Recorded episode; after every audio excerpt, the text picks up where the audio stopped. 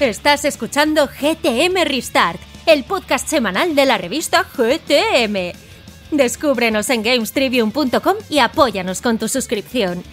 Todos los meses recibirás 132 páginas de amor. Por el videojuego.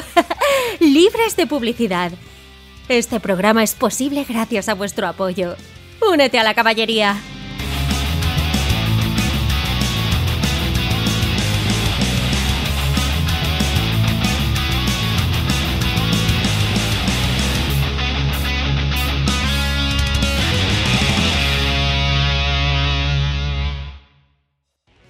Muy buenas a todos y bienvenidos una semanita más a GTM Restart, tu podcast semanal de videojuegos. Hoy andamos de coñas por la oficina, en plan, ha costado arrancar la moto, pero ya estamos aquí. Y en cualquier caso, ¿qué te puedo contar hoy? Bueno, pues te puedo contar que las revistas ya han salido para vuestras casas, que son un montón, que estamos infinitamente agradecidos por el apoyo que nos dais y que celebramos nuestro número 71, que es ni más ni menos que 71 meses dando el callo. Eh, por y para vosotros. Así que bueno, daros las gracias en nombre de todo el equipo y deciros que ya a partir de ahora estaréis recibiendo las revistas. No os pongáis nerviosos si todavía no os ha llegado. Ya sabéis que dependiendo de la localidad pueden tardar un poquito más, un poquito menos, pero en cualquier caso llegan. Y si no llegan, volvemos a enviar así que sin problema.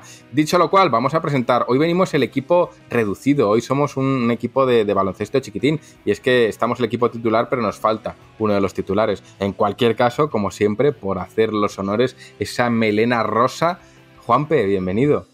Yo solo voy a decir que antes de empezar este podcast han salido nombres tan variopintos como Sonia y Selena como Bertín Osborne, como Arevalo, o sea que quizá en un futuro pues eh, hagamos una especie de Super Smash Bros. del que luego hablaremos, pero en este podcast una liga de las estrellas así en plan para que nos haga un programa redondo o un programa para vender aceite de oliva. Una de dos. Es que yo sigo pensando que sería un puntazo invitar a Bertín Osborne y ver qué ocurre. Pero bueno, es uno de mis sueños que nunca se cumplirán.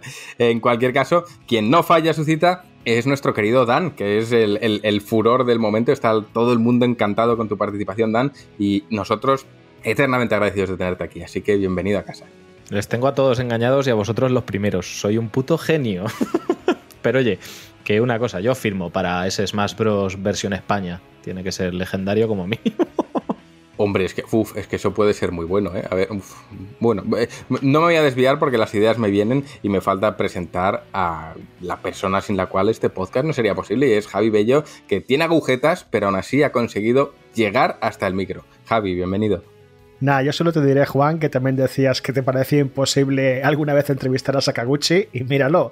Así que lo de Bertín no lo veo tan descabellado. Y ahí ese Super GTM Bros, con sabe Dios qué personajes, pues podría molar, podría molar. Dios, es que imagínate que ahora un oyente dice, si yo soy primo de Bertín, os pongo en contacto. Nos ha pasado, soy primo de este actor de doblaje, os pongo en contacto. Bueno, en cualquier caso, eh, bromas aparte, si os parece vamos a repasar un poquito la escaleta de hoy, que aunque Rami no viene porque Rami se ha cogido el día libre y es que es el cumple de Isa y la mandamos un besote desde aquí, nosotros estamos al pie del cañón. Y el bloque actualidad vamos a hablar de que Marvel's Avengers ha sido decepcionante para Square Enix. Además, Sony ha enviado tres aviones cargaditos de PlayStation 5 a Reino Unido y Juanpe nos va a contar si son aviones gordos, buenos o aviones pequeñitos. Además, Niantic ha cerrado Hogwarts, Dumbledore se ha ido al paro y bueno, Harry Potter Wizards Unite cierra sus puertas, así que una aplicación menos. No ha funcionado tan bien como Pokémon Go. Por último, Masahiro Sakurai dice que no piensa aún en una nueva entrega de Super Smash Bros. Y aquí fuera de micro comentábamos, mmm, pero este hombre no había parado ya o tal, así que bueno, hablaremos un poco. Y quizás, si se tercia, eh, noticia de última hora, se ha presentado un nuevo tráiler de Elden Ring y a Dan le ha molado bastante, así que igual le podemos sacar alguna pequeña impresión de lo que se ha visto. En bloque de entrevista, esta vez me han dejado aquí un informe financiero y es que Sergio Carlos, acá Calculón, nos desgranará el último informe financiero de Nintendo, o sea que no es tanto una entrevista como el informe financiero de Sergio Carlos que va a venir aquí a dejarlo todo al dedillo y la entrevista, esta vez sí que sí, eh, Rami va a hablar con dos personas que son de IQUA Servicios Jurídicos sobre la situación laboral dentro del mundo de los videojuegos, tanto los convenios como los contratos y las cláusulas. O sea que vamos a poner sobre la mesa todo el tema de la situación laboral del mundo del videojuego desde una perspectiva profesional con ayuda de este bufete de abogadas, en este caso. En Puerta al Retro, Dan viene mm, con Resident Evil 4, ya que ha salido recientemente para VR, así que nos contará un poquito más sobre este juego que cambió un poco las normas de, de lo que era Resident Evil y cerraremos como siempre contestando a todas las preguntas de los socios, contando a qué estamos jugando y demás. Así que no me voy a entretener mucho más. Si te gusta lo que tenemos en el menú, quédate con nosotros, que vas a pasar un rato por lo menos agradable.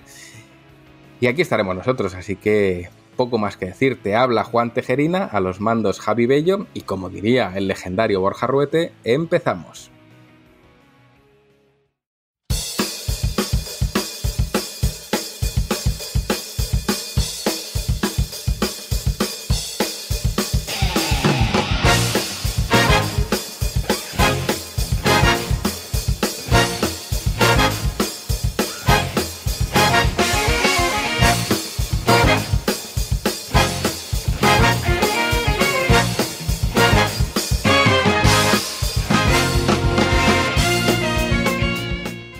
Preguntaba Lisa a Homer, papá, ¿este es tu anuncio?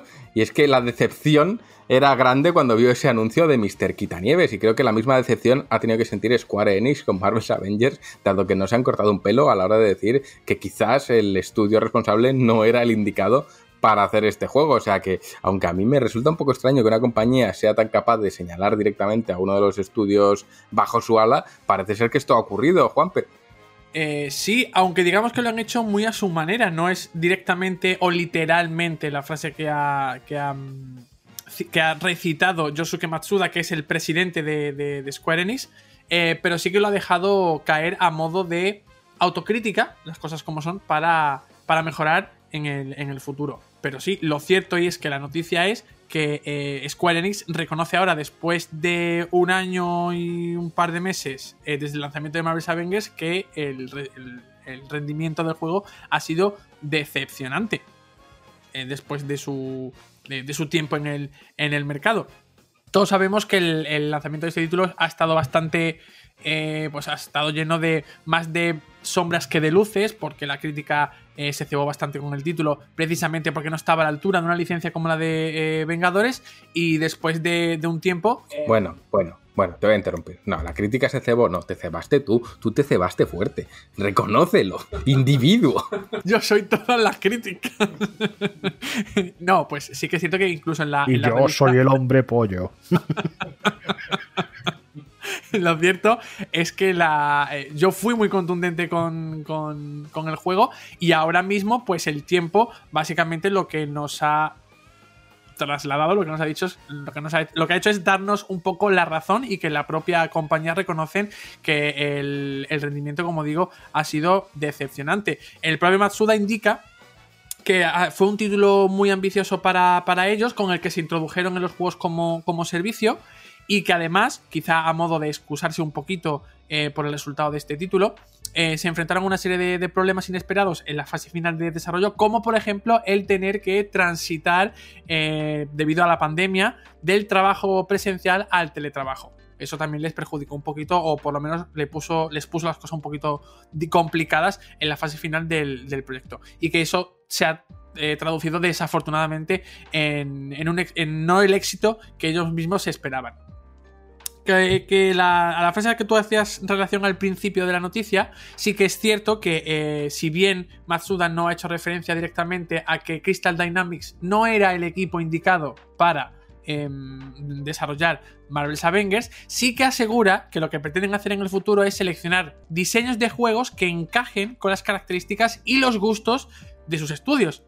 Esto en definitiva se puede traducir a que eh, la fórmula que querían conseguir con, con Marvel's Avengers hubiese quizá estado mejor explotada o hubiese tenido mucho más potencial en manos de otro estudio que se hubiese mostrado, oye, pues nos apetece, está en nuestras competencias, lo sabemos hacer y lo vamos a sacar adelante. Quizá eh, pedirle a Crystal Dynamics que se enfrentasen a un juego, a su primer juego como servicio, según indica eh, Matsuda, a un, a un, estudio que está acostumbrado a que su trayectoria está principalmente basada en títulos para un solo jugador, pues ahí se produce un, un conflicto que puede ser que se haya traducido en este título que se quedó un poquito en, en agua de borrajas por, por, su planteamiento. Además, el japonés indica que no es que vayan a dejar de hacer juegos como servicio, porque ellos ven mucho potencial y que es el futuro, eh, pero que obviamente van a mirar mucho más eh, cómo, bueno, cómo son el diseño de sus juegos y qué estudio es el más apto para, para hacerlo. Y un buen ejemplo tenemos de ellos,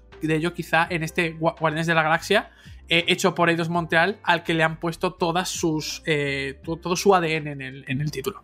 Yo ahora, Juanpe, te voy a preguntar, eh, para todos los que, como yo, eh, todavía no asimilamos muy bien qué es el concepto de juego como servicio, ¿qué entiende Square o qué entiende ahora mismo la comunidad de por el término juego como servicio? Porque se usa mucho y es verdad que mucha gente me ha preguntado en plan, oye, ¿pero qué es esto de juego como servicio exactamente? Y hay veces que incluso nos quedamos pensando, mm, eh, bueno, esto entra, esto no entra, es un juego que es gratis pero con micropagos, en este caso es un juego de pago pero con pagos. Em, ¿Qué entiende Square Enix como juego como servicio?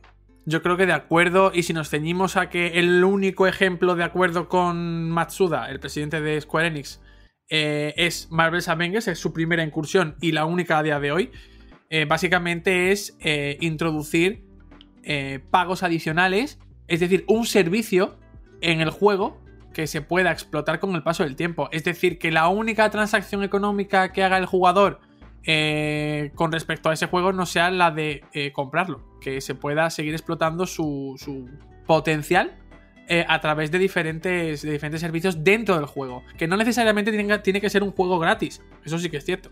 O sea, como si pagas por ir al cine y te paran la peli a medio tal, te meten un anuncio y porque estás pagando por una cosa y además te están explotando por otro lado. Me mola, la idea de negocio me mola mucho, me da esperanzas de futuro. Me va a pegar un... Bueno, Dan, cuéntanos. Creo que es más un rollo, o sea, aparte de todo esto, es un rollo de una promesa por parte de la empresa de continuar desarrollando contenido y mantener el juego con vida. Incapacitando quizás sí la necesidad de crear una secuela dentro de dos años, sino manteniendo ese juego a base de expansiones y contenido que sigue llegando, ya sea de forma gratuita o de forma de pago, en forma de pago, pero que siempre sea contenido que vaya sumando a lo que es el videojuego base como tal. No sé, quizá Marvel's Avengers es fácil de ejemplificar con esto porque lo, lo hemos estado viendo que cada dos meses te anuncian una expansión, que si ahora de Black Panther, que si ahora de este otro superhéroe del que no había oído hablar en mi vida, y bueno, pues este tipo de, de- de cosillas. Entonces, eh, lo que pretenden con los juegos como servicio es, aparte de sacarte los cuartos, por supuesto, es quizá darle a un proyecto una mayor rentabilidad a largo plazo. ¿no? Yo lo veo un poco así, no sé, igual estoy equivocado también, pero... No, puede ser un, un modelo rollo Warcraft EDC, que es al final del juego, y luego lo vas expandiendo y vas cobrando por las expansiones. Lo, lo veo, como es que se utiliza el término como servicio, digo, pero ¿cuál es el servicio exactamente? Que se va expandiendo, bueno, servicio como tal no es, simplemente el juego crece. Pero aquí los términos mm, nos los, nos los inventamos para que suene bien. Esto es como cuando cierta personaje llega a presidenta y, predijo lo que pasaría. Javi, cuéntanos. A ver, yo creo que también es un modelo atractivo para las empresas porque puede crear un chasis de un videojuego para, para ir después expandiendo y construyendo sobre él para lo que es eso, ir añadiendo contenido porque los jugadores tengan que pagar para conseguirlo. Problema que también caes en la trampa de que se ha visto ya con otros juegos, aparte de Marvels y tal, eh, que ese contenido está detrás, pues, incluso todo el contenido cosmético que es muy habitual y un montón de cosas más. En estos juegos tienen una economía interna que puedes ganar mediante eh, simplemente echándole horas, pero la cantidad es astronómica, tienes que echarle cientos y cientos de horas para conseguir algo que realmente pues tienes que pasar por caja para, para que sea mentalmente rentable, por así decirlo. Entonces un poco es a lo que juegan, a ofrecerte pues una experiencia muy básica y después añadir más contenido que enriquece el juego y que a la larga hace que ese juego sea muy interesante, pero si inviertes cantidades importantes de dinero en él. Entonces hay gente que no le cuesta absolutamente nada este modelo de negocio, en especial muchos jugadores que solo quieren jugar, pero que a lo mejor se encuentran que si quieres jugar con este personaje, pues o pagas por caja o olvídate. O si quiere acceder a esta misión o este contenido late game, por así decirlo, pasa por caja o olvídate. O échale 20 horas para conseguir, yo que sé, monedas violetas que te permitan sacar esto. O sea, sé que Marvel tenía su propia economía y que había sido muy polémico que conseguir, pues eso, casi todos los elementos cosméticos y tal, era un caso muy parecido al del Star Wars Battlefront, que era cantidades insanas de horas para conseguirlo legítimamente si no querías tener que pasar por caja. Pero es que claro, esto es, que es muy. es un terreno muy farragoso. Eh, ¿Hasta qué punto? em, claro, tú ya has pagado por un juego. Ahora, ¿qué pasa? Que este sí, este no, esto viene, esto no viene, esto estaba, pero lo pagas. Eh, ostras, ¿hasta qué punto se define? Porque yo entiendo el concepto de juego como servicio, si tú no has pagado nada por él, entras y a partir de ahí ya vete pagando por lo que tú quieras. pero si yo ya he pagado por entrar y he pagado a juego completo, ¿cómo me estás diciendo ahora que la mitad del juego lo tengo que pagar aparte? O lo tengo que pagar eh, a tiempo después. Es algo que a mí personalmente me chirría mucho y no me encajaría en ningún otro modelo cultural. Tú imagínate, pues como digo, estás leyendo un libro y el último capítulo lo pagas aparte. ¿Cómo que el último capítulo lo, pago aparte? No tiene ningún sentido. Estás escuchando un disco y las dos últimas canciones las pagas aparte. Pero están en el disco, pero las pagas aparte. Mm, no sé, otra cosa es que las dos últimas canciones salgan un año después, porque han sido desarrolladas un año después y no eran parte integral del disco o el último capítulo del libro no sea el último, sino sea el primero del siguiente. Si quieres leer con anticipo, lo pagas. Pero creo que se están dando casos en los que realmente se está mm, mutilando la obra, em, despiezando y ya comercializando cada pieza por separado, aparte de haberte cobrado el completo. Creo que hay un punto en el que, mm, no sé, no me cuadra a mí mucho todo esto, Juape.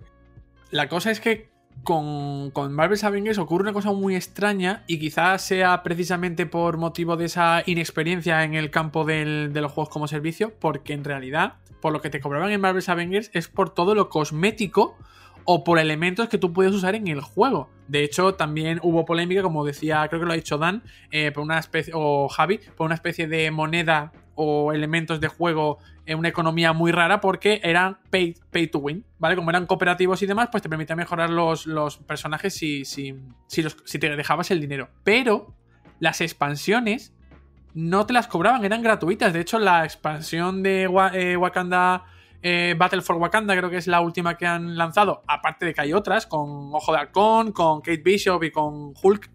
Em, también eran gratuitas, se anunciaron como gratuitas. Claro, entonces la cosa es, esos contenidos que son de mayor envergadura que cualquier elemento cosmético que pueda haber en el juego, eso no te los cobro. Pero los elementos cosméticos sí. Lo que lleva a pensar que pueden sacar más dinero por esos elementos que por una pieza a posteriori del juego, que en este caso no tiene nada que ver con el juego eh, original, porque es una, un pedacito de historia que se ha creado a, posteriori eh, para, para el título. Y es otra cosa que me, lleva, que me lleva a pensar en el hecho de lo que tú has comentado de ya estoy pagando por un juego. Eh, ¿Por qué voy a pagar más dentro del juego? Yo pienso, bueno, pues al final sería una especie de forma de compensar esos, eh, esos mm, costes de producción tan altos que están, que están alcanzando los títulos actualmente pero quizá no sería a lo mejor más ventajoso, ya que, eh, como indica mm, el jefe del presidente de, Square Enix, si esto es el futuro, o es eh, puede ser el futuro, ¿por qué no jugar con ello para em, compensar los costes de producción del juego? Porque al final, si tú quieres compensar los costes de producción, pero también quieres sacar beneficios, que es lo que le ocurre a muchos, a muchos proyectos, bueno, pues eh, juega a, a favor con esa especie de te cobro dentro del juego de un juego que ya has pagado para quizá bajar un poquito el, precio de lanzamiento del título, porque estos títulos, recordemos, salen a precio completo. Eh, no hablamos de los free to play, eh, sino de un título como Marvel's Avengers, pues que en su momento salió a 59,99 o 69,99 y que luego te está pidiendo dentro del juego eh, dinero extra para algunos elementos. Pues a lo mejor yo dejo ahí la idea, a lo mejor es imposible y no, le compensa a las compañías, pero se podría llegar a, implementar una especie de mm, sistema que por cierto, eh, ahí está la polémica de las loot boxes, eh, para paliar los altos costes de producción, si vemos que no van a bajar. Bueno, pues yo creo que hasta aquí podemos decir que hemos llegado con el tema de Marvel's Avengers. Si os parece, vamos a seguir hablando porque hay que coger un avión, en concreto tres aviones, porque son tres los que ha enviado Sony, no sabemos desde dónde, supongo desde, desde Japón o China, a Reino Unido cargaditos de PlayStation 5 y yo me imagino imágenes muy curiosas en mi cabeza como las PlayStation 5 sentaditas en su asiento con su, con su cinturón. No, no habrá sido así, pero en mi cabeza es espectacular. Eh, Juanpe, cuéntanos. Pues tú lo has dicho, son tres aviones, concretamente tres aviones Boeing 747. Es, decir, yo estoy investigando a ver qué tipo de avión, avión es. Y bueno, solo te voy a decir que al Boeing 747 se le conoce comúnmente como Jumbo. Que significa. Ojo, como las salchichas. Exactamente. Significa enorme o colosal o lo que sea. Eh, son tres enormes aviones, son aviones de eh, aviones comerciales que ha preparado Sony y los envía desde Seúl, desde Corea del Sur, eh, con casi 50 palés, ¿vale? Que esto lo recoge nuestro compañero Sergio Carlos en, en, en proveniente del medio de Sun. Pero 50 jimbos cargados de. o sea, 50 palés en cada jimbo o 50 vales en total? Yo creo que 50 pales en total que creo que eh, eh, tampoco son, pocos se han llenado o están llenando, que tampoco se la carga entera de un, de un Boeing, eh, estos tres aviones que, son bastante, bastante grandes. ¿Y cuál es el objetivo de, este despliegue, de este dispendio por parte de Sony Interactive Entertainment? Pues anticiparse a los posibles episodios de falta de abastecimiento que ya hemos estado viviendo durante todo este tiempo y desde que se lanzó originalmente la consola en noviembre de 2020.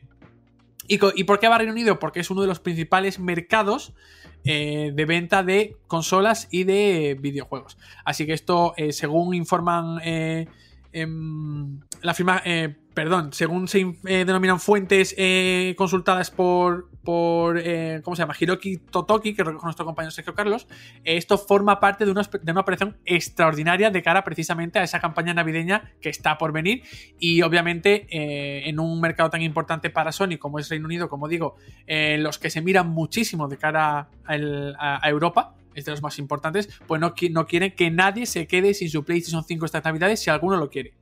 Eso solo referente a Reino Unido. En el caso de España, eh, por lo que recoge nuestro, nuestro compi, eh, van a seguir todo igual. Van a funcionar por reservas. Cuando vaya saliendo unidades disponibles, se van a reservar y se van a poder adquirir. entiendo que en el caso de Reino Unido, sí que seguramente los, eh, los ciudadanos ingleses o las personas que estén viviendo en Reino Unido, de cara a los próximos meses, podrán encontrar, con suerte, unidades de PlayStation 5 en los estantes de muchas tiendas. Bueno, pues ahí está la noticia. Al final yo aquí mirando los, datos de estos jumbos, eh, curiosidad que a nadie le interesará, pero a mí sí. En 1967 un avión de estos valía 24 millones de euros o de dólares y a día de hoy valen 402. Entonces ha subido un poco de precio. Si te quieres comprar un Boeing 747, ahora mismo están un poco fuera de, de presupuesto. Pero bueno, eh, Noticias interesantes, sobre todo porque al final parece que se va recuperando ese flujo de abastecimiento de, materias primas y de materiales y de componentes electrónicos. Y bueno, parece que hay más unidades. No está mal, la verdad. Es cierto que hay escasez. Yo, por las tiendas que he pasado, no hay ni una. Entonces, pues bueno, bien. Javi, cuéntanos. Nada, es que es justo eso. Esto es obviamente un movimiento de abastecimiento masivo, porque es que, hace falta. O sea, hay que recordar la cantidad de especulación que había con la, por eBay y, otras plataformas similares cuando empezó a ver la escasez de estas consolas, que no solo de PlayStation 5, también de Xbox Series X y, similares. Y claro, o sea, esto al final no sé si les entra bien a la compañía y también pues querrá tener más, más consolas en circulación precisamente por eso, motivo de las fiestas y, los planes que tendrá de futuro de cara a lanzamientos de juegos. Entonces, cuantas más consolas haya en circulación y cuanta más ventaja tenga de cantidad de plataformas en juego, pues mejor le va a ir a Sony. Así que obviamente este despliegue de medios con estos 3 megajumbos y los 50 palets y sabe Dios qué más planes tendrá, pues es una jugada obvia. Juanpe se está partiendo el culo y, creo que sé por qué es. Claro, ha dicho Javier Bello, mega jumbos, pues claro, gallumbos, pues está claro. Madre mía, madre mía. Lo has dicho tú, Javi, no yo, ¿eh? Claro, claro, claro. Y a mí se me ocurrió también la broma. Venga. Bueno, pues el, el mega jumbo creo que es una de las criaturas fantásticas que aparecen en el universo de Harry Potter. Y el universo de Harry Potter está de buenas noticias porque se ha acabado el cole. Se ha acabado el cole y se ha acabado todo. Niantic cierra las puertas de Hogwarts y se va a plantar nabos a Pikmin Bloom. O sea que esto se acaba y al parecer, esto ya lo hemos comentado en los directos mañaneros, pero a pesar de que está dando dinero, no es suficiente. Juanpe. Así es eh, Niantic eh, le ha dicho a Dumbledore y al resto de la sala de profesores de, Hogwarts que, se vayan para, su casa porque Hogwarts no puede mantener las puertas abiertas eh, durante mucho más tiempo. Concretamente, eh, Hogwarts en Harry Potter Wizards Unite permanecerá abierto hasta el próximo 31 de enero de 2022, que es cuando se producirá al cierre de los servidores del juego para móviles basado en Ingress, en la conocida fórmula que también aplica otro, que aplican otros títulos como eh, Pokémon Go o el, futuro, no, el presente que está ya disponible Pikmin Bloom. Eh, hasta esto no va a ser de manera inmediata, no va a ser de un momento para otro, sino que desde eh, Niantic Labs han anunciado que el 6 de diciembre ya no se podrá descargar el juego de las principales tiendas de móviles para que no se puedan acceder o no se puedan crear más cuentas. Eh, mientras que los que ya lo tienen descargado y acceder a em, acceder al juego, pues puedan seguir disfrutando hasta que se cierre, como digo, el próximo 31 de enero de 2022. Em, bueno, los motivos. Eh, sí que es cierto que la, marca Harry Potter goza, de cierta popularidad y tiene una gran base de seguidores detrás, pero en lo que se refiere al título de para móviles, pues no ha tenido el mismo alcance, aunque esto es muy complicado, que Pokémon Go, que es el, hermano, el hermano mayor de, Harry Potter Wizards Unite. Realmente no se han dado, no se han dado motivos eh, no nos han dicho directamente, oye, cerramos porque esto no genera dinero. Pero sí que es verdad que haciendo un poquito de interpretación, de analizando los datos que se conocen a día de hoy, pues sí que se puede entender que quizá los ingresos que genera Harry Potter Wizards Unite no compensan a Niantic a día de hoy como para mantener este juego no solo activo para, es decir, servidores, sino seguir generando contenido y mantener el interés de los jugadores conforme pasa el tiempo. Eh, por ponernos un poquito, un poquito en, situación, los, compañeros de Vandal lo recogen. La firma Sensor Tower, que se carga de eh, analizar y de recoger eh, gráficas y números de las aplicaciones de móviles, de las principales aplicaciones de móviles, señaló que el juego dedicado a Harry Potter pues, ha generado poco más de 20 millones de descargas y 39,4 millones de dólares en ingresos. Esto, si os lo digo así, puede decir, oye, pues 40 millones de dólares, ¿no? Vale, vamos a ponerlo en perspectiva. Pokémon Go solo en 2021, que 2021 no ha terminado, eh, ha generado 1.100 millones de dólares que no, son pocos, no son pocos millones, y eso solo en 2021. Estamos, eh, Pokémon Go actualmente ronda los 5.000 millones en ingresos desde que se puso, eh, desde que se lanzó en 2016, en verano de 2016. Y si nos vamos a las descargas, eh, que he hablado de 20 millones de descargas, actualmente Pokémon Go se ha descargado en más de 630 millones de dispositivos.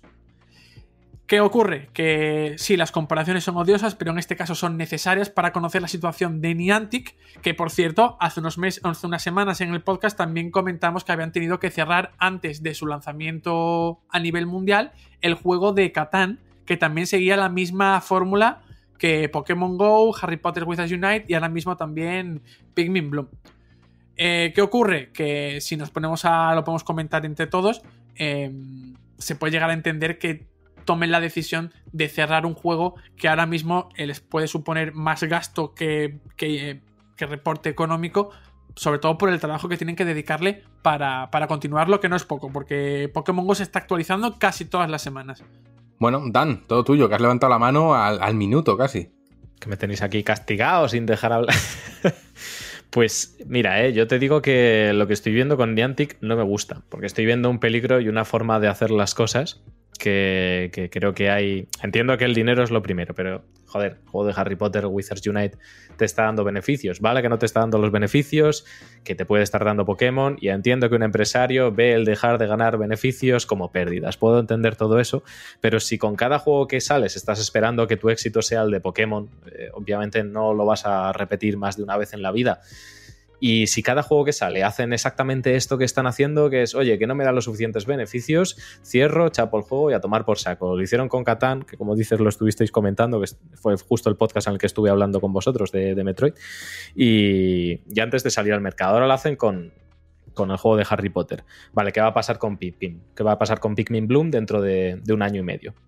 Esa es mi pregunta. Entonces, ¿qué fiabilidad tengo yo como usuario si empiezo a consumir tu videojuego de dentro de un año y medio pueda, seguir utilizándolo o todo lo que haga no se haya ido al traste en un año y medio porque te da la gana cerrar el videojuego porque no te da mil millones de dólares anuales? Eh, a mí eso, directamente como compañía, no me da la, fiabilidad como para, darles... Eh, mi, mi, confianza como usuario directamente. No sé, yo lo veo súper horrible en realidad.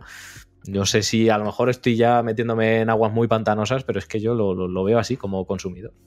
Bueno, a ver, oye, todas las opiniones son perfectamente respetables. A mí eh, también me despierta muchas dudas, pero es que como tampoco soy el tipo de jugador concretamente esto, pues no sé muy bien qué pensar. Yo también tiendo a pensar que aquí detrás está la mano de una marca tan grande como es Harry Potter, que al final, pues como ocurrió con FIFA, pide más dinero. Y si mantener esa licencia te cuesta más que, los ingresos que está teniendo porque piden más y más y más, pues al final cierras. Y es más, em, creo también que el tema Harry Potter igual ahora llega tarde. Eh, Harry Potter tuvo su momento, tuvo su momento de esplendor, tuvo el momento en el que todo el mundo estaba muy metido en el lore de Harry Potter, pero creo que ese globo ya se deshinchó y además, eh, digamos que las polémicas recientes no ayudan mucho. Juanpe, cuéntanos. Pues a ver, yo lo que creo. Eh, hola, Tiago. Buenas tardes. Han venido a recoger más paquetitos de la, de la oficina y mientras Tiago hace su trabajo y hacer yo el mío. nada, yo lo, que, lo que sí que pienso que lo que le pasa a Niantic a ver, que tampoco es que dependa solo de ellos, sino porque al final son muy entre comillas unos mandados. Y oye, si me pides un juego y te lo puedo hacer, te lo voy a hacer. Si llega Warner y me dice, oye, yo quiero que me hagas un juego de estos para mí, para mi Harry Potter. Y ellos dicen, pues sí, pues te lo hago. Eh, la cosa es que, como comentamos en su momento, quizá la fórmula Pokémon Go no se puede aplicar a todo. Adiós, Tiago. Grande, Tiago. Eh, la fórmula, la fórmula eh, Pokémon Go no se puede aplicar eh, a todo y obviamente no va a tener el mismo éxito que ha tenido con Pokémon Go porque es una marca que se presta, es una fórmula que se presta mucho a este, a, esta, a este sistema de juego en móvil que te pide salir, que te pide... Es que al final los bichitos te los vas a encontrar por la calle, es lo que te cuentan siempre, tú tienes que salir, tu aventura Pokémon y te vas a encontrar los Pokémon que puedes capturar. En el caso de Wizards Unite, a nivel narrativo, dice, ¿cómo a ver, yo lo pensé en su momento. Lo que pasa es que es Harry Potter y, de hecho hicieron una, campaña promocional de la leche. Hicieron unos vídeos muy chulos que mezclaban em, imagen real con, las cosas de Harry Potter. Y dije, pero es que no me cuadra. ¿Que, voy a salir a la calle a hacer qué? A, a, darle con la varita al primero que me encuentre, me voy a encontrar, no sé, es que era muy extraño. Y obviamente se ha comprobado que si bien ha generado dinero y ha generado un interés por parte del público, eh, es la prueba fehaciente de que esta fórmula no es aplicable a cualquier cosa que puedas eh, encontrar. No puedo aplicar esta fórmula a persona, no puedo aplicar esta fórmula a Devil May Cry, no, no puede llegar Capcom y decirme hazme un esto de Resident Evil para ir cogiendo, matando zombies por la calle y, y usar sus cabezas para girar una farola y obtener más munición quizás no, a lo mejor funciona, ¿eh? ahora un señor de Niantic te está escuchando y dice, joder, vaya juegazo, voy a hacer ahora mismo cabezas que giran farolas. O sea, ojo, que eso lo vamos a ver mañana hecho en un juego y nos vamos a reír. Vale, pero a lo mejor luego tenemos que comentarlo aquí y yo aquí con mi bombillita. Por haber dado los perros de los 25 millones de dólares. Igualmente, están, se está eh, demostrando ahora que, que, como digo, Niantic al final son unos mandados, que esa fórmula suya ha, tenido un pelotazo y eso no quiere decir que se vaya a repetir con todos los trabajos que vayan a hacer. Es así, y yo de hecho creo que Pikmin Bloom no llegará ni por asomo al éxito que ha sido Pokémon Go, pero bueno, oye, al final no todas las licencias funcionan igual. Em, en cualquier caso, yo creo que con esto eh, damos carpetazo a Hogwarts. Yo sigo, ¿tú no lo piensas, Juanpe, que Harry Potter ha pasado un poco ya mm, de moda? o igual soy yo? Yo es que no creo, a ver, como pasar de moda, obviamente toda, toda mm, licencia, por decirlo de alguna forma, tiene su momento de furor. Y le pasó, le pasó a Harry Potter, le pasó a Crepúsculo, le pasó a muchas, a muchas sagas, le, pasa a Marvel también. Es que ahora te sacan un juego de Crepúsculo y no lo quiere nadie.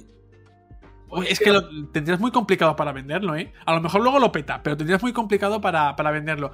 Y sí que es cierto que pasó su época de furor, sobre todo porque yo creo que este tipo de... Mm, de productos están dirigidos a, una, a un segmento de la población muy concreto. Y cuando ese segmento de la población que en su momento creció con Harry Potter ahora ya es adulto, pues a lo mejor pasa de Harry Potter. Como no pasa de Pokémon porque es otra cosa completamente distinta, sí que ocurre eso con Harry Potter. Y obviamente a lo mejor que nosotros que a lo mejor crecimos leyendo nuestros libros de salamandra de, de, Harry Potter y luego nos vimos las pelis en el, en el cine, ahora mismo dicen, mira, yo es que ahora mismo Harry Potter no, no, no, ya lo dejé apartado, me gusta, puedo verme las películas y puedo leerme los libros, pero hasta ahí. Y quizás puede, puede influir en, el hecho de sacar un título para móviles. Porque luego a lo mejor llega ese Hogwarts Legacy y yo voy a estar el primero ahí que me voy a comprar una varita de estas que cambian la tele para poner la, eh, venga, me pones el, Hogwarts Legacy. Y yo el dedo de ET que me gusta a mí. Eh, bueno, pues nada, si os parece, chiquillos, vamos a seguir avanzando. Antes de llegar a la última, que es la de Sakurai, Vamos a hacer el pequeño incisito de ese nuevo tráiler que se ha desvelado de Elden Ring. Y yo la verdad es que siempre os lo he contado, no soy un gran seguidor de los juegos de la saga Souls, ni del corte Souls, por así decirlo. Pero Dan sí, a Dan le ha gustado. Entonces, Dan, si te parece, cuéntanos un poquito lo que hemos visto para que la gente esté al tanto. Una puta mierda, eso lo... Pues seguimos para adelante. Nada, la verdad es que impresionante. Han mostrado un pequeño tráiler, un tráiler gameplay en el que por primera vez pues ya sí que se nos ha podido mostrar un poquito cuáles van a ser las mecánicas, el diseño un poquito del mundo, lo que va a ofrecer jugablemente el Den Ring, ya que había muchas dudas, ¿no? Al ser un juego que iba un poquito a continuar y a reinventar la fórmula Souls, al alejarse un poco de ese diseño de niveles enrevesado, pasillero, estrecho, angosto y lleno de trampas mortales por cada esquina, rincón y, giro del camino, pues en este caso van a optar por un juego mucho más abierto en el que ya no se nos han enseñado que, de hecho va a haber un, mapa, mapa en el que vamos a poder pues, poner nuestros marcadores, nuestras cositas y aquellos marcadores que pongamos incluso se verán reflejados en el, en el mundo en forma de baliza a lo Breath of the Wild y claro, pues efectivamente nos han enseñado un tráiler en el que ya se nos ve que se aleja un poquito de la fórmula Souls en ese sentido, ¿no? En la amplitud del mundo, en la libertad e incluso en la movilidad del personaje. Pero más allá de eso, es cierto que tiene muchísimo parecido con la saga Souls, ya a nivel artístico, por supuesto. Hidetaka Miyazaki es quien está detrás del juego, una vez más, en From Software y por lo tanto, pues es, obvio que el arte de este hombre es como muy personal. Es, tú ves una obra de este hombre, de este señor, ves una criatura creada por él, una arquitectura, y tú dices, esto lo ha hecho Hidetaka Miyazaki. Y es que efectivamente, pues eh, se ve su mano por, todas, por todos lados, incluso en esa forma también un poco de contar la narrativa, ese, lore oculto del que siempre se habla en la, en la saga Souls, que estaba hablando antes con, con Javi, antes de que llegaseis tarde. Estábamos hablando de eso también. Y, y sí, parece ser que va a seguir pues esa misma estructura narrativa aún siendo un poquito más directo con el jugador, más diálogos, más personajes, más NPCs, más tal, un mundo menos vacío al fin y al cabo, en cuanto a, vida se refiere pues aún, aún, con eso parece ser que va a seguir teniendo ese lore súper profundo, oculto y en este caso ambientado un poquito en la mitología nórdica. De hecho se ve Yggdrasil ahí a lo lejos, el árbol de la vida. Y en cuanto a la jugabilidad, es, sigue siendo un Souls, a pesar de, meterte estas mecánicas, esa amplitud en el mapa, esa libertad de exploración, esas zonas tan amplias, grandes llanuras, explanadas donde luchar a caballo. En las mecánicas de combate parece ser que va a seguir muy semejante a Souls. De hecho, las animaciones de combate, los tipos de, ataques, eh, un espadazo normal, un espadazo fuerte, eh, rodar para esquivar, utilizar un escudo y una espada, encantar tu arma para hacer un daño mágico, daño de fuego, daño de hielo, daño elemental al fin y al cabo.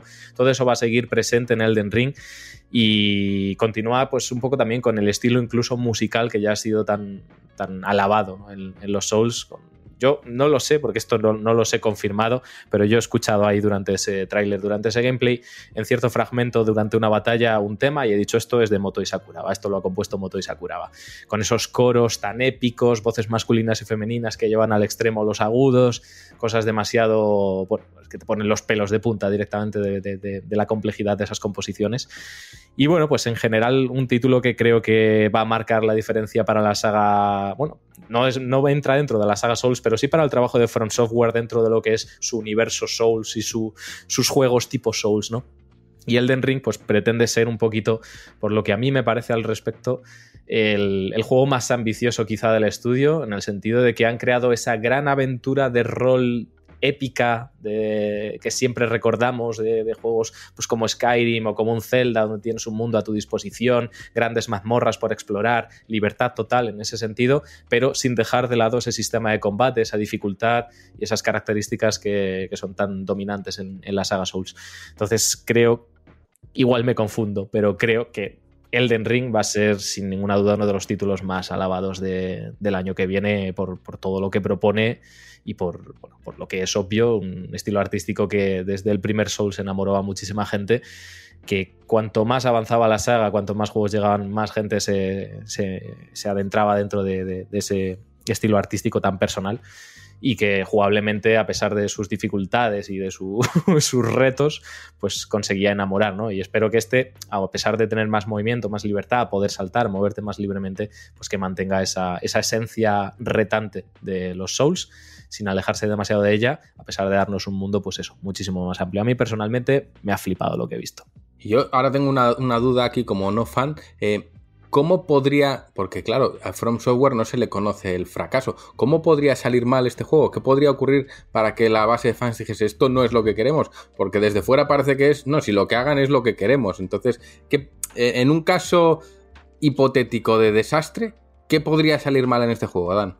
Yo creo que la única opción para que el juego no termine de convencer bueno, hay varias opciones. Eh, lo que sí que tienen los Souls, y yo creo que es una de las cosas que cautivan o te alejan de él, es el tipo de narrativa que comentaba, ¿no? Una narrativa que siempre es eh, mega misteriosa. Tienes que descubrirla por ti mismo. En los Souls no tienes a un NPC que te diga, aquí ha pasado esto. O sea, el Souls es el típico juego en el que tú llegas y la fiesta ya ha pasado hace años y tú te encuentras todo tirado por los suelos, nadie ha recogido la fiesta. Entonces, a partir de esos eh, escombros que tú te encuentras de, una humanidad ya pasada, de una gran época de esplendor, de, esas sombras de, de un pasado glorioso, tú vas construyendo lo que sucedió en aquel lugar aparte de descripciones, pequeñas pistas que sí que te da algún NPC, objetos que te cuentan una historia.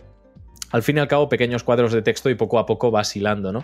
Este Elden Ring lo que tiene es que la narrativa parece ser, como ya he dicho, que va a ser mucho más directa. Y eso puede ser que cause eh, todo lo contrario a lo que quizá pretenda Miyazaki con, con, el título, que quizá pues lo que pretende es contar una historia más elaborada. Me gustaría recordar que la historia del guion eh, corren a cargo de, George R. R. Martin, el escritor de, Juego de Tronos, al que yo personalmente no le tengo mucho aprecio, también te lo digo. Entonces, quizá hacerla demasiado directa es algo que pueda alejar a los, a los jugadores más cerrados ¿no? de, la saga Souls. Y luego, por otro lado, eh, también es cierto que el juego parece ser que va a tener un componente multijugador un poquito más amplio que los Souls, que sí que te, permitían, invocar a algún jugador, algún amigo, para que te ayudase en algún combate contra un jefe y este tipo de cosas.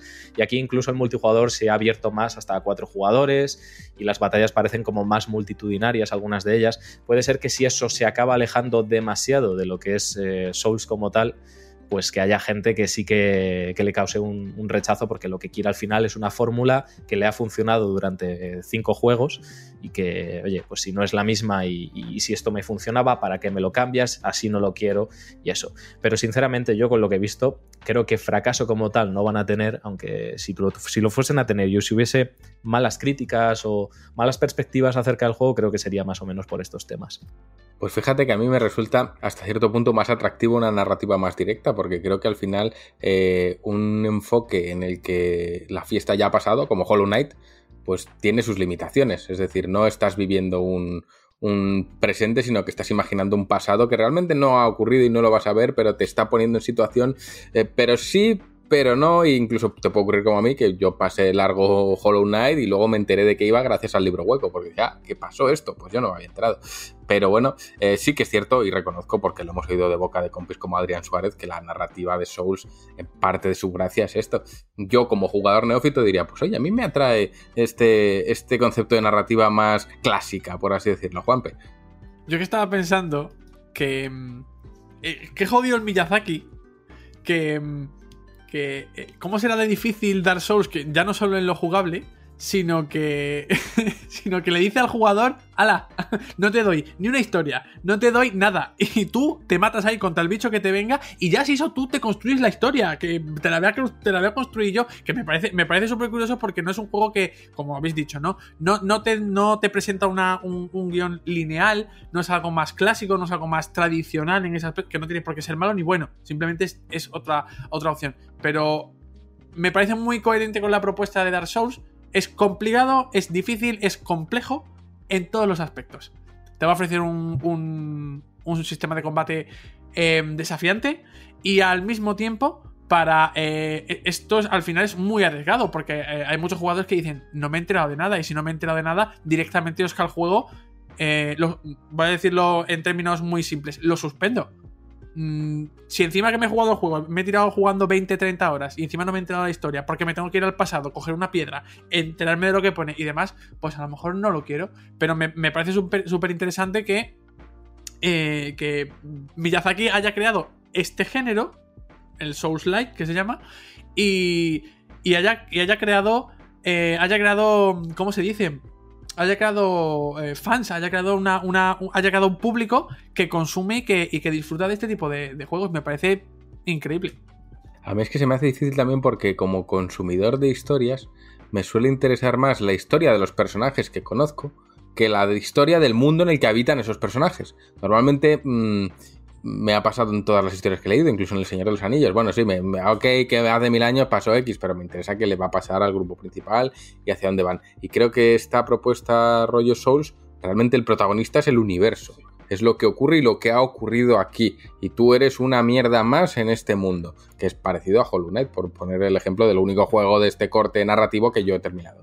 Eh, pero bueno, mm, a mí es verdad que como consumidor eh, no me suelo fijar tanto en la historia del mundo que le rodea como en lo que me están contando. Supongo que soy tengo un corte muy clásico a nivel narrativo, que ni mejor ni peor, pero me gustaría alguna vez probar algún juego de corte Souls y ver si sí o si no.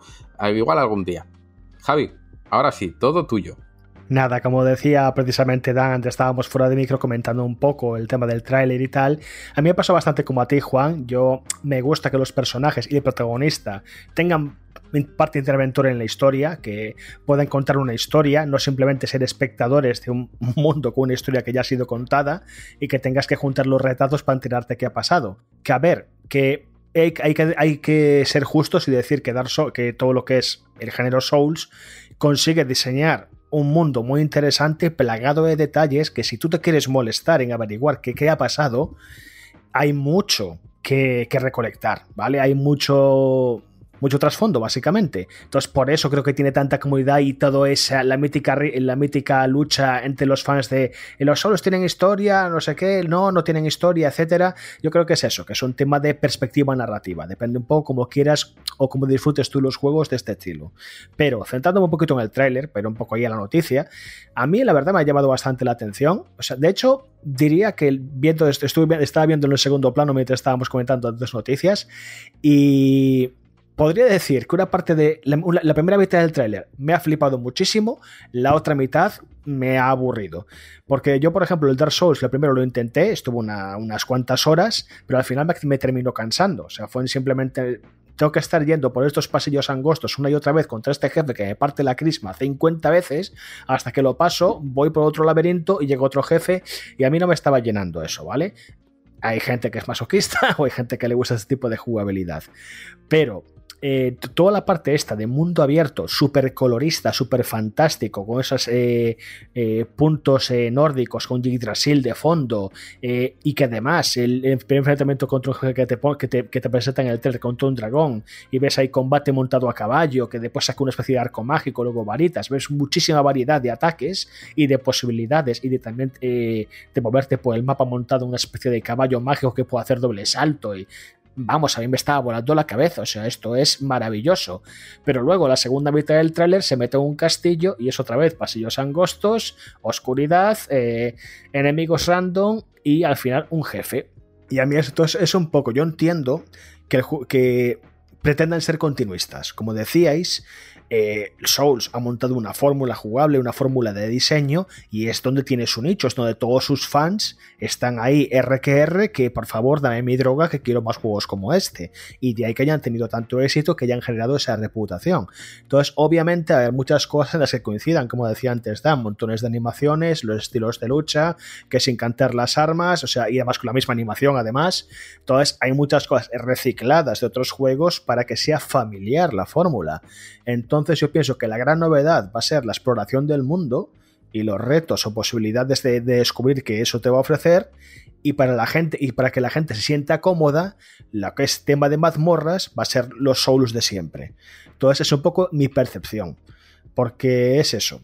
Como ya he dicho, no es una saga de juegos que me, enamore, pero sí que es cierto de que soy muy aficionado a lo que es la comunidad de speedruns y, y, y básicamente partidas de desafío y tal, y me mola ver la estrategia, así como explotan los sistemas y tal.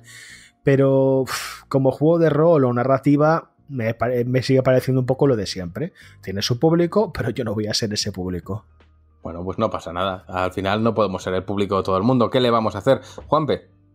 A ver, yo, yo le quiero hacer una pregunta, bueno, a una, pregunta a Dan, pero porque es el que creo que de los, de los cuatro es el que más ha jugado a, cualquier título de, Souls-like, eh, de la saga, Bloodborne o, lo que sea. Eh, porque decía Javi, bueno, tienes ahí esos elementos para descubrir lo que ha pasado. Si quieres, lo descubres y si no, no lo descubres. Pero claro, entonces me pregunto yo y creo que me, estoy sorprendiendo a mí mismo porque no me he hecho nunca esta pregunta con respecto a Dark Souls. Eh, tristemente, eso es lo que me interesa la, la, saga porque no es para mí, yo lo reconozco. Entonces, ¿cuál es el motor de movimiento de un Dark Souls? Porque al final todo juego necesita una, un motivo por el que se mueve la historia o se mueve el juego. Yo no voy a decir historia, voy a decir el juego. Es un personaje que tiene un problema y tiene que resolverlo. Es un personaje que quiere llegarse a, convertirse en el mejor entrenador de lo que sea. En este caso, si tu objetivo no es, como poco, intentar averiguar lo que ha ocurrido anteriormente, no que vaya hacia adelante la historia, sino que vaya eh, hacia adelante pero hacia atrás para conocer lo que ha ocurrido con anterioridad, eh, cuál es el motivo de qué es lo que ocurre en, si yo te tengo que decir eh, qué es lo que ocurre en Dark Souls 3 o en Dark Souls, la trilogía, porque por ejemplo en el caso de Sekiro es diferente, creo, que, ¿cuál sería la respuesta? ¡La muerte! Perdón, tenía que hacerlo. A ver, te cuento un poco. Eh, lo que sucede en los Souls no es que tú llegues exactamente cuando ya todo ha pasado, sino cuando todo está a punto de irse a la puta mierda. Entonces, tú llegas ahí como última esperanza de la tierra, de.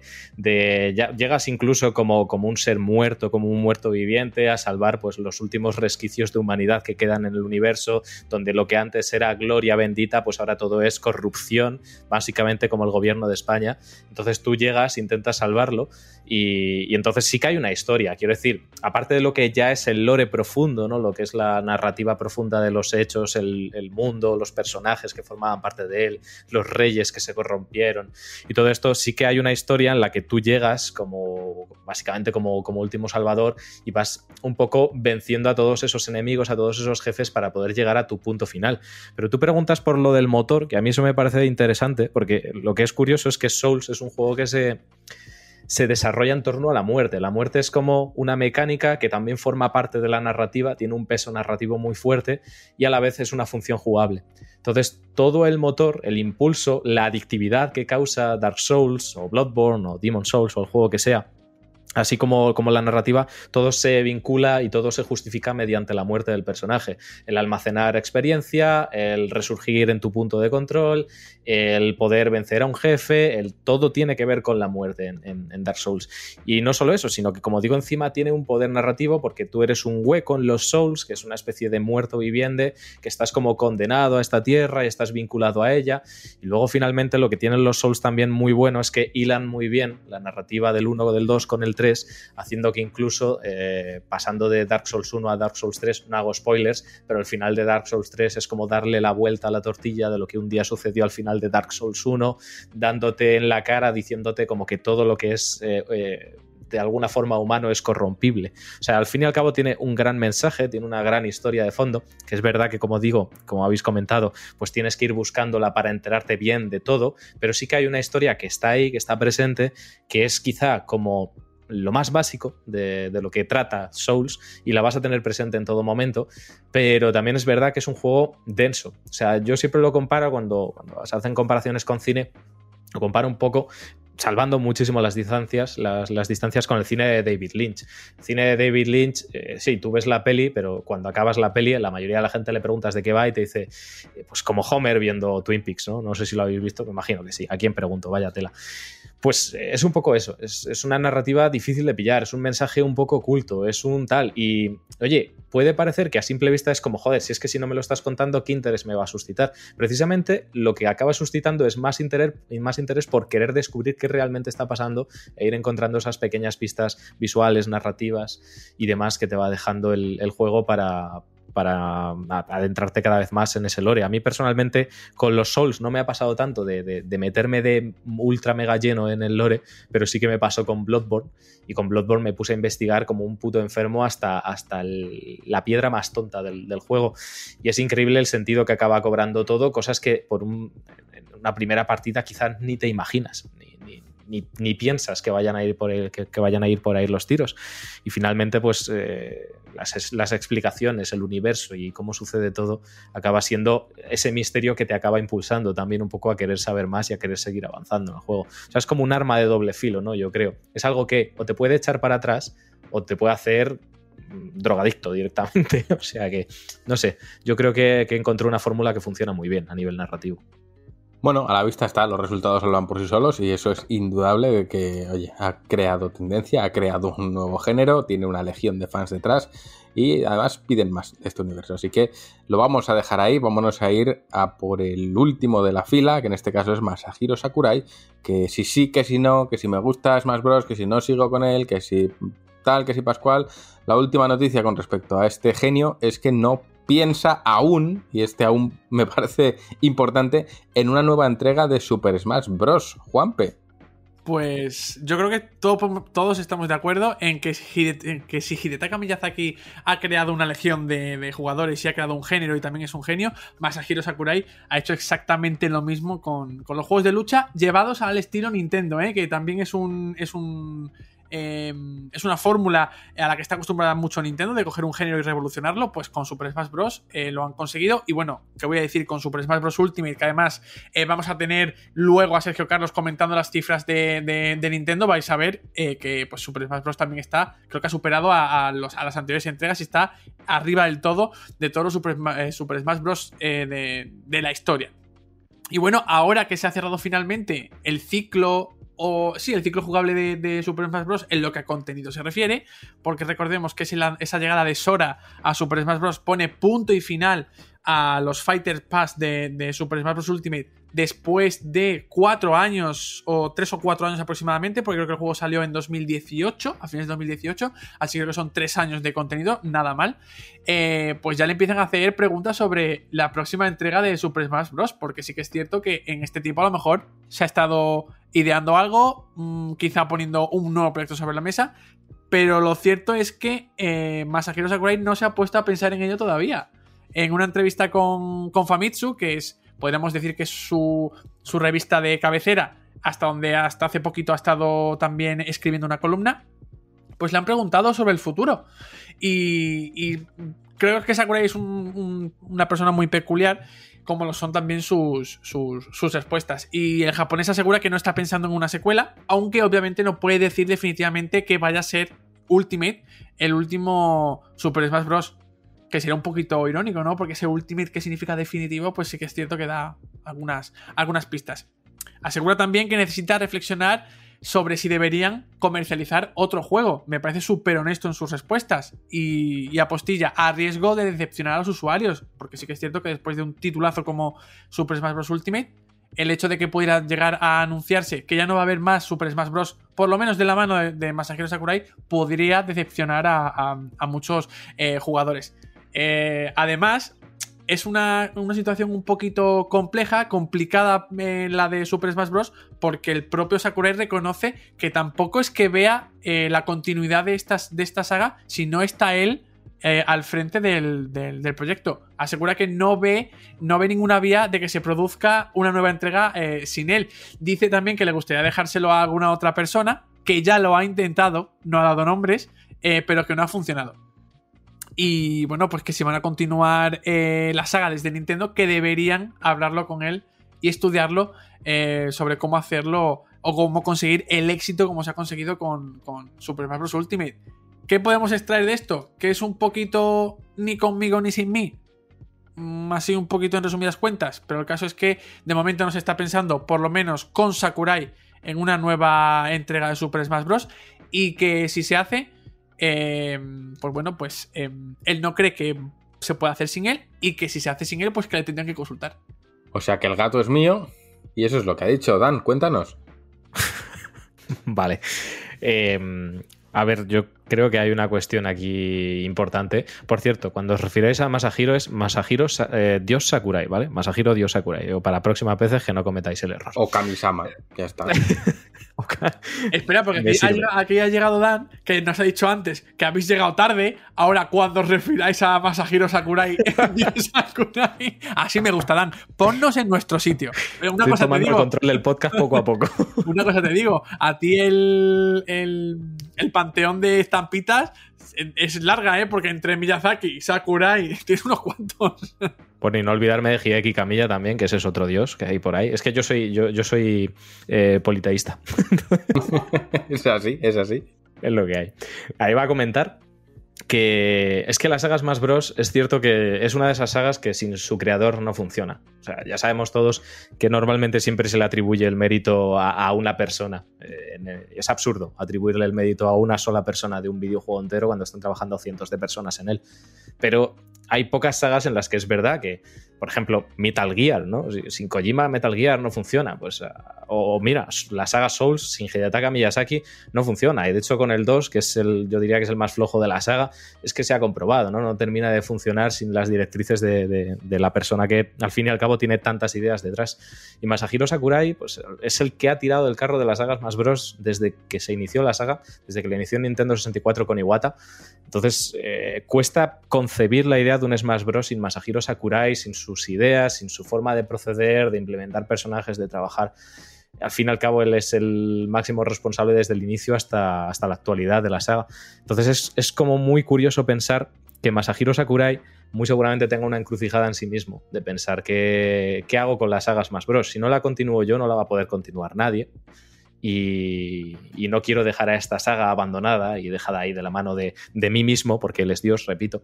Entonces, ¿qué sentido tiene para Masahiro Sakurai pensar en las sagas más bros como algo finiquitado, si es su proyecto de vida? Es que están en, un punto de, de, no retorno, yo creo, en el que o lo abandona ya para siempre o la continúa para siempre. Y ese es el punto, porque Masahiro Sakurai ha dicho varias veces que ya no iba a hacer más Smash Bros., que ya se retiraba. Y sí que es cierto que con Smash Bros. 4 lo dejó como bastante claro. Y después de la muerte de Iwata, eh, Super Smash Bros. Ultimate se convirtió como una especie de, carta hacia Iwata a nivel personal, ya que eran bastante amigos. Entonces da un poco de, imagino que lo tiene ahí como, como si fuese una responsabilidad suya, un hijo suyo, ¿no? Querer continuarlo de esa forma. Pero bueno, yo no sé lo que hará Masahiro Sakurai, lo que sí que tengo claro es que el hombre se merece un descanso, porque ha estado trabajando sin descanso durante décadas para las sagas más bros, y también estaría bien verle trabajar en otros proyectos como hizo con Kid Icarus Uprising, que sacó un, señor juegazo ahí también. Y ojalá, ojalá que, le dejen continuar con total libertad y que ojalá las sagas más bros pudiese continuar mientras él hace otras cosas. Yo es que me paro a pensarlo y claro, continuar las sagas más bros a este punto en el que está ¿qué implica añadir más personajes? O, puede haber un cambio que digas, no, necesito un juego entero nuevo. Yo creo que al final, creo, he jugado bastante a Smash Bros. No llegando a nivel profesional, pero he jugado mis horas. Realmente el atractivo de Smash Bros. es el compendio de personajes que hay. Eh, no creo que necesite otro cambio más allá de seguir sumando personajes. Creo, no sé si realmente una nueva iteración del juego podría proponer un nuevo paradigma sobre la mesa que necesite reinventar a todos los personajes que ya están inventados, pero creo que eso sería un suicidio laboral, decir, ahora tengo que volver a hacer a todos estos personajes. Creo que solo consiste en añadir más personajes, que es lo que ha venido haciendo durante todos estos años. Quizás me equivoco, ¿eh? quizás llega aquí un jugador que sabe bastante más que yo y dice, pues mira, no, el juego necesita todos estos ajustes y lo que le vendría bien ahora mismo es volver a empezar. Puede ser. Yo desde mi perspectiva un poco foránea digo, bueno, es que al final es seguir añadiendo personajes. Mm, las bases ya están sentadas. ¿Hace falta que esté Kamisama ahí aprobando cada nueva incorporación? Pues puede ser no sabría decir. Sí que es verdad que es un nombre que está muy vinculado a esta saga, pero también es cierto que este hombre necesita un descanso porque ha tenido severos problemas de salud y lo sabemos todos. Entonces, em, quizás, y esto es un error que uno aprende con el tiempo, eh, quizás el, problema aquí es que este señor no ha sabido delegar, que es, es muy habitual entre los que dirigen proyectos que no saben delegar o que mm, nunca ha llegado a entender que aunque delegues en una persona en la que confías mucho, siempre tendrá su manera de hacer las cosas, que nunca va a ser la tuya. Y si eso él no lo ha sabido asimilar y ha tirado de él, mejor lo hago yo, si quieres algo bien hecho, lo haces tú mismo, pues de aquellos barros estos lodos, y en esta se ha visto ahora mismo. Pero bueno, eh, desconozco, hablo sobre suposiciones. Así que bueno, Juanpe, cuéntame. Pensaba que ibas a decir, desconozco-lo. no, en, el caso de, todo este tema de Super Smash eh, Bros. Ultimate, a mí se me generan eh, diferentes dudas, cuestiones, porque, por ejemplo, lo comentabas tú ahora, Juan, el tema de delegar. Y creo, porque a raíz de las declaraciones que da Sakurai, y que dice literalmente que no cree que sin él se pueda seguir la, la, la saga, puede sonar arrogancia. ¿no? Y yo creo que no es tanto arrogancia, sino como lo que tú dices, miedo a que no haya una persona que como él pueda llevar a un siguiente estadio Super Smash Bros. Ultimate. Si, hemos, si damos por hecho, vamos a ponernos en la situación de que se ha llegado a la máxima forma de Super Smash Bros. Ultimate, más allá no hay nada, no puede haber nada mejor. Por lo tanto, él puede pensar, claro, si yo ahora mismo eh, lo, he, lo, llevado hasta aquí, lo hasta aquí, me retiro de Super Smash Bros. Ultimate. Eh, y como precisamente tú dices, no hay nadie que pueda hacerlo como lo hago yo, porque no he enseñado, no he delegado, no he compartido. Obviamente, todo lo que va a ser, eh, todo lo que va a surgir a raíz de aquí va a ser muy diferente. Y probablemente, ¿por qué no? Eh, se reciba de manera bastante peor que la anterior entrega. Por lo tanto, a lo mejor tiene ese miedo a que se pueda un poquito desvirtuar el bebé, como dice Dan, ¿no? Es ese bebé de Kamisama, eh, como Dan, que como es Kamisama puede hacer lo que le dé la gana, eh, pues eh, tenga ese miedo. Yo lo veo un poquito como incluso preocupación precisamente por el futuro que pueda tomar o por el camino que pueda tomar Super Smash Bros. Ultimate a partir de ahora. Y voy a más, al final la figura de Masahiro Sakurai es muy relevante. ¿Qué quiero decir con esto? Pues que el hecho de que haya llegado Sora, que lo hemos comentado aquí, a Super Smash Bros. y no solo Sora, Cloud, eh, Solid Snake, em, un montón de personajes que Sonic mismamente, a que han llegado a, personajes de persona a Super Smash Bros. Ultimate, seguramente han sido en parte por el peso que tiene Masahiro Sakurai en la industria del videojuego. Y haya sido él el que haya empezado las negociaciones y las haya terminado eh, con Square Enix, con Konami, con mil y una eh, compañías. con todo esto, si pensamos en el futuro, de Super Smash Bros. sin Sakurai. Porque tú dices ahora, claro, es seguir sumando personajes. Pero es que eso también es un dolor de narices. Ya no, ya no solo te tienes que preocupar de ofrecer una novedad jugable lo suficientemente atractiva como para justificar Super Smash Bros. Bros mm, Hyper Ultimate, por poner un, un nombre. Sino que te tienes que preocupar de ampliar esa plantilla. O que por lo menos ofrezca personajes nuevos de otras licencias con las que te vas a tener que pelear. Y seguramente Sakurai hacía mucho más sencillas, entre comillas, las negociaciones con según qué compañía. O sea que es que ahora mismo es un mar de incertidumbre. Es un tema muy complicado. Yo estaba mirando, tiene 89 personajes jugables. Claro, una nueva iteración del juego, el público no se conformaría con menos de 89. Entonces, claro, es que al final han llegado unas cotas que dices, esto ya no se puede hacer un nuevo escalón y desde aquí eh, volverlo a hacer crecer, sino que es que ya tienes que hacer crecer la masa que ya tienes, porque es que esto es, no sé, lo veo muy complicado, Dan.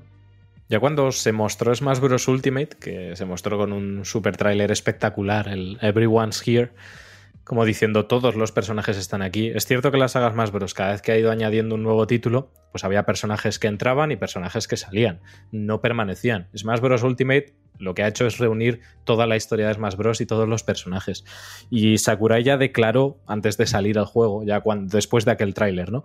Que pasase lo que pasase en el futuro de las sagas Smash Bros., iba a ser imposible que en un futuro e hipotético Smash Bros se repitiese la jugada de meter a tantos personajes. O sea que seguramente si en el futuro sale otro Smash Bros. no va a tener tantos personajes. Ahora, que la gente no se vaya a conformar con eso ya es otra historia, pero que él comentó que esto no iba a volver a pasar, lo hizo.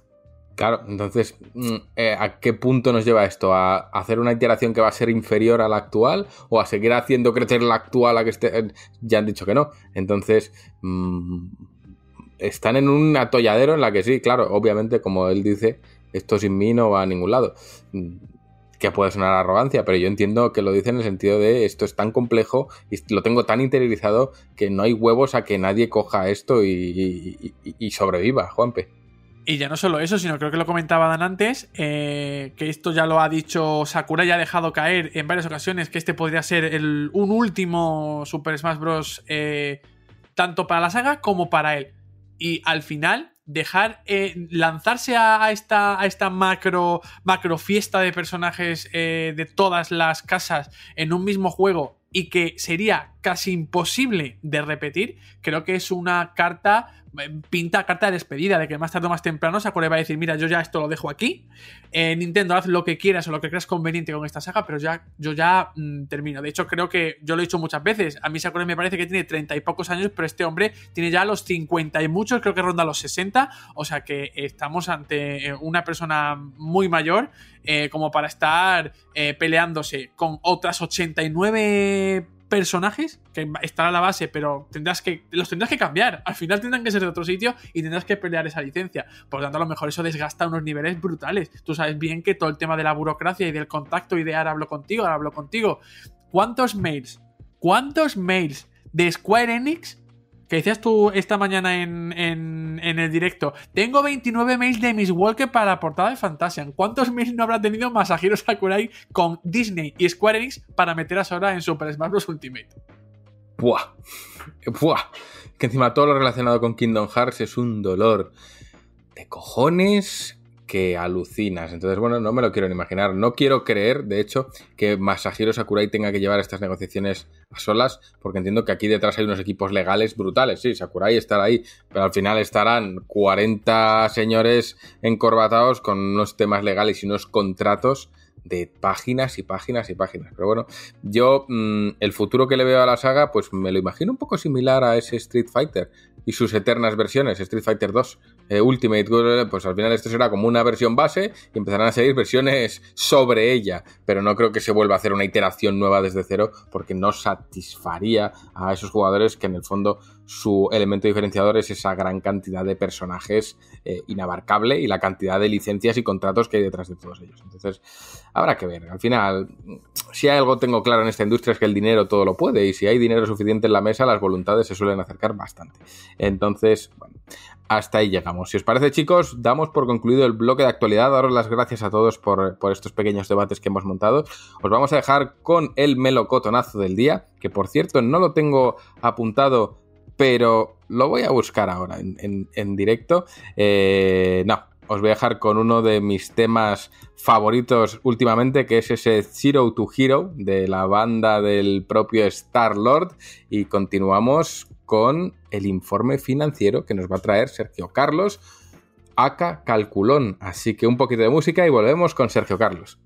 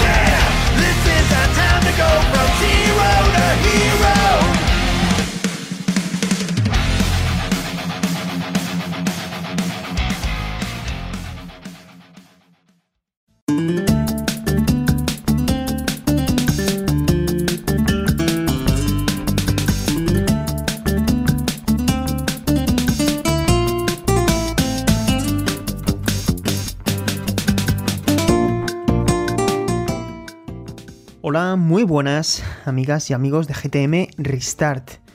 Estamos en un bloque dedicado eh, en exclusiva a analizar eh, los resultados financieros de Nintendo durante este segundo trimestre del presente ejercicio fiscal. Un periodo que abarca desde el 1 de julio hasta el 30 de septiembre de 2021, lo que a partir de este momento vamos a llamar el Q2. El Q1 fue el periodo que abarcó desde el 1 de abril hasta el 30 de junio, es decir, el trimestre primaveral, y no obstante, el que hemos terminado ahora es el que conocemos comúnmente como el trimestre de verano, que es uno de los tradicionalmente más, eh, más flojos de, de, un ejercicio fiscal, porque no hay tantos lanzamientos de software que son los que impulsan la venta de, de hardware y también pues eh, el consumidor es consciente de que está a expensas de recibir esos grandes lanzamientos que se suelen publicar en el Q3, en lo que será el periodo del 1 de octubre al 31 de marzo. Entonces ya poniendo las cosas en, en perspectiva, no quiero únicamente dar datos, quiero que los interpretemos juntos y que los analicemos para entender si realmente estamos ante un buen o un mal ejercicio fiscal para la compañía japonesa, para la compañía de Kyoto capitaneada por Suntaro Furukawa. Pues la respuesta corta es que las cosas han ido bien, pero no tan bien como el año pasado. Pero la realidad es que de entre todos los datos que vamos a, a comentar a continuación, hay una serie de interpretaciones a las que podemos llegar si entendemos primero el contexto, es decir, el presente, y segundo, el futuro inmediato, el presente nos deja una distribución trimestral de 3,83 millones de unidades de Nintendo Switch. ¿De acuerdo? Nintendo Switch ahora mismo se encuentra con 92,87 millones de unidades vendidas hasta el día 30 de septiembre. Sin contar todavía las ventas de Nintendo Switch OLED, ni tampoco, por tanto, las de Metroid Dread que todavía no conocemos mmm, de ninguna manera. 3,83 millones de unidades durante este trimestre de verano y, me podréis decir, eh, Sergio, ¿es mucho o es poco? Pues este dato evidentemente hay que interpretarlo. Eh, lo primero que tenemos que hacer es compararlo con otros Q2. El Q2 del 18 fue de 3,19, el Q2 del 19 fue de 4,8, el Q2 del año pasado fue de 6,85 y este año sin embargo tenemos 3,83 millones de unidades vendidas, lo cual significa que se han despachado menos unidades que en el Q1, que es algo que no pasó en el ejercicio 2020, que tampoco pasó en el ejercicio 2019 y tampoco ni en el 18 ni en el original del 17. Así que es la primera vez que tenemos un segundo trimestre fiscal en el que se distribuyen menos unidades que el primero. Insisto, este año 3,83 millones y el año pasado 6,85. Eh, en total tenemos, como digo, 92,87 millones, eh, con una tendencia que nos invita a pensar que ya eh, para el día 31 de diciembre Nintendo Switch habrá superado las ventas totales de Nintendo Wii, con sus 101,63.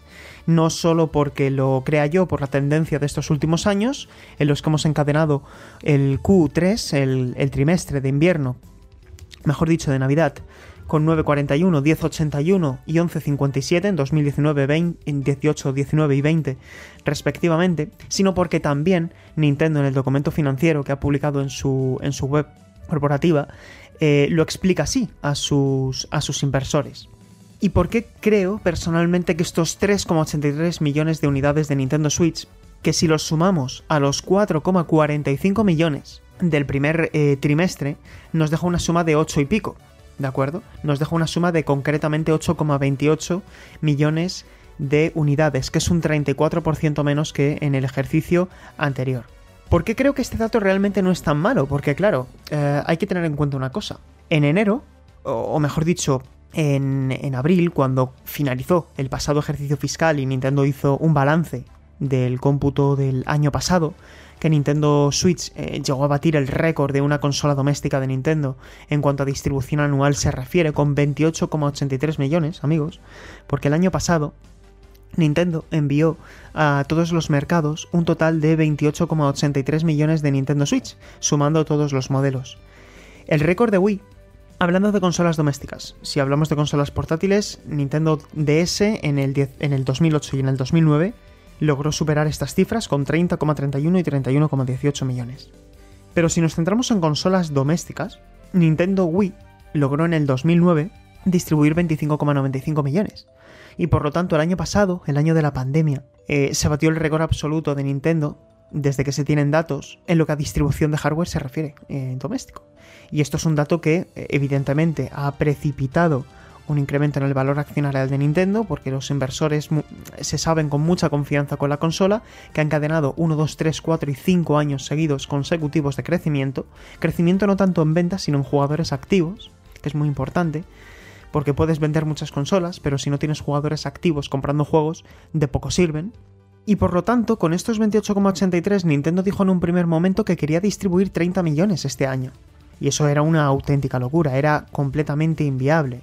Eh, principalmente porque no había un título, un driving title como es Animal Crossing New Horizons, que reportó un porcentaje abismal de las ventas eh, totales de software durante el pasado ejercicio fiscal, con 20 y pico millones de unidades, que es una auténtica barbaridad. Eh, Animal Crossing New Horizons es el videojuego más rápidamente vendido de, de la historia de Nintendo. Entonces, claro, llega, termina el Q1 y empezamos el Q2, y Nintendo, Suntaro Furukawa, dice a sus inversores que corrigen esa previsión de 30 millones a 25,5 millones, escribiendo, entre otros motivos, la en ese momento acuciante crisis de materiales semiconductores que estaba eh, pues obstaculizando la cadena de producción y la cadena de distribución al tiempo que también eh, pues ellos tenían ya pensada la fabricación de un nuevo de un nuevo hardware, que querían tener reservas. Ese nuevo hardware era, era Nintendo Switch OLED, un nuevo SKU. Y básicamente eh, corrigieron este, este, este dato de envío de, 28, de, 30 a 25,5. Y durante esta pasada semana, Nikkei ya anticipaba que Nintendo estaba, eh, estaba a punto de comunicar a, sus, a, su, a su equipo accionarial eh, una, disminución del 20% respecto al dato inicial, no respecto a los 25,5, sino a los 30 millones iniciales. Eh, que se quedaría en torno a los 24 millones. 24 eh, millones, bueno, no en torno, exactamente a los 24 millones, así lo declara Nintendo en el, en el documento.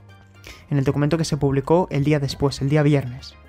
Así que, ¿es, ¿es, realista ese dato de 24 millones? Pues teniendo en cuenta que es una reducción del 5 y pico por ciento respecto a los 25 millones y un 20% respecto a esos 30 millones iniciales, yo veo complicado que logren distribuir esos 24 millones.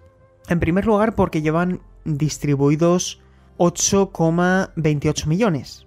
Y si quieren vender eh, un total de 8,28 millones en el primer semestre. En el primer semestre, porque no he dicho una cosa y es que Nintendo durante esta, esta reunión ha hablado casi siempre en términos semestrales, porque los, para que lo entendáis, los números de Nintendo durante este semestre son mejores que si analizan únicamente el segundo trimestre, ¿vale?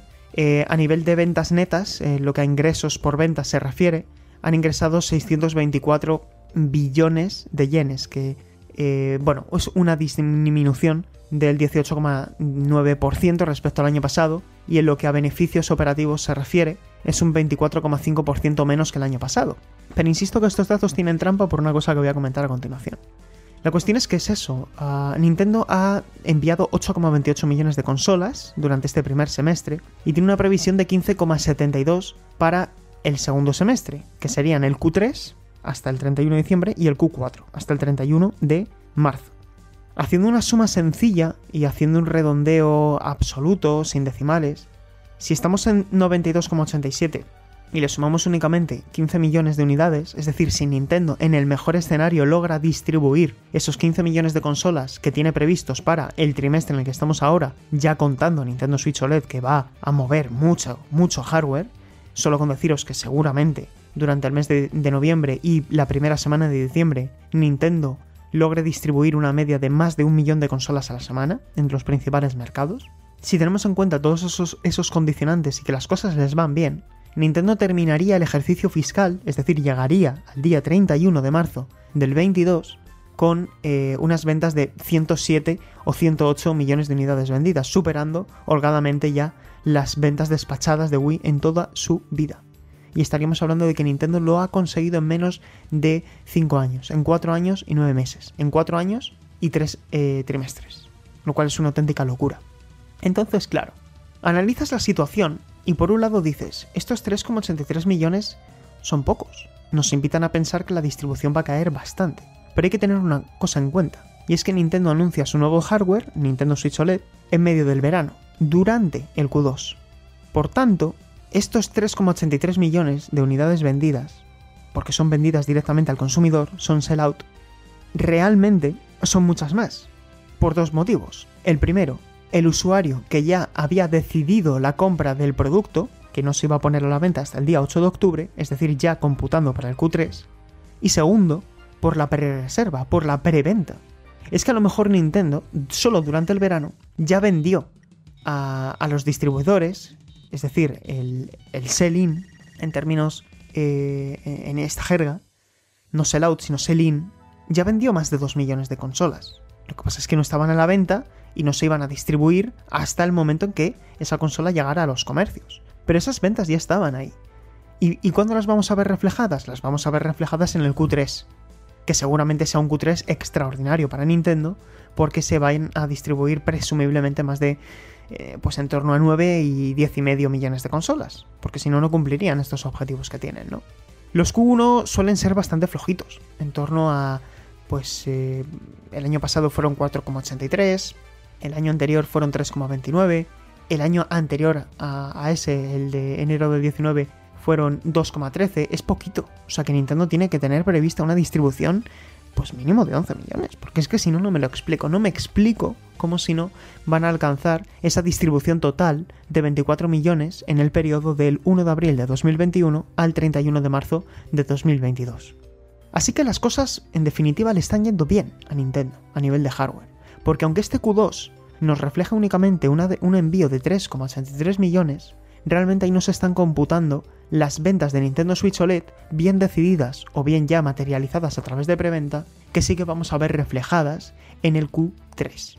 En estos momentos, eh, transcurridos los primeros 19 trimestres de, de vida de Nintendo Switch, para poner todavía más en contexto y para que podáis entender cómo le están yendo las cosas a la consola, si nos ceñimos únicamente a la comparativa con las mm, otras consolas más exitosas de la historia de Nintendo, dejando al margen Game Boy porque no he podido hacer un recorrido trimestre a trimestre, no he conseguido alcanzar esos datos, pero sí he- hemos podido eh, plasmar en un, en un gráfico que si os interesan tener en PDF todo este material que he ido realizando durante los últimos días, os puedo pasar el PDF si lo queréis, para vuestro uso y disfrute, para pues bueno, si os gusta este tipo de cosas, yo os lo ofrezco eh, amablemente y, y así lo podéis tener con todas las fuentes y todo el material utilizado. Si nos ceñimos únicamente a Nintendo, transcurridos los primeros 19 trimestres, Nintendo DS, una consola todavía más extraordinaria, que ya estaba aconteciendo, eh, casi pues ya aproximándose a su quinto año de vida, al estreno de Nintendo DSi, que impulsó todavía más el hardware y dio un chute de, de- de vida de otros tres años a Nintendo DS. Nintendo fue muy inteligente con la gestión de Nintendo DS, fue muy, muy inteligente. Llevaba 107,75 millones de consolas distribuidas. Wii llevaba en estos momentos, transcurridos los primeros 19 trimestres, 87,57, aproximándose ya a su último gran año. Wii fue una consola muy particular, fue una consola que, tengo aquí los datos delante, tuvo dos años de un éxito extraordinario. En su tercer año, ¿vale? En su tercer año, Wii se disparó hasta los 25,95 millones de consolas. Nintendo Switch en su tercer año distribuyó 16,95, ¿vale? O sea, el crecimiento de Nintendo Switch ha sido constante pero ligeramente más lento.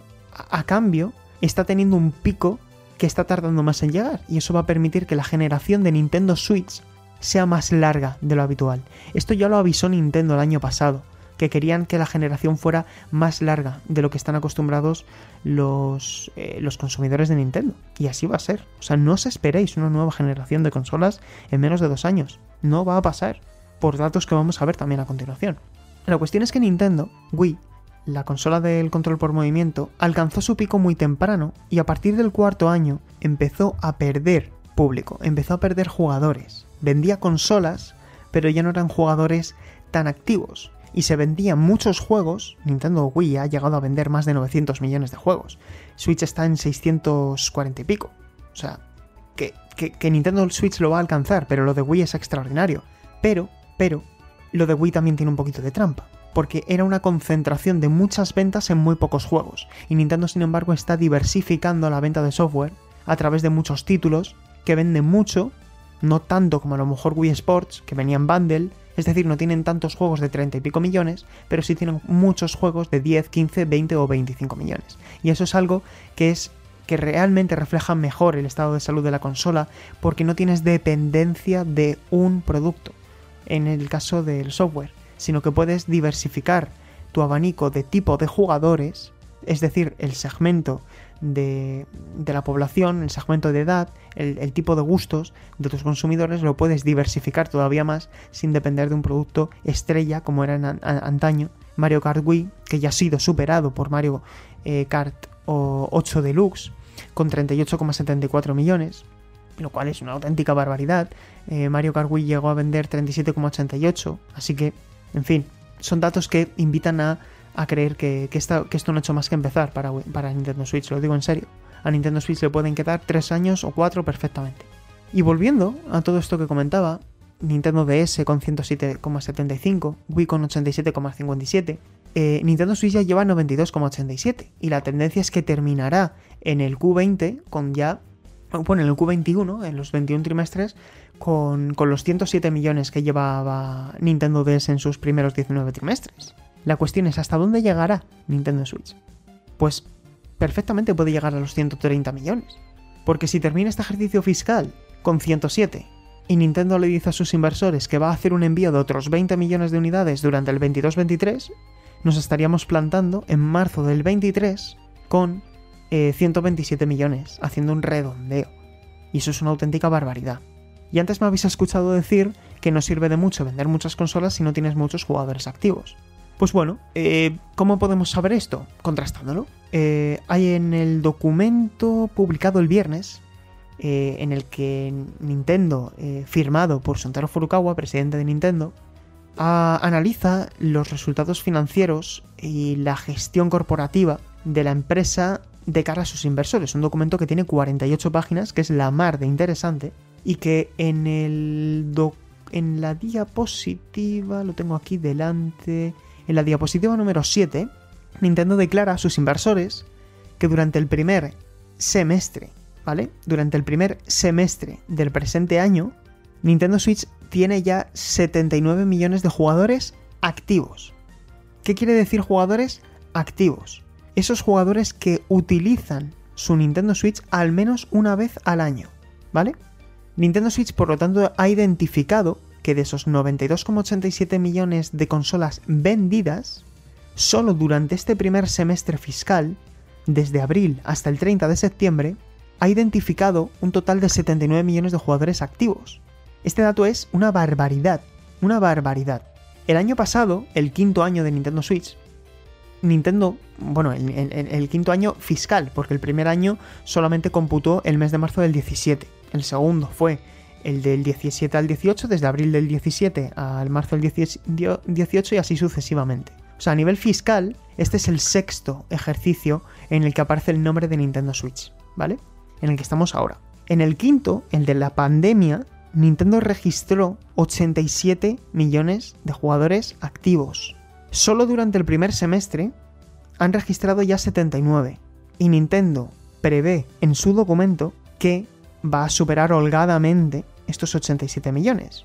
Porque vamos a considerar que imaginaos que cumplen esos 107 millones de consolas vendidas al término del presente ejercicio fiscal.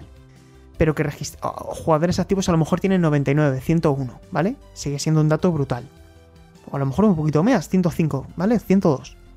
Ya lo estaría superando con creces. ¿Y sabéis lo que significa este dato? Que estamos ante la primera consola de la historia de Nintendo, repito, la primera consola de la historia de Nintendo, que presenta un crecimiento de jugadores activos en su sexto año de vida, en su sexto ejercicio fiscal eh, computado. Nunca una consola de Nintendo había logrado este disparate. Nunca. Nintendo Switch se aproxima a un sexto año de crecimiento gracias al debut de Nintendo Switch OLED, dice Nintendo a sus inversores. Y luego más datos, más datos eh, interesantes que nos ayudan a entender eh, que verdaderamente Nintendo está consiguiendo algo fuera de lo común y que por lo tanto este Q2, aunque haya sido flojo, realmente es el anticipo de algo muy grande. Mirad, eh, fijaos en una cosa hemos hablado que Nintendo está vendiendo menos consolas, ¿no? Eh, de, que por cierto, de estos 8,28 millones, 6,45 son del modelo estándar, el modelo de los Joy-Con, y 1,82 de Nintendo Switch Lite. Y por si alguien se lo pregunta, de esos 92,87 millones de consolas, si hacemos el reparto con los quesitos, vemos que de los 92,87 millones, 76,34 se corresponden a Nintendo Switch estándar, un 82,20%. Por otro lado tenemos el, el 17,80% restante, que es la opción elegida por 16 millones 16,53 millones de consolas, que además es, este dato ya es en dos años, porque Switch eh, Lite se puso a la venta en septiembre del 19, recordad, acompañando a, a, Link's Awakening de X. Es un dato flojo para Nintendo Switch Lite, no ha llegado a penetrar de la misma manera que Nintendo Switch estándar por factores que yo no alcanzo a, poder estimar, podría especular, pero creo que el motivo principal por el que la opción elegida por el 82% de la gente, es decir, 8, de cada 10 jugadores eligen el modelo estándar de los Joy-Con, es primero por su factor forma, por el concepto híbrido y porque, porque resulta más atractivo en términos generales, ¿no? Porque al fin y al cabo, Nintendo Switch Lite es es solo portátil, pero es que Nintendo Switch estándar, si tú quieres, también puede ser una consola portátil. Y bueno, bueno, bueno, bueno. ¿Por qué digo que realmente estos datos son engañosos de Nintendo en el Q2? Y realmente estamos ante algo grande. Hemos dejado claro que Nintendo tiene una base instalada de jugadores activos que va a crecer en su sexto año. Esto ya está diciendo de manera orgánica este dato, tanto a Nintendo como a sus inversores, que esta generación no se puede eh, parar antes de tiempo, porque está creciendo. Tú te puedes plantear una nueva generación cuando tu consola decrece en jugadores activos. Pero mientras esto crezca, no, no preveo que a finales de 2022 tengamos una nueva generación. Puede que sí que tengamos un nuevo rediseño. Esa Nintendo Switch OLED con un nuevo chip eh, de Nvidia que permita que a través de eh, Deep Learning Super Sampling o un DLSS o similares se alcance eh, resolución output en 4K para televisores. Eso no lo descartemos que pueda pasar.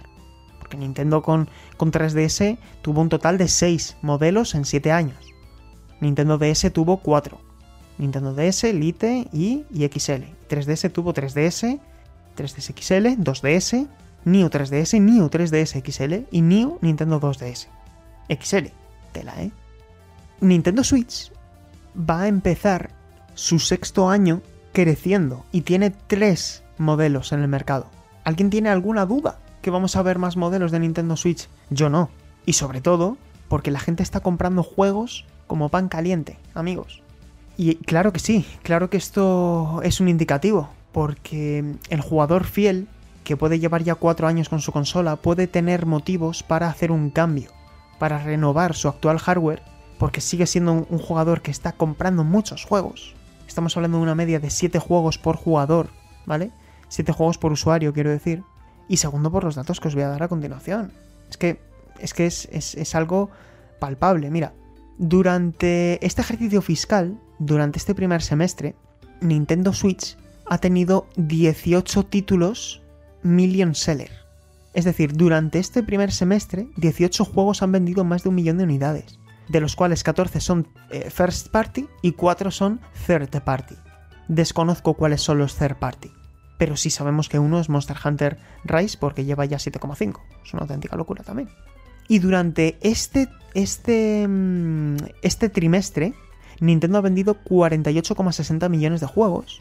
Y durante el primero 45,29. Es decir, durante este primer semestre fiscal, Nintendo ha vendido 93,89 millones de juegos. Y el año pasado, en un año de récords, vendió 100. O sea, solo ha perdido un 6,3% sin tener juegos como Animal Crossing, New Horizons, que, se hartó a vender veintipico millones de copias en su, en su primer semestre, o 18, no sé cuánto llevaba, una barbaridad. Y ahora lleva ya 35. Entonces, ¿cómo lo ha conseguido Nintendo? ¿Cómo sin tener un gran lanzamiento que venda, venda, venda y venda, ha logrado eh, alcanzar estas cifras? Pues porque tiene muchos títulos evergreen tiene muchos títulos que a pesar de llevar mucho tiempo en el mercado, siguen vendiendo una barbaridad. Y os planteo una pregunta. ¿Cuál creéis que ha sido el juego más vendido durante este, durante este primer semestre para Nintendo? El, el más vendido. durante este primer semestre, desde el 1 de abril hasta el 30 de septiembre. ¿Cuál ha sido el juego más vendido de Nintendo? Contando First Party y Third Party. Pues bueno, ese juego no ha sido Mario Kart 8 Deluxe, que ha vendido 3,34 millones en segunda posición. Y se consolida ya como el juego más vendido de la saga Mario Kart, con 38,84 millones, que es de locos. No ha sido Mario Kart, no ha sido tampoco Animal Crossing, que durante este semestre ha vendido 2,22, ni ha sido New Pokémon Snap, que ha vendido 2,19 millones. Ha sido The Legend of Zelda Skyward Sword HD con 3,6 millones de copias.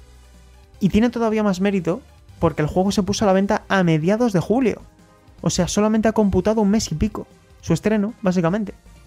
¿Os sorprende, por lo tanto, que Nintendo haya logrado despachar eh, estas cifras? y os sorprende, quiero decir, si, que sigan sacando remasterizaciones y títulos que en su momento a lo mejor no vendieron tanto, porque el, el Sword original vendió 3,67 millones en toda su vida. Y Nintendo en un mes y medio ya ha alcanzado esas cifras.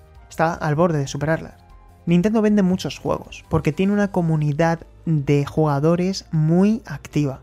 Cada juego que salga, si sale ahora un Pokémon Pinball, si sale un eh, Advance Wars, un Metroid 2D, un Metroid Prime Trilogy, un nuevo Kirby, un nuevo Ice Climbers, un nuevo Kid Icarus. Es que va a vender uno o dos millones como mínimo. Porque es la tendencia de prácticamente todos los juegos first party de Nintendo. Que venden, venden y venden. Porque Nintendo no solo está vendiendo muchas consolas, sino que sus jugadores están comprando muchos juegos. Y esto está haciendo que Nintendo le diga a sus, a sus inversores, oye, es que las cosas van tan bien, van tan bien, que vamos a invertir mucha pasta. De hecho, fijaos una cosa, entonces los guarismos que ofrece Nintendo en, una del, en, el, en el gráfico de distribución de edad de jugadores durante el último año, eh, la moda, es decir, el dato más repetido, fue el de los 20 años. Y lo más repetido está entre los 20 y los 35, o sea, el público el público millennial, ¿no? El público que se suele considerar, pues entre eso, entre los 30, porque a partir de creo que la gente que, que nació ya en el actual siglo ya se le considera generación Z que, no estoy utilizando estos términos para utilizar etiquetas, sino para que podamos hacer una distinción a nivel mental de, de cuál es el público más objetivo de Nintendo Switch. Pero es que claro, luego te pones a ver y ves que Nintendo Switch tiene más jugadores de entre 40 y 45 años que entre 15 y 20. Es que es una auténtica barbaridad. Esta consola tiene un parque limitado pero existente de jugadores activos de entre 50 y 60 años. ¿Y cómo ha conseguido esto Nintendo? Con juegos para todos los gustos. Tienes títulos core, como The Legend of Zelda Breath of the Wild, tienes títulos para toda la familia, como Animal Crossing Horizons, Ring Fit Adventure, con más de 12 millones de copias, Super Mario Party, el juego más vendido de la saga, Splatoon 2, Mario Kart 8 Deluxe, y luego tienes títulos que sirven tanto para el público core como para el público que solo quiere escuchar la voz de Nintendo y el público que solamente tiene Nintendo como su única consola independientemente de sus gustos. Pokémon Espada y Escudo, Super Smash Bros. Ultimate, Super Mario Odyssey, en fin, es que tiene una variedad de títulos que estamos de acuerdo en que lanzan menos juegos de los que nos gustarían al año, y Nintendo se tiene que poner las pilas. Y yo lo voy a decir claro, a mí 2020 y 2021 me han parecido juegos años flojos a nivel de lanzamientos. ¿Está justificado por la pandemia? Bueno, está excusado por la pandemia. Y para justificar que nos estábamos equivocando, hace falta un año 2022 rompedor como parece que va a ser. Pero ¿cuál es la clave? Que todos estos títulos que he mencionado siguen vendiendo 600.000 copias al trimestre, 300.000 copias al trimestre, 500.000 copias cada trimestre, es una barbaridad. Y así es como nos encontramos, con una Nintendo que asegura a sus inversores que va a invertir más de 100, más de 1000, perdón, es que he hecho el cálculo antes en euros para, para no darlo en yenes. Invertirá más de mil millones de euros en desarrollo de juegos y otras formas de entretenimiento, ¿vale? No descartan, no descartan que inviertan dinero en comprar estudios, pero no ese es el principal objetivo. De este montante van a dedicar 760 millones de euros en expandir su capacidad para desarrollar videojuegos? ¿Esto qué quiere decir en castellano? Pues que seguramente los próximos Fire Emblem, Xenoblade, Mario, Zelda, todos los juegos de Nintendo vayan a ser más ambiciosos porque Nintendo va a dedicar más recursos a sus estudios internos. Y luego por otro lado, pues también eso, les dice que apunta a un sexto año de crecimiento, algo que nunca había sucedido en una consola de Nintendo, y también están pensando ya en su próxima generación que va a salir en el año 20XX, me hizo gracia al verlo en la diapositiva. Nintendo ya piensa en una nueva generación, evidentemente va a haber una consola después de Nintendo Switch. No sabemos si será algo modelo Apple, una, un modelo integrado, digamos, de iteraciones, que es lo que yo pienso que va a suceder, que vamos a tener una transición, digamos, dulce, como lo fue 3DS respecto a Nintendo DS, pero con la diferencia de que yo sí creo que en una primera etapa los juegos nuevos de la próxima generación sí que van a funcionar en la actual Nintendo Switch, que va a ser plenamente retrocompatible, pero que va a haber títulos intergeneracionales como ha pasado con Xbox One y Xbox Series, como ha pasado con PS4 y PS5, pero con la salvedad de que aquí estaríamos hablando de un factor forma que mantendría, si se cumple lo que yo creo que va a suceder, el modelo híbrido, que es un modelo definitivo, y lo que sí confirma Nintendo a sus inversores es que las Nintendo Account se van a mantener de Nintendo Switch en adelante. ¿Qué tenemos integrado en nuestra Nintendo Account? No solamente nuestras suscripciones, sino nuestras compras digitales. ¿A dónde quiero llegar? que la retrocompatibilidad digital debería mantenerse en la próxima generación. Que si yo me cobro Bayonetta 3 en formato digital, que a lo mejor me lo compro en digital y también me lo compro en físico, porque es Bayonetta, pues a lo mejor en la próxima generación, tú, al acceder a tu Nintendo account, en tu, como se llame esa consola, puedas descargar tu Bayonetta 3 y seguir jugándolo. Que es lo que no pasó en la transición de Wii U a, a Nintendo Switch. Se, entre comillas, justificó porque era una consola de cartuchos en vez de discos, pero yo insisto, la retrocompatibilidad digital ausente no se justifica. Así que así están las cosas con Nintendo. Y termino con un pequeño repasito a, a los 10 juegos más vendidos, por si os interesa. Hasta el día 30 de septiembre. Mario Kart 8 Deluxe 38,74. Animal Crossing New Horizons 34,85. Smash Bros. Ultimate 25,71 millones. El videojuego de lucha más vendido de la historia. Que por cierto, Mario Kart 8 Deluxe es el juego más vendido de la saga, Animal Crossing New Horizons es el juego más vendido de la saga, vendiendo más que, si las, que, con la suma de todas las entregas anteriores juntas. The Legend of Zelda Breath of the Wild en cuarta posición con 24,13 millones, el Zelda más vendido de la saga. Pokémon Espada y Escudo con 22,64, que antes dije 84, 22,64 millones de unidades eh, vendidas, que será próximamente segundo juego más vendido de la saga porque está con esos 2264 a escasas 460.000 copias de superar a Pokémon Oro y Plata, amigos, con sus 23,10 millones. Es que solamente durante este solamente durante este semestre ha vendido 1,65 millones de copias. Es que es una barbaridad lo que sigue vendiendo Pokémon Espada y Escudo, nos guste más o menos. Y se va a consolidar con la medalla de plata. Super Mario Odyssey, el Mario más vendido de la historia, 21,95 millones. Super Mario Party, séptima posición. El Mario Party más vendido de la historia de la saga, 16,48 millones. No sé si os estáis dando cuenta de que estoy repitiendo mucho el X más vendido de la saga. Pokémon Let's Go Pikachu Eevee, con 13,83 millones de unidades, casi igualando las ventas de Pokémon Amarillo. Splatoon 2, el Splatoon más vendido de la saga, 12,68 millones. Y Ring Fit Adventure, que ha vendido eh, casi un millón de copias solo este trimestre.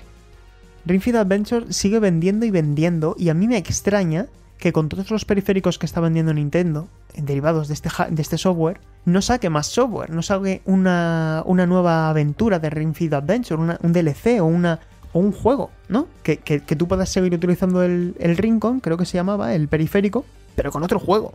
Seguramente vendería un montón. Así que ahí les dejo la idea, porque seguramente Nintendo desde Japón nos está escuchando. GTM Restart, seguramente. Y luego debut, debut de juegos de este año que también hay que reseñar. Super Mario 3D World, eh, más Bowser's Fury, ha vendido ya 7,45 millones de copias en lo que llevamos de año. El original vendió 5,88. o sea, ya ha vendido con creces más que el anterior. O sea, más que su modelo original.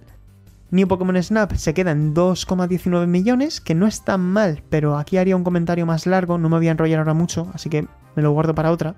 Y Mario Golf Super Rush con 1,94, que es un debut bastante bueno y que apunta también a convertirse, si no en el que más, en uno de los más vendidos de la saga Mario Golf. Y esto es todo amigos. Eh, espero que os haya gustado este bloque. Sé que ha sido largo, pero había muchas cosas que comentar. Espero que no os haya aburrido, espero que os haya gustado y espero sobre todo que hayáis podido pues entender un poquito mejor un documento financiero que siempre es un poco rollo, ¿no? Leer únicamente datos sin entender muy bien qué quieren decir es un poco aburrido. Así que espero que lo hayáis pasado bien, yo he disfrutado mucho grabando este bloque, os mando un abrazo a todos y nos vemos en 7 días. Un abrazo, se despide Sergio González, hasta la próxima.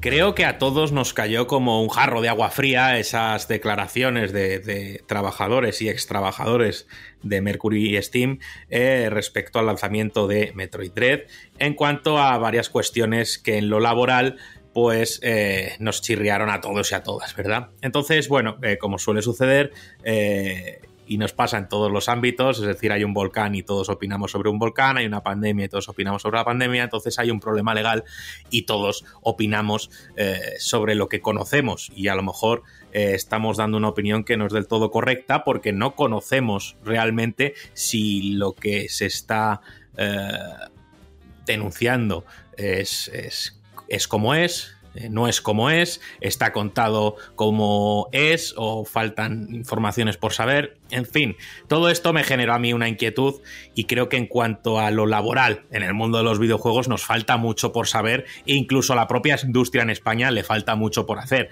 Y entonces yo dije, como suelo decir, ¿Y qué hacemos para aprender? Pues oye, vamos a llamar al que sabe, ¿no? que, es lo, que, se suele hacer. Entonces eh, me dieron el contacto de dos chicas fantásticas que están aquí hoy, que, tienen una empresa de, asesoría legal, eh, tanto para empresas como para particulares. Bueno, están especializadas en propiedad intelectual, pero mm, además pues tocan un montón de campos distintos. Eh, ese gabinete se llama ICUA y aquí tenemos hoy a Sabina y a Silvia, que son pues al final las dos cabezas de ICUA. Eh, ¿Qué tal chicas? ¿Cómo estáis? Hola, ¿qué tal? Hola, ¿qué tal? Muchas gracias, por tenernos aquí. Eso, muchas gracias por la invitación.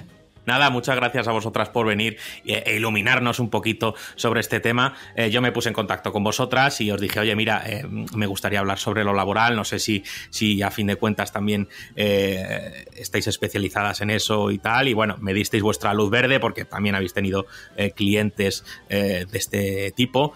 Y entonces bueno, mm, mira, voy a dirigiros la pregunta eh, así en general y ya mm, cada una que quiera que me conteste, ¿vale? Porque eh, a fin de cuentas nos, conozco y no sé quién de las dos pues me va a contestar eh, mejor o, tal, o si que cada una quiere dar su versión o su opinión sobre lo que yo pregunté, pues oye, perfecto, ¿eh? También, maravilloso. Genial, tú, dispara. a ver, a tema general, ¿cómo veis la situación legal en cuanto a lo laboral en los videojuegos en España? Fíjate si no es genérica la pregunta, ¿eh? ¿Solo lo laboral o en general? Porque esto da para mucho. vamos a lo, a lo laboral. Venga, va. Vale. Vale, a ver, mm, lo que pasa con los videojuegos le pasa también, por eso decía Silvia lo de vamos a todo, le pasa también con el tema de propiedad intelectual, porque es una industria que es relativamente nueva entonces, eh, la, ha crecido rapidísimo y la realidad que hay en la industria no está reflejada en la normativa. Entonces, igual que la ley de propiedad intelectual que tenemos no contempla el videojuego como tal, de hecho, hay debate de qué es un videojuego dentro de la ley, o sea, qué tipo de obra sería, cómo se gestionaría, porque no encaja en ninguna categoría de las que ya existen. Eh, y con, el tema laboral pasa parecido, porque no hay eh, un convenio colectivo propio que contemple pues, todas las particularidades del sector, sino que al final pues, tienes que ir encajándolo en otros que, no son propios de la actividad. Vamos, que está complicado. Sí, sí, la cosa está malita, ¿no?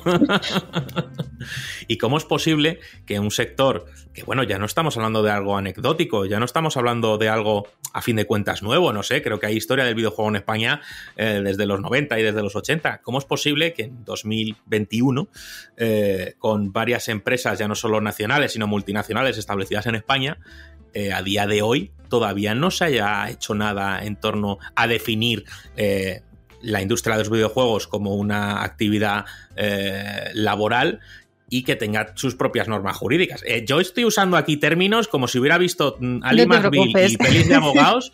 Igual estoy soltando aquí unas chorradas que alucinas, pero ah, me corregidme, eh, que yo estoy aquí para aprender. Sí, no te preocupes, entendemos la pregunta, pero yo diría que primero hay que estar en lo de que ha dicho Sabina de la propiedad intelectual. Tenemos que tener en cuenta que nuestra normativa es del 1996, la actual, la que estamos utilizando ahora mismo. Eso significa que el legislador va con muchísimo retraso comparado con cómo evolucionan las cosas actualmente. Entonces, en materia laboral estaríamos más o menos en algo parecido, que no estamos avanzando en la rapidez que deberíamos estar avanzando para estar actualizados a día de hoy. Y luego habrá intereses que no estén tampoco aunándose con el sector, que también puede verse por ese lado. Claro, o sea, lo que dice Silvia es que al final eh, una, una industria de los 90, 80, 90, ¿no? Eh, es muy joven, es súper joven, o sea, en términos de regulación eh, es una cosa muy, muy reciente. Por eso, eh, pues al final es pronto para hablar. Y de todas formas, bueno, y aparte de que pueda haber intereses de que, oye, eh, a lo mejor habría que ver quién se beneficia de que no haya una regulación específica, pues a lo mejor a quien le beneficia... eh, esta situación no tiene interés por cambiarla, entonces se va dejando. Y, y luego también hay que tener en cuenta que mm, realmente muchas de las dudas que surgen ya están, ya tienen respuesta legal, porque tampoco la situación es que como no hay una normativa específica para los videojuegos, no hay, es un trabajo que está sin regular, no, no para nada. O sea, el Estatuto de los Trabajadores es la norma base que regula las relaciones entre empresa y trabajador y eso tiene que cumplir siempre. O sea, eso es un mínimo de eh, garantías, derechos y obligaciones también que eh, es, es la base de todas las relaciones laborales. Y luego están los convenios colectivos. Entonces, los convenios colectivos nunca pueden empeorar el estatuto. Es decir, no te van a poder poner menos vacaciones de las que te garantiza el estatuto, ni, ni empeorar en definitiva nada que te garantice. ¿no? Eh, lo que te pueden es mejorar. O qué pasa, que puede haber situaciones a lo mejor un poco más específicas propias de una industria que el estatuto al final vale para todos los trabajadores. Entonces, no te va a regular cosas súper específicas. Para eso están los convenios colectivos. Entonces, claro, los convenios colectivos son de muchísima utilidad, pero no todos los sectores tienen convenios colectivos. Por ejemplo, eh, así un, un ejemplo claro, el de veterinarios, eh, no hubo convenio colectivo hasta 2019. Era un sector que no tenía convenio. Y eso al final es negativo en muchas cosas porque, por ejemplo, no tienes un salario mínimo garantizado más allá del salario mínimo eh, interprofesional, ¿vale? Pero no te contempla eh, un convenio por eh, categoría profesional, cuánto tienes que cobrar, etcétera. O luego te puede pasar pues que te- el la actividad en la que encaja tu empresa pues está en un convenio que al final, bueno, eh, me- a lo mejor puede ser mejor que no tenerlo, pero que tampoco te contempla específicamente al sector, sino que, pues eso, estás en el del metal. Estás en. Puede encajar en otros. Es que eh, es un tema que queríamos comentar también. También, ¿no? Sí, sí, es que queríamos comentar que hay una, una que igual lo pensabas preguntar más adelante, ya nos adelantamos. Eh, para saber qué convenio eh, se te aplica, hay una herramienta que está bastante bien, porque, a ver, también hay que mencionar otra cosa. Eh, normalmente en tu contrato laboral siempre te va a venir cuál es el convenio colectivo de aplicación, pero ojo, porque la empresa no, no decide qué convenio aplica, de me viene bien este, lo cojo. No, no, eh, te lo define tu actividad. Entonces, si una empresa incluso realiza más de una actividad, incluso hay empresas que tienen ramas súper dispares, pues tu convenio tiene que ser el de la actividad principal. Y si tienes varias, pues, pues eso, ¿no? la, la que ocupe mayor tiempo, la que sea principal frente al resto, pero que el convenio no lo elige la empresa, lo, elige- lo determina la actividad que tiene. Entonces, si, tú no, si tu contrato no viene, o no encuentras el contrato, o no te lo han llegado a dar, cosas que pueden pasar, eh, tú puedes averiguar el código de tu empresa, que realmente eh, tú coges el nombre de tu empresa, eh, el nombre real, ¿vale? O sea, el nombre el de, de la empresa, no el comercial. Lo buscas y te va a aparecer en, en muchos sitios, eh, te va a aparecer el, el, el CENAE, que es el código de actividad económica. Entonces, tú con eso te puedes ir a una herramienta que hay que se llama la Comisión Nacional, eh, la Comisión Consultiva Nacional de la Negociación Colectiva, que eso depende del Ministerio de Trabajo y Empleo, si no me equivoco. Entonces, eh, te ofrece un mapa de la negociación colectiva en España, ¿vale? Y que ahí tú puedes buscar por... em, Puedes buscar por empresa, puedes buscar con el código de, actividad económica y entonces tú puedes buscar convenios estatales, eh, autonómicos y provinciales. Hemos hecho una búsqueda, hemos cogido varias empresas al azar eh, de videojuegos, les hemos buscado el código eh, de actividad económica y por código hemos buscado y nos salía el convenio del metal, porque tiene, esa, el convenio colectivo te suele definir a qué tipo de empresa se aplica y tiene, pues no sé, eh, no sé qué ponía de desarrollo tecnológico de no sé qué, de alguna aplicación y por ahí encaja en el del metal, ¿vale? Y nos salía ese, nos salía oficinas y despachos, nos salía... Te interrumpo un segundito. Lo que pone exactamente es venta, comercialización, distribución, implantación y su seguimiento de cualquier clase de servicios, soportes tecnológicos o productos incluidos en el campo de aplicación del sector del metal. ¿Por qué eso sirve? Pues porque lo han decidido ellos, porque lo del sector del metal deja un poco de dudas aquí. Sí, pero es el que es por, ese parrafito es el que entienden que encaja. Luego también hay otro convenio que es muy conocido, que es el de eh, estudios, de mercado, consultoría, eh, no sé qué informático. Ese también podría encajar. Hay alguno de artes gráficas o, diseño gráfico que también me ha salido. A ver, este mapa no es, o sea, lo que te salen los resultados no son vinculantes, son orientativos, pero te puedes hacer ya un poco una idea. Y luego también hemos encontrado que hay una consulta que sí que se hizo específica ya a la Comisión Consultiva Nacional no en el mapita este que te decimos que lo puedes hacer tú en cinco minutos en, tu ordenador, sino que hubo una consulta por escrito que la contestó eh, la comisión eh, consultiva eh, sobre los eSports. Entonces dijeron que los eSports, el convenio que les encaja es el del metal. Sorprendente un poco, pero bueno, es lo que dijeron. Entonces al final son las consecuencias de no tener regulado tu sector pienso que cuando llamáis al sector del videojuego una industria joven, que a fin de cuentas, pues sí, puedes definirlo joven, pero es que entonces empiezo a pensar que, en lo jurídico hay que pensar en el tiempo como en la geología, ¿no? Que hay que hablar en miles de años. porque, casi, casi, ¿eh? porque no sé, creo que ya es una actividad que engloba a, muchas personas y no sé, creo que al final no es que obviamente estén indefensas ni que ninguna ley les ampare ni que sean unos outsiders eh, eh, desempeñando su trabajo, si está claro que al final siempre está el estatuto de los trabajadores y al final esa empresa también siempre está adherida a un convenio eh, de lo más variopinto como habéis podido explicar aquí y al final no es que haya un desamparo, pero sí que llama la atención que no haya algo específico y sobre todo no estamos hablando de, algo que en el que trabajan 100 personas en un país, sino que creo que trabajan ya eh, miles. Entonces, bueno, eso llama mucho la atención. Eh, yo creo, perdón. Sí, sí, sí. Mm, Tú todo lo que quieras, ¿eh? A mí interrúmpeme. O sea, si aquí eh, protesto, me, gritas protesto y yo me callo.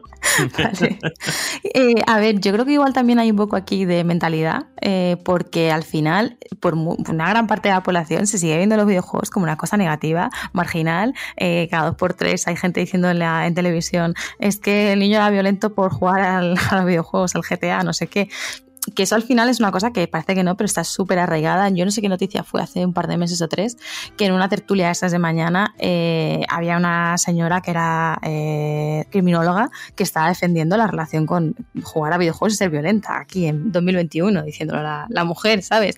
Y luego ha salido ahora lo de mm, el bono cultural este, que no me he enterado yo exactamente muy bien, pero bueno, como que le dan un bono a los jóvenes para que de 400 euros o algo así, y ya estaba la gente con el grito en el cielo, se lo van a gastar en cómics y videojuegos. Es como es que son cultura también, ¿sabes? Entonces no sé si parte también puede venir de ahí, de que parece que no es serio. Y yo, no, este dato eh, lo he escuchado, pero no sé si es verídico, que en teoría mueve más dinero ya que el cine y no sé si la industria musical, no sé si aquí me estoy colando, pero es decir, que es, que es lo que tú dices, que es un sector súper, súper importante ya, pero por lo que sea esto no avanza y sí que debería. Sí, eh, creo que, no sé si en España, pero creo que a nivel mundial el videojuego ya ha superado a la música, al cine y a no sé qué más, eh, juntos todos, y, si es así. Y además luego, joder, em, yo entiendo que todavía haya gente con una percepción del videojuego eh, totalmente peyorativa o negativa y que digan los marcianitos, como me decía mi madre, paño en paño, las pistolitas y tal y, al final es, triste que copen los medios de comunicación de las mañanas porque al final eh, esa gente no solo suelta eh, su opinión y ya está, al final la gente que lo ve la adquiere como suya y, creo que es totalmente negativo que, se emitan esos juicios sobre el videojuego cuando creo que el videojuego puede aportar mucho más que, que quitar, aunque también soy fiel defensor de que el videojuego tiene una parte negativa, tiene una parte de enganche, tiene una parte de adicción y que obviamente en ciertos casos también la genera. Tampoco, yo a mí cuando esto lo hablamos hace tiempo eh, sobre la, adicción a los videojuegos, que enseguida eh, también el sector de jugadores y jugadoras estamos muy a la defensiva, ¿no? Entonces en cuanto se ataca el videojuego hay que ir a decir, este es un sinvergüenza, este no tiene ni idea, a mí los videojuegos me han salvado la vida, a mí los videojuegos eh, me han hecho una persona maravillosa Sí, pero no hay que negar que hay una parte de, de, la población que también tiene un problema con los videojuegos, que a lo mejor no está yendo al instituto porque está enganchado a X juego, que a lo mejor... Eh, no sé si me explico. Entonces, eh, obviamente lo que se dice en las televisiones, lo que dice el político de turno y tal, pues bueno, siempre he cogido muy con pinzas. Pero es que me llama la atención que incluso en los discursos de manera positiva de estos políticos ya se está metiendo el videojuego y vamos a invertir en videojuego y el videojuego en España tiene que ser y no sé qué. Obviamente, pues supongo que es papel mojado, como siempre, que se añada el discurso para traer a cierto sesgo de la población y ya está. Pero bueno, oye, me llama, me llama la atención eh, que aún no sea considerada una industria como tal, pero bueno, supongo que estaremos en el camino, o eso me gusta. Yo creo que sí, que estamos en el camino y que falta poco para que alcancemos ya la normativa o la regulación específica que se está buscando, pero claro, va lento. Lo que decía al principio es que la regulación va súper lenta. Tienes que tener en cuenta que nosotros cuando estudiamos, estudiamos un plan del 1953, es decir, antiguo, muy antiguo. Preconstitucional. Ojo, cuidado ahí, ¿eh? bueno, y por entrar ya un poquito más en harina, eh, al final, como cualquier otro sector que se defina de manera jurídica, ¿vale? Eh, supongo que tras eso viene la creación de un, de un convenio colectivo como tal y, y, luego ver o no una creación de un sindicato. ¿O estoy equivocado? Eh, ¿a, qué te refieres? ¿A que, una, Vez, una vez eh, la industria de los videojuegos sea reconocida como su propia actividad, es decir, tenga su propio eh, convenio, pues mm, me refería a eso, que a la creación del, convenio como tal. ¿Cuáles son los primeros pasos? ¿Cómo se define un convenio o cómo se definiría un convenio para, la industria del videojuego y esas cositas? Pues eso dependiendo un poco de quienes eh, quieran negociar, porque eso no es simplemente una persona. Tienen que ser varias personas y pueden ser diferentes. Es decir, que pueden negociar eh, un convenio colectivo representación de los, em, de los empresarios. Es decir, que varios empresarios, desarrolladores o de cualquier gama de videojuegos decidan empezar a negociar y que se cree y metan presión para que se cree un convenio colectivo de la empresa. Lo pueden lo pueden hacer. Empresarios individuales, convenios de grupos de empresas, con, convenios eh, también lo pueden intentar hacer perdón por explicarlo más o menos, pero es que es un, un, convenio colectivo es difícil de negociar, pero que lo pueden instar varias representaciones de trabajadores también y aquí es donde entraría el sindicato. Entonces, dependiendo un poco de quién quiera llevar la batuta en este caso. Si realmente quiere muchos eh, trabajadores o empresarios de videojuegos, empresarios en este caso no, pero muchos trabajadores se decidirían unir, crear un sindicato y creando el sindicato empezaran a mover el tema del convenio, se podría instar. Pero claro, tendría que decidir muchos em, trabajadores unirse y eso es bastante complicado. Parece fácil así a priori, pero es bastante complicado. No es una cosa fácil a nivel, no sé si Sabina me podría decir algo más aquí, pero... Sí, no, a ver, es, un, es un proceso complejo, o sea, un convenio colectivo no lo montas en dos días y luego claro. Em, tiene jerarquías también, porque em, hay convenios, por ejemplo, de empresas, hay convenios sectoriales hay acuerdos nacionales, o sea, es que depende mucho del sector. Entonces, si hay un acuerdo eh, nacional eh, de un sector y luego hay sus convenios, por ejemplo, eh, creo recordar, creo recordar que hostelería tiene uno nacional y luego tiene, y, si no hay muchos más sectores que lo tienen, vamos, si no es hostelería el que recuerdo de memoria. Entonces tienes uno nacional, tienes uno autonómico, eh, hostelería, por ejemplo, tiene muchísimos provinciales, prácticamente yo creo que todas las provincias tienen uno, entonces eh, tienes que ir respetando lo que te pongan los convenios de ámbito superior también, ¿sabes? Entonces, eh, es complejo, ¿no? Mm, eh, crear, o sea, eh, sacar un convenio colectivo no es una cosa de súper sencilla. Sí, no es de que se pongan tres personas y digan, venga, vamos a sacar un convenio colectivo. Es valorar si a, nivel estatal se va, se va a crear uno, si no se va a crear, empezarlo, que eso se lo haría en los sindicatos de la comunidad autónoma, que en este caso, que yo sepa, no existen en el tema de videojuegos. Luego, si no. Específicos no, pero también te digo que cualquier trabajador se podría adherir a un sindicato si quisiera. O sea, tú al final a un sindicato te adhieres, pagas tu cuota y te dan un servicio a cambio, ¿sabes? Eso también. También, mm. ¿ves? Otra opción. Luego, si no, pues eh, directamente crear algún sindicato, si quieren los trabajadores de, un, de videojuegos, crear un sindicato y con eso empezar a plantearse un convenio de empresa, pero eso sería plantearlo por escrito, ver qué condiciones se necesitan, ver realmente si hay estatales, si se están negociando sectoriales, si se están negociando otros tipos de convenios y en base a eso ir creo, desde abajo mirándolo. No sé si la explicación es mm, adecuada, pero que lo que queremos decir es que es muy complejo. Sí, sí, sí, sí es adecuada. Al final, vamos, yo me he enterado, creo.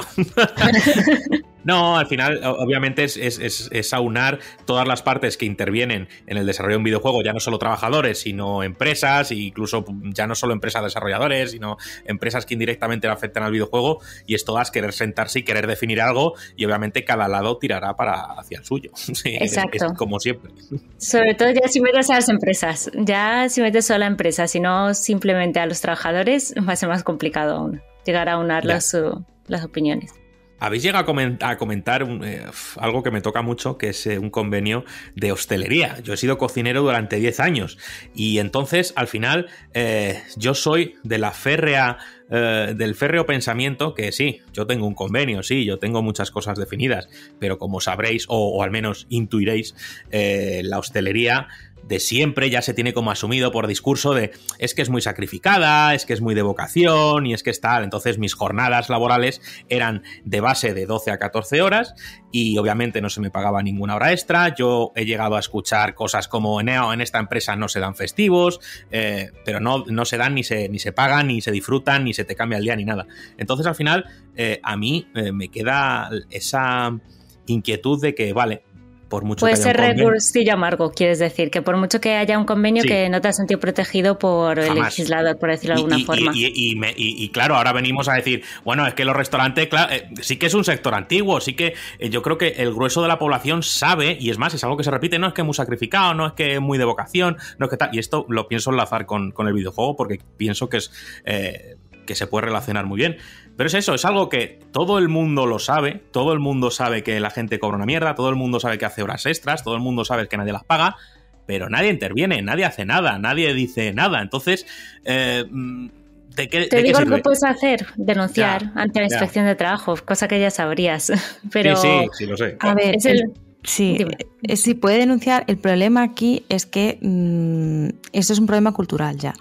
O sea, cuando, o sea, porque tú puedes tener unos derechos estupendos sobre el papel, que están muy bien, pero si, la, si luego eso no se cumple y es, es, endémico, ya, porque si todas las empresas lo cumplen y hay una que no, al final esa empresa la miras mal, la señalas, los trabajadores no se van ahí, se van a las otras y al final no te queda otra, ¿no? Que decir, pues si quiero trabajadores buenos, les tengo que tratar bien, ¿no? tengo que respetar las leyes, tal. Pero claro, cuando es una cosa pues eso, muy típica del sector de hostelería y, de, y también de otros. ¿eh? O sea, el, de hostelería yo creo que es súper significativo, ¿no? Pero que al final vulneraciones de derechos hay prácticamente en todas partes. Entonces, cuando eso ya es cultural y ya eh, se da por hecho, o sea, es que nosotros hacemos consultas laborales de, muchas veces y, es que te cuentan cosas que son casi de historia de, de película de terror, o sea, horroroso, que dices, ¿cómo puede ser 2021 eh, y que esto siga pasando? Ahora se están quejando un montón de que, o sea, justo ayer creo que leía un artículo de que no hay, no hay trabajadores en la hostelería, de que faltan trabajadores, de que no encuentran trabajo. No hay esclavos, que es eh, claro, exacto. Claro, ese es el tema. Y había un señor que estaba dando unas declaraciones en un artículo que he leído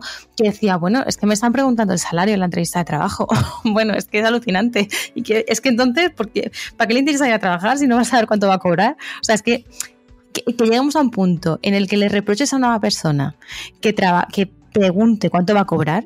No, señor, es que yo vengo aquí por dinero. O sea, es que yo, es que no entiendo lo de tener que justificar. Es que quiero trabajar en la empresa porque no sé qué. No, yo vengo por dinero. O sea, si tuviera dinero no estaría aquí.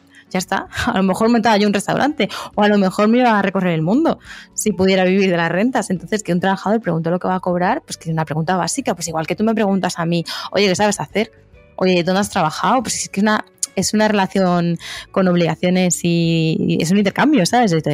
tú me das dinero y yo te doy trabajo. Entonces, que, em, por eso digo que hemos llegado a un punto no sé, de, yo creo que degradación de lo que es la, relación laboral en algunos supuestos eh, horroroso. Entonces, en esos casos yo creo que es muy difícil Em, reclamar tus derechos, porque, em, en fin, es que se juntan como un montón de factores que hacen un cóctel que al final eh, y pues sobre estamos todo, como estamos, ¿no? Claro, y sobre todo porque ya sabes que aunque tú denuncies, van a encontrar sustituto enseguida y tú vas a verte sin trabajo, entonces, ¿para qué te va a servir? Claro, eso es justo lo que decía, o luego si hay, por ejemplo, ese es otro tema que supongo que vamos a, a comentar, no, los contratos temporales, o sea, Claro, cuando tú tienes a un montón de trabajadores temporales y tú tienes una antigüedad ridícula en la empresa, es muy barato despedirte. O directamente es que tienes un contrato temporal en fraude de ley, eh, te lo rescinden de cualquier manera y ya está. Y como la consecuencia es tan pequeña, porque al final con una persona es que, lleva una antigüedad de un año, de dos, de menos de un año, es que es baratísimo. Es que la empresa le dice, pues, pues que me denuncie, es que me da igual. si es que al final si pago, pago un mes de sueldo o algo así, me compensa. Me compensa porque me quito a este, que es un problema, que me está diciendo que quiere librar el día que le toca, por ejemplo, ¿no? y meto a otro que, hay, que tengo cola en la entrada eh, para meter a gente explotada. Entonces, mm, por eso digo que es muy difícil. Cuando, cuando, cuando ya es endémico, por mucho que tú digas, no es que tengo un convenio, y luego esa es otra que tú puedes, por ejemplo, denunciar en inspección de trabajo, que eso está muy bien, pero es verdad que la gente luego tampoco lo hace por miedo. Pero es muy útil denunciar en inspección cuando estás dentro. O sea, tú le puedes dar un montón de datos a la inspección de trabajo de, oye, que hacemos jornadas de 12 horas, oye, que tengo un contrato de media jornada y estoy la jornada completa. Si me vas, si vas hasta el día, me vas a ver allí, si vas hasta el otro, me vas a ver allí cosas así es súper útil, pero cuando estás dentro, cuando tú te vas del trabajo, claro, ya no puedes denunciar porque la inspección ya va ahí y no te va a ver allí, ¿no? Y luego también hay procedimientos en la vía laboral que están para, eh, pues hay un procedimiento que se llama de infracción de derechos para que te restituyan en los derechos que eh, te, están, están vulnerando.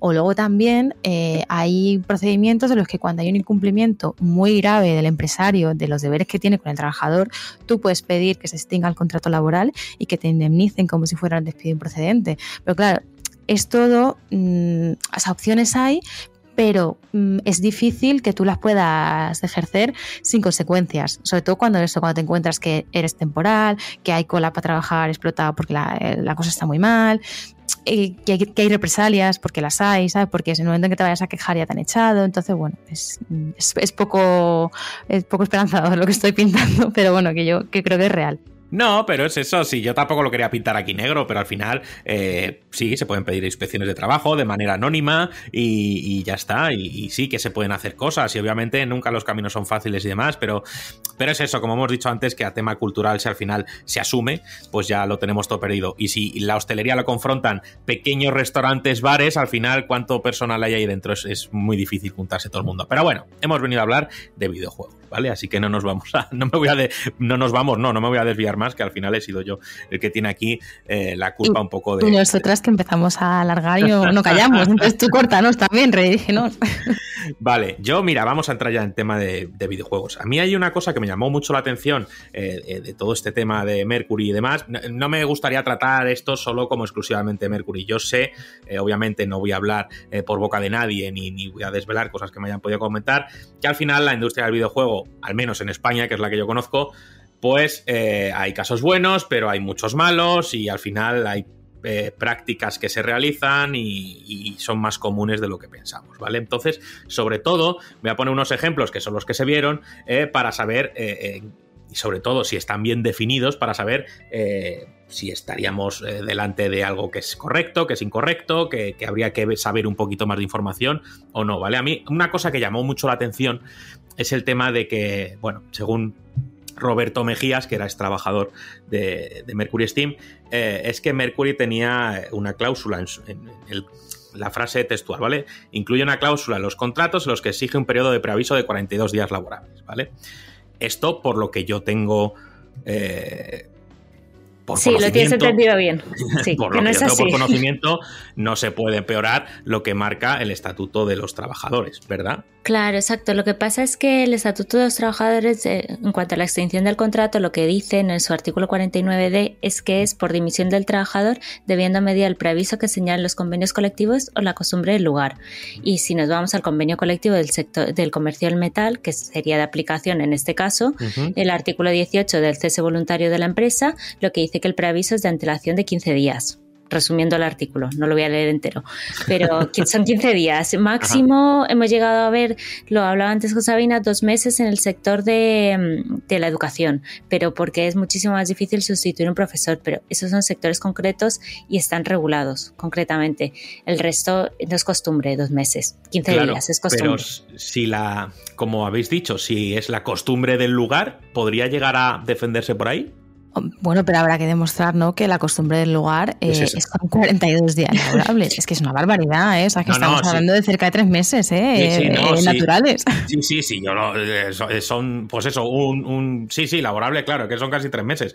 Si yo lo digo porque, ¿qué define la costumbre de un lugar? ¿Que lo pongan todos los contratos? No, no, pues lo que la práctica habitual que haya, hombre, yo te digo que, vamos, eh, la práctica habitual que hay en toda España son 15 días, es, lo 15 que se días, enti- sí, sí. es lo que se entiende como mínimo, sí, para que tú preavises y, y ya está. Y luego encima eh, la costumbre del lugar, pero eso es la segunda opción, cuando no haya convenio o el Vale. convenio no, dije- no dijera nada. Yo creo que todos los convenios que yo he mirado, casi todos te dicen el plazo de preaviso, pero en este caso es que el convenio que en teoría se debe aplicar eh, son 15 días. La mayoría de los convenios son 15 días. Es verdad que algunos, pf, yo creo que el de consultorías de mercado me parece recordar también que te, ponía eh, tramos, digamos, es decir, las categorías profesionales de técnicos de no sé qué, creo que tenían un poquito más de preaviso. A lo mejor en vez de 15 días eran 30 algo así. Y luego lo que decía Silvia, que en educación, profesores de universidad, tal, yo los he visto algunos de un par de meses, pero bueno, porque por joder, el sector, ¿no? Que es complicado sustituir a un profesor en 15 días que te deje una asignatura tirada o un periodo de exámenes tirado, por ejemplo, ¿no?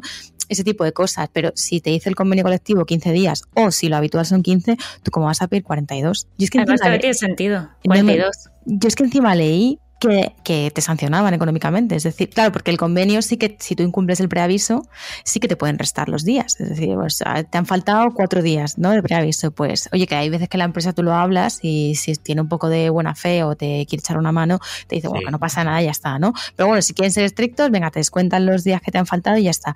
Pero es que de 42 días, que te, o sea, que te están restando eh, tres meses de sueldo, te, te sale a deber por irte de la empresa. es que eso es que es abusivo. Que yo Sí. no sé si de verdad al final lo ponen o no, que es lo que tú decías, que al final estos son referencias que tenemos, que yo no he visto ningún contrato de Mercury. Claro, no, esto eh, de antemano, ¿vale? Y además tenemos Sí. aquí a dos profesionales para... eh, estamos hablando de casos eh, que se han comentado, obviamente no hemos Sí. visto un contrato, hemos visto solo eh, una parte de lo declarado y entonces, bueno, Sí. pero eso es lo que a la gente le ha chirriado. Entonces yo mismo Mucho. tuve la duda y, y pensé, bueno, si en mi contrato a la hora de firmarlo pone... Tú tienes que avisar con 42 días laborables y yo he firmado ese contrato, yo me tengo que abstener a esa norma. Pero claro, eh, yo es lo que yo pensaba y creo que cada uno de aquí, cada una, pues hemos tenido un pensamiento distinto. Había gente que decía, no, eso no puede ser, o, o sí, sí puede ser. Entonces, más que nada, estamos aquí para, para eso, para esclarecer Claro. ese tipo de dudas. No, no puede ser. No, no, además salió un artículo justo hablando de los 42 días diciendo que una chica, me imagino que sería en la misma empresa, pues dudo que haya más empresas que pongan 42 días, diciendo que ella lo había comentado con recursos humanos de la empresa y le- les había dicho que el estatuto contemplaba que eran 15 días, que bueno, no es tal cual, pero bueno, y que se lo habían dado en 15 días, que no le habrían puesto ninguna penalización. A ver, esto es lo que dice el artículo que leí. No sé, igual que lo hemos dicho antes, no he leído el contrato, no sé lo que pone, pero que se ve que no todo el mundo se cree los 42 Sí, que lo días. no, que a lo mejor lo ponen un poco efecto disuasorio o si cuela cuela. Es que mm, yo me he encontrado con prácticas muy regulares de empresas que te hacen firmar cosas que saben que no son legales. O sea, yo, yo esto de verdad que no lo he visto directamente, pero me han comentado otros compañeros de abogados de laboral y tal, de empresas que eh, te, cuando te contratan te hacen firmar un acuerdo de que está prohibido sindicarte. O sea, Oído. eh, AL, ¿sabes? Entonces, claro, hay cosas que firman simplemente para asustarte. Entonces, mm, a lo mejor es para, yo que sé, para que no le fastidies proyecto y no te quieras ir nunca o de verdad lo cumplas, pero que creo que deben ser conscientes de que no, no las tienen todas consigo porque si tú llegas y le dices a recursos humanos, oye que no, y rectifican y te dicen, venga, vale, te lo dejo en 15, porque sabes que lo que estás pidiendo no está muy allá. Otro, por ejemplo, otro tema que, que eso eh, ya, no, en este caso yo no he escuchado nada eh, de- del supuesto este, pero es algo que sí que suele ser habitual en muchos tipos de empresa, es hacerte firmar, por ejemplo, una cláusula de no competencia, de exclusividad, en plan que no puedes estar trabajando para, otra- para otra empresa, de Sí. que tienes luego una limitación en el tiempo pues de seis meses, de un año. Esas cláusulas son válidas si se retribuyen. Es decir, eh, como Si a ti te forman sale- parte de un bonus, ¿no? O de un, Eh, o- claro, o- te tienen que- en tu, en tu nómina es. te de, hecho, este de hecho, hay nóminas que lo ponen, te pone eh, complemento, cláusula no competencia, ta, ta, ta, pues al mes, lo que sé, tantos euros, ¿no? Y te viene reflejado en tu nómina como parte de tu salario.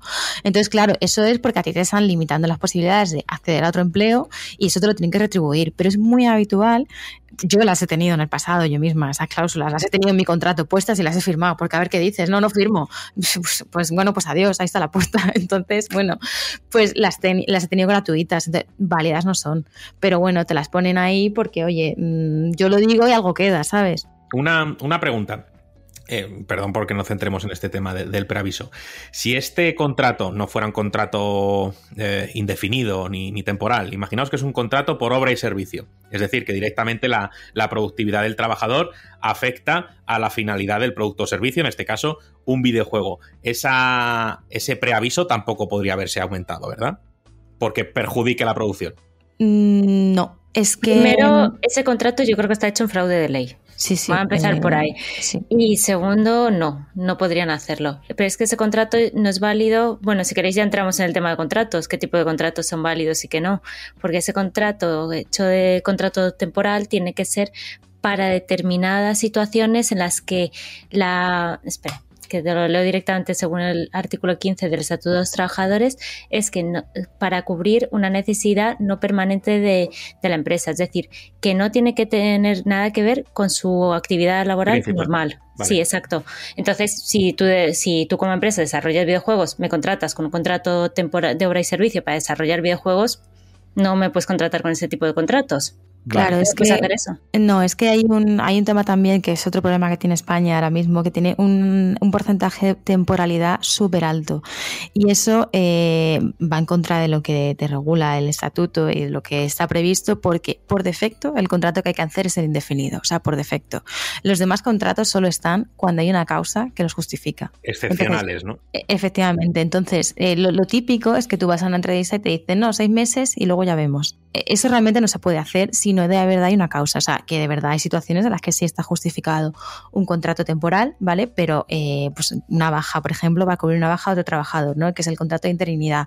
Un pico de producción que está muy limitado en el tiempo, por ejemplo, el contrato de circunstancias eh, de la excepcionales de la producción, que es otro contrato tipiquísimo de fraude de ley. Pero bueno, es, es un contrato que si se hace de verdad, yo siempre pongo el ejemplo para que se entienda súper claro, eh, es la actividad. es eso, es la actividad principal de la empresa, eh, pero tengo una, demanda, una carga de trabajo que yo no puedo satisfacer con mi plantilla habitual. Y necesito un extra, pero de trabajadores, pero que luego no los voy a necesitar porque vuelvo a mi eh, em, em, nivel habitual de trabajo. Pues eso, la campaña de Navidad en cualquier centro comercial, ¿no? Pues necesito, porque es que se me multiplican los clientes y necesito tal, pero acaba la campaña de Navidad y ya no necesito tanto, ¿sabes? Pues eso, por ejemplo, es, el, caso típico de, de un eventual por circunstancias de la producción. Y el de obra y servicio es un, es un contrato que está para unas actividades que lo que te dice el contrato es con una, para cubrir una necesidad con autonomía y sustantividad propia dentro de la actividad habitual de la empresa. Que esto, eh, lo decimos en cristiano, es no puede ser la actividad, lo que decía Cristiano, no puede ser la actividad principal, puede ser accesoria. Ah, yo pensándolo digo, igual un ejemplo para que se entienda,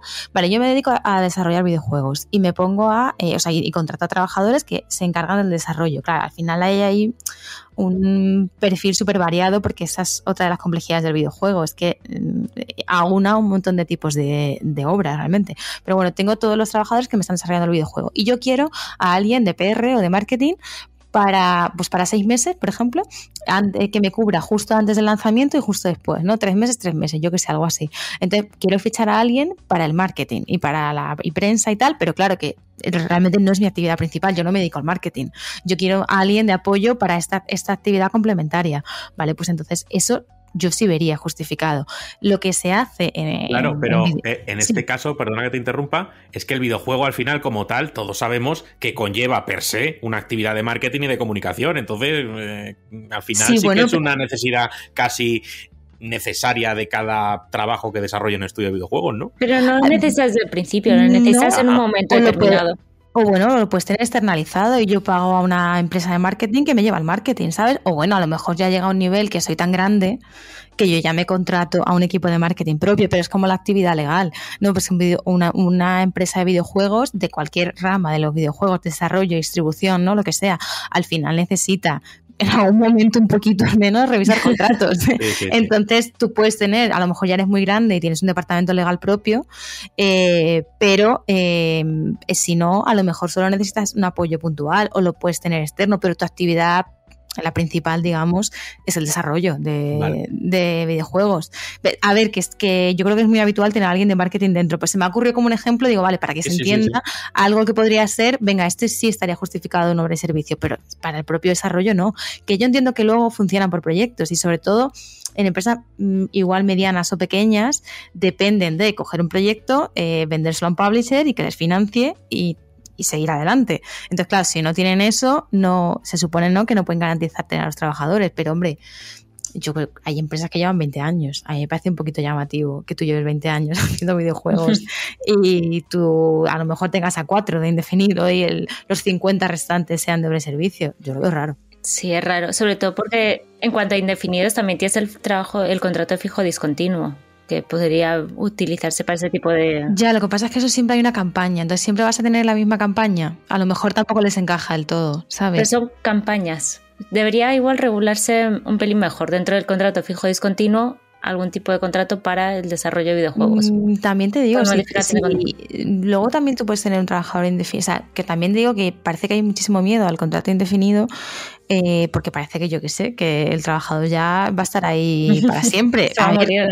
Claro, hay mecanismos que si la empresa lo necesita, puede rescindir contratos, o sea, puede hacer despidos. Pues yo que sé, un despido objetivo por alguna causa de la producción. A ver, es verdad que luego esto hay que justificarlo todo mucho, pero que tampoco a mí no me cuela la explicación que dan, no, es que hago por proyecto, no sé qué, tal. Pero tú qué haces? Videojuegos, ¿no? Pues si es esa gente que está haciendo videojuegos, pues no pueden estar temporales, ya está. Vale, una última pregunta em, sobre este tema, ¿vale? Del tema de los 42 días. Eh, si dentro de tu contrato tendrías, eh, tienes un bonus o o un complemento eh, a tu nómina, como hemos comentado. Es decir, tienes un bonus de productividad. Si este juego o cumples tus plazos, pues hay un, X de extra. Pero también, si te vas antes del proyecto de 42 días, pues este bonus se te retira. ¿Podíamos estar refiriéndonos a eso o eso también sería ilegal?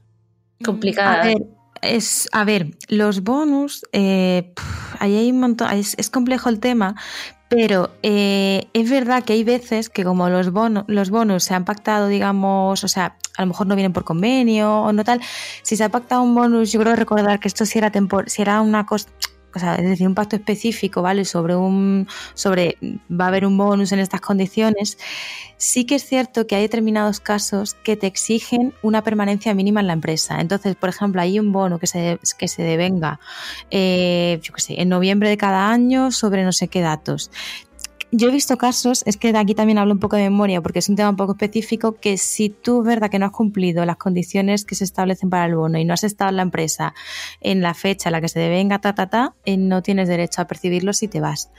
Pero eh, no sería válido, bajo mi punto de vista, que tengas que cumplir el preaviso de los 42 días, porque al final es obligarte a hacer una cosa que no es legal. Es decir, si yo no te puedo exigir un preaviso de 42 días laborables porque no tengo eh, una herramienta legal que me, que me legitime para pedirte esto, ¿cómo te voy a, condicionar a un bono? O sea, para esa, pues si no me dan los 42 días, no. Ahora que los bonos pueden tener unas condiciones determinadas y si no las cumples, no accedes a él, eso sí puede ser. Que no te no pueden obligar a hacer los 42 días no, con pero sí que, sí que puedes perder el bonus. Sí, en determinado, claro, porque no te has quedado un tiempo mínimo en la empresa, porque no hayas estado, eh, pues no lo sé, eh, es que ya te digo que yo este tema lo he mirado en algunos casos, pero no es muy frecuente y yo he estado mirando sentencias y demás, y sí que es válido limitarlo en algunos casos, ¿vale? Pero obligarte a hacer algo ilegal, ¿vale? Eh, con el bono en la otra mano, es decir, toma, ¿quieres el bono? Pues haz esto, que no es legal, no, eso no sería válido, eso no. Vale, eh, si os parece, comentamos un poquito, eh, que creo que os lo tenéis por ahí preparados, eh, los tipos de contrato que se suelen hacer en el mundo del desarrollo de los videojuegos y demás, pues para también para que lo sepa un poco la, gente, o, no es eso, o igual me estoy refiriendo algo equivocadamente. Uh, creo que te refieres a los contratos que hemos estado hablando antes. Son básicamente los contratos normales. Yo creo que el que más se ve es el de contrato por obra y servicio determinado, que es el del que ya hemos hablado. Y yo creo que el que puede darse más veces también, que no siempre, y eso igual me estoy metiendo en un berenjenal yo sola, que los falsos autónomos. Es decir, yo te contrato, te, tú eres autónomo, yo te contrato para que, bueno, te doy como un proyectito para que hagas para mí, pero en realidad eres un trabajador más encubierto. Claro, eso, a ver, no, no ha salido en este, esta noticia, no ha salido en el tema de Mercurio No, no. nada, pero a mí, sí que vamos a dejarlo claro, pero a mí sí me han llegado, pues oye, hablando con gente del sector, enterándote de cosas, o yo que tengo gente, a, a lo mejor amigos y tal, que trabajan y me han comentado, me ha llegado esta oferta, tal, y la ves y es un falso autónomo. Entonces, a ver, eso yo creo que es importante porque se puede dar bastante y lo hay también en muchos sectores y ahora parece que es que está de moda el falso autónomo, que por cierto le ha ayudado bastante el teletrabajo porque al final hay gente que ya no la ve nadie directamente a ver qué inspector de trabajo te ve en tu casa trabajando en el salón como falso autónomo porque en un establecimiento es distinto, ¿no? Pero yo me lo he encontrado también bastante en el sector inmobiliario. O sea, entonces en una, en una agencia pues entrar y ver al trabajador y pedirle los papeles, pero en su casa pues algo que te avise el trabajador es complicado. Entonces, a ver, ese yo creo que es importante explicar que es un falso autónomo para que se aprenda a detectar, ¿vale? Porque un trabajador, eh, digamos que está a, a, merced de lo que le diga la empresa. Es decir, la empresa te da unas órdenes de cómo trabajar. La empresa organiza y dirige el trabajo. Y la empresa te paga eh, de manera periódica un salario un autónomo eh, tiene completa libertad. O sea, un autónomo nadie le garantiza un sueldo mínimo, un autónomo fija el precio de su trabajo, que luego obviamente podrá haber una negociación con clientes o lo que sea, pero decide lo que va a cobrar, decide cuándo trabaja, pone los medios para trabajar, porque eso también es, el propio pone esos medios, el trabajador no pone los medios, se los dan.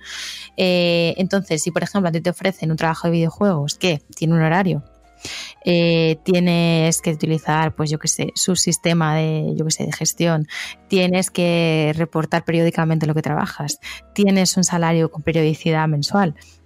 Aunque lo hagas a través de factura y te tengas que presentar tú tus declaraciones de Hacienda, si pasa todo eso, tú realmente eres un trabajador por cuenta ajena, pero te están utilizando eh, la forma de, de, de, falso autónomo para encubrir una relación laboral y ¿qué pasa con eso? Que la empresa se ahorra muchísimo dinero en seguridad social, por eso les interesa. Y porque no tienen contigo ningún tipo de obligación. O sea, tú eres un falso autónomo y mañana te dicen adiós y mañana es adiós. Claro, porque firmáis un acuerdo de colaboración, el día de mañana decimos, pues ya está, ya no colaboramos y ya está. Eh, o incluso hay veces que ni firman, porque a veces se firma un contrato mercantil, a veces ni se firma. Entonces, como que te van, como si yo le encargo a un autónomo ay, hazme un no sé qué, pues mañana ya no te lo encargo. Entonces se acabó tu trabajo con nosotros. ¿Qué pasa con eso? Que hay mucha gente que lo coge porque parece más dinero o muchas veces utilizan ese truco de, te, te, o sea, mira, para este puesto se está pagando no sé qué, yo le voy a dar, le voy a meter 200 euros más o 300 más a la oferta y claro, suena súper atractiva. Yo he escuchado, conozco un caso así de hace poco que le estaban pagando muy mal donde estaba, en un, en un estudio, y le salió un de esto de, de falso autónomo y lo cogió claro, yo también al final entiendo la necesidad y el decir, venga, lo voy a coger porque me viene bien, encima lo puedo hacer en mi casa, en el otro sitio le querían obligar ya a ir presencial, al final lo entiendo, pero es perjudicial para ti porque tú estás cotizando como un autónomo, no estás cotizando como un trabajador por cuenta ajena, es decir, el autónomo, eh, cuando se paga su cuota, eh, es que a lo mejor esto no se entiende si no, si no se ha escuchado mucho, pero la base de cotización es la referencia que tiene el trabajador para cualquier contingencia. Es decir, yo me pongo enfermo y me van a pagar una prestación para haberme puesto enferma y se hace en base a mi base de cotización. Entonces, esto viene en la nómina, solo pueden mirar que te pone base de cotización total y te aparece lo que tú cotizas, ¿vale? Mensualmente a la seguridad social. Pues el día que te pongas enfermo te van a pagar un porcentaje de eso. Eso es lo que estás cotizando para tu jubilación. Eso es lo que vas a cotizar al desempleo. Entonces, un autónomo cuando cotiza, eh, cotiza según lo que paga. Entonces tú puedes estar percibiendo como autónomo 2.000 euros al mes, por poner un ejemplo, pero tu base de cotización, la mínima, son 900 euros, que es lo que tiene la mayoría porque es cara, porque la, los 900 euros cuestan casi 300 pagártelos. Entonces, si tú quieres una base de cotización de 2.000, pues prepara a lo mejor 600 euros o 700 de cuota de autónomo. Eso no se lo paga casi nadie. Entonces, eh, no se dan cuenta de que si se ponen un día enfermos, van a tener eso. Y luego, eh, la empresa, en el momento en que no trabajes, no te paga. Y tu, y, tu, y tu prestación va a ser muy bajita. Y luego no tienes paro tampoco si mañana te dicen que adiós, eh, no vas a poder ir al SEPE a, a, decir que te paguen. Entonces, claro, son unas implicaciones como bastante serias que a lo mejor de primeras no se piensa mucho. Entonces, bueno, si alguien, por ejemplo, está de falso autónomo, ¿qué puede hacer si, por ejemplo, mañana le despiden? Pues tú puedes en 20 días eh, impugnar ese despido en la, en la jurisdicción social. Primero haces tu papeleta de conciliación, el servicio de mediación, y luego te vas a la jurisdicción social Y tú lo que, tú lo que tienes que explicarle al, al, juzgado, al juez, es que tú eras un falso autónomo y aportar todas las pruebas que tengas, dar muchísimos detalles de cómo trabajabas tú realmente con la empresa para eso es bueno guardar pruebas, porque si te, por ejemplo, tienes un email que sea corporativo, que te anda acceso, eh, otro dato más de que hay una relación laboral, eh, y luego te lo van a quitar, pues tú vete reenviando emails, ¿sabes? porque a lo mejor lo necesitas en el día de mañana. Entonces, en esos casos sí que se puede reconocer la relación laboral y, y que al final se te considere un trabajador, un despido, una indemnización, todo. O otra cosa que puedes hacer antes de que te despidan o antes de que finalicen la colaboración, eh, es denunciar inspección de trabajo. Eh, hay, hay, muchísimas veces que incluso trabajadores eh, se encuentran con una carta, que hace poco me contaban un caso, no de videojuegos, esto era otra cosa, y me decían, oye, me llega una carta a la Seguridad Social que me dice que soy un falso autónomo, que me van a dar de alta en el régimen general, porque o, la, o, o bien la inspección de trabajo ha ido sola eh, porque hacen inspecciones aleatorias y ha tocado, o porque alguien ha denunciado y ha dicho, oye, en esta empresa hay un montón de falsos autónomos, yo soy uno, eh, pero eh, hay no sé cuántos, han ido, han visto que es verdad, y han, y han, dado de alta automáticamente en inspección de trabajo. Y una cosa importante eh, con las denuncias de inspección, que a lo mejor la gente no lo sabe tampoco, tú puedes denunciar eh, si estás afectado, pero puede denunciar cualquier persona. O sea, no tiene que denunciar al trabajador, es que puede denunciar eh, cualquiera que pase por la calle. O sea, que si tú te enteras de que en un sitio hay falsos autónomos y tú personalmente lo quieres denunciar, lo puedes denunciar. Pues es que sí, vale. de que a fin de cuentas eh, las situaciones denunciables son muchas, pero tendemos a no denunciar porque al final eh, nuestras necesidades pues son sí, mayores. Sí, que... no, sí claro, yo, lo, yo, lo, entiendo, pero por lo menos que la gente esté informada porque, porque hay gente que yo creo que es falso autónomo y casi que ni, ni lo sabe. O lo peor, que sí lo saben, pero dicen, bueno, me da igual, me va bien pero ¿sabes las consecuencias cuáles son? Pues sabes todo lo que he explicado, ¿no? De todo lo que pierdes sí, sí. al no ser trabajador, por lo menos que lo sepas. La sobre todo porque, claro, sobre todo porque no tienes independencia. Lo bueno de ser autónomo es que tienes independencia de trabajar como y cuando quieras, no obligado por la empresa. Al claro, que tienes, tienes todo lo malo del claro, tienes todo lo malo del autónomo y todo lo malo del trabajador. No tienes ninguna parte de las cosas buenas que te da ninguno de los dos regímenes. Iba a decir Silvia, eh, eh, todas las horas entonces, ¿no? Hay que. Porque aquí creo que somos autónomos todos y sí, sabemos efectivamente. Lo que sí, efectivamente. Siempre non-stop hay una cosa eh, que igual me, me, me, salgo un poco de este, de este tema de, de, la contratación y demás, y es que, bueno, también eh, esto va, no sé si, si, toca la propiedad intelectual o no, ¿vale? Tú cuando estás dentro de un estudio de desarrollo y realizas un trabajo para ellos, eh, al final ese trabajo no es de es tu tuyo. propiedad, es, bueno, o no. Claro, eso es lo que venía yo a preguntar. Vale, es lo que dijimos al principio, o no lo hemos llegado a mencionar esto. Creo que no, que no hemos entrado en ese tema, ¿no? no. Ah, en la autoría, vale, pues uh, Sabina, si quieres comentarlo, la autoría. a ver, cuando tú vas, a ver, los derechos de propiedad intelectual siempre tienen que, tienen que ser cedidos de manera expresa. Entonces, cuando a ti te contratan para un trabajo, o sea, para hacer específicamente, o sea, si yo soy freelance y me dedico a hacer, yo qué sé, modelaje 3D y yo solo quiero vender a una empresa, tenemos que hacer un contrato de cesión. Si yo soy un trabajador por cuenta ajena y la empresa me contrata específicamente para hacer, para, para hacer un, una obra, entonces eso viene reflejado en el contrato y es, eso le pertenece, los derechos de explotación le pertenece a la empresa. Es decir, que el dinero es para la empresa, pero aquí viene otra cosa que es el derecho moral y el derecho de los autores, que ese sí que no se puede ceder nunca. Claro, es que, claro, es que la propiedad intelectual tiene, los derechos tienen dos vertientes, tienen el, los derechos morales y los patrimoniales. Claro, el, patri, el, derecho patrimonial es el que se queda a la empresa. O sea, el derecho para explotar esa obra como crea conveniente, porque es que te ha contratado específicamente. Estamos hablando de gente a la que la contratan específicamente para crear una obra o parte de una obra, ¿no? Entonces, eh, esos son los derechos patrimoniales, la explotación económica.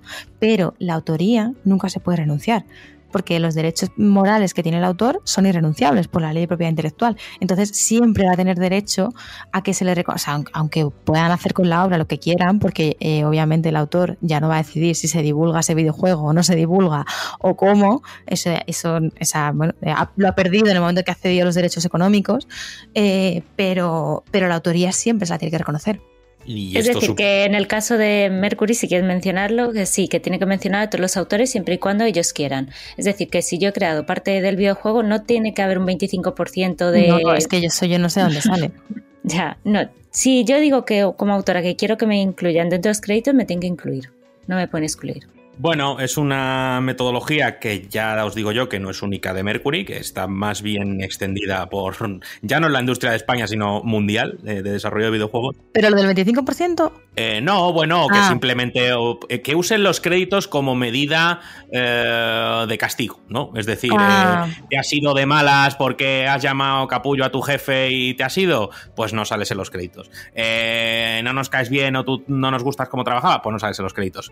En este caso, vale, vale. Te has ido eh, no cumpliendo ese preaviso que también está entre muchas comillas que tenías que haber dado, pues no sales en los créditos. Eh, no cumples un X número de trabajo o, o tu implicación en el proyecto es inferior a X meses, años, no sales en los créditos. Entonces, bueno, yo, yo es que pienso, digo, joder, vale que no salgan los créditos si mi trabajo no figura en el juego. Pero yo he modelado un muñeco, vamos a ser, ya, ya no quiero Sí. especificar en nada. He modelado un muñeco que está dentro del juego. Hostia, eh, lo he hecho yo. Es tu muñeco. Es tu Claro, es que tienes que estar. Es que además yo he leído que tampoco les dejan, que por contrato está leyendo que tampoco les dejan eh, meterlo en el portfolio, con lo cual la única forma que tienen es de salir en créditos para decirle a las empresas, esto lo he hecho yo.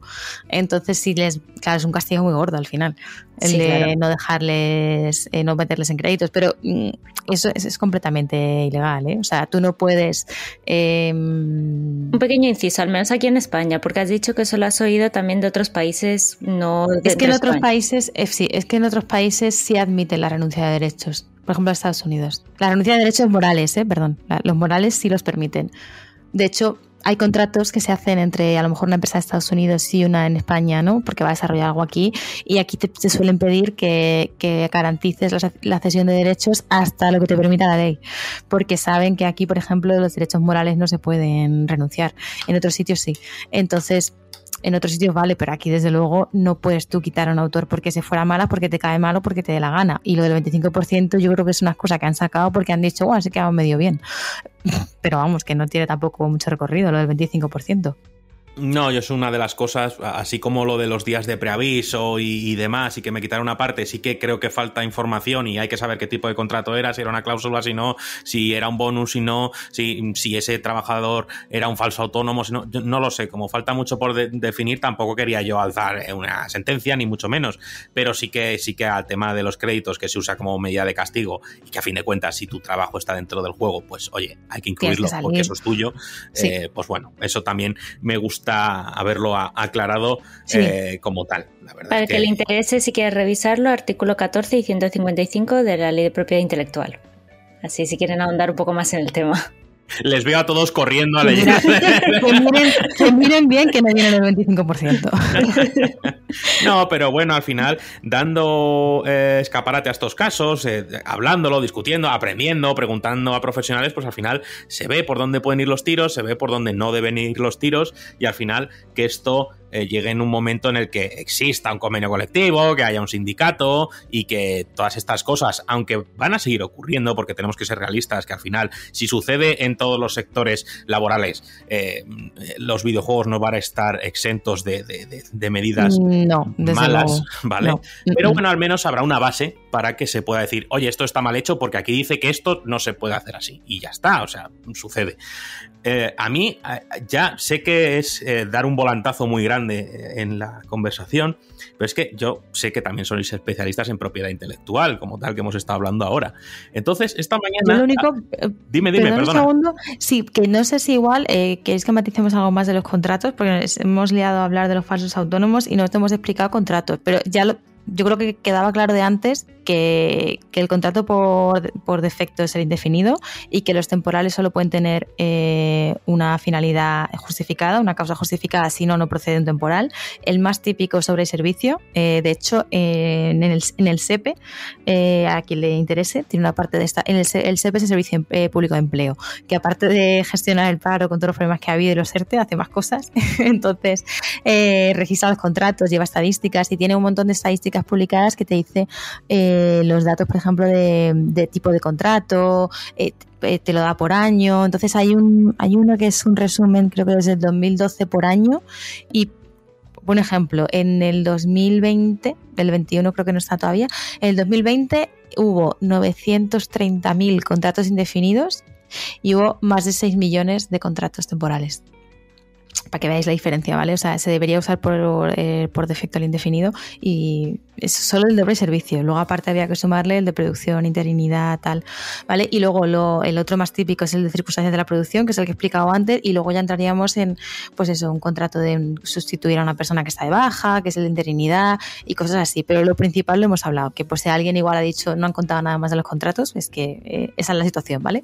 Vale, vale, si yo era sobre todo para no robaros mucho más tiempo, porque al final nos, nos quedamos aquí hablando y, y, creo que es, que es que además el tema tiene miga y tiene mucha. mucha, sí, tiene, tiene mucha, miga, ¿verdad? entonces, bueno, si la gente Sí. pues al final no le ha quedado algo claro o, o- o quiere que hagamos otro día otra cosa, pues se hace. Sí. y está, vale, yo, Sí. yo igual era un tema demasiado denso para hacerlo aquí en un ratito, igual la culpa es mía, pero es que es que tiene, tiene mucha miga. Sí, tiene mucho y, y es interesante. Entonces, al final, sí, nos enrollamos.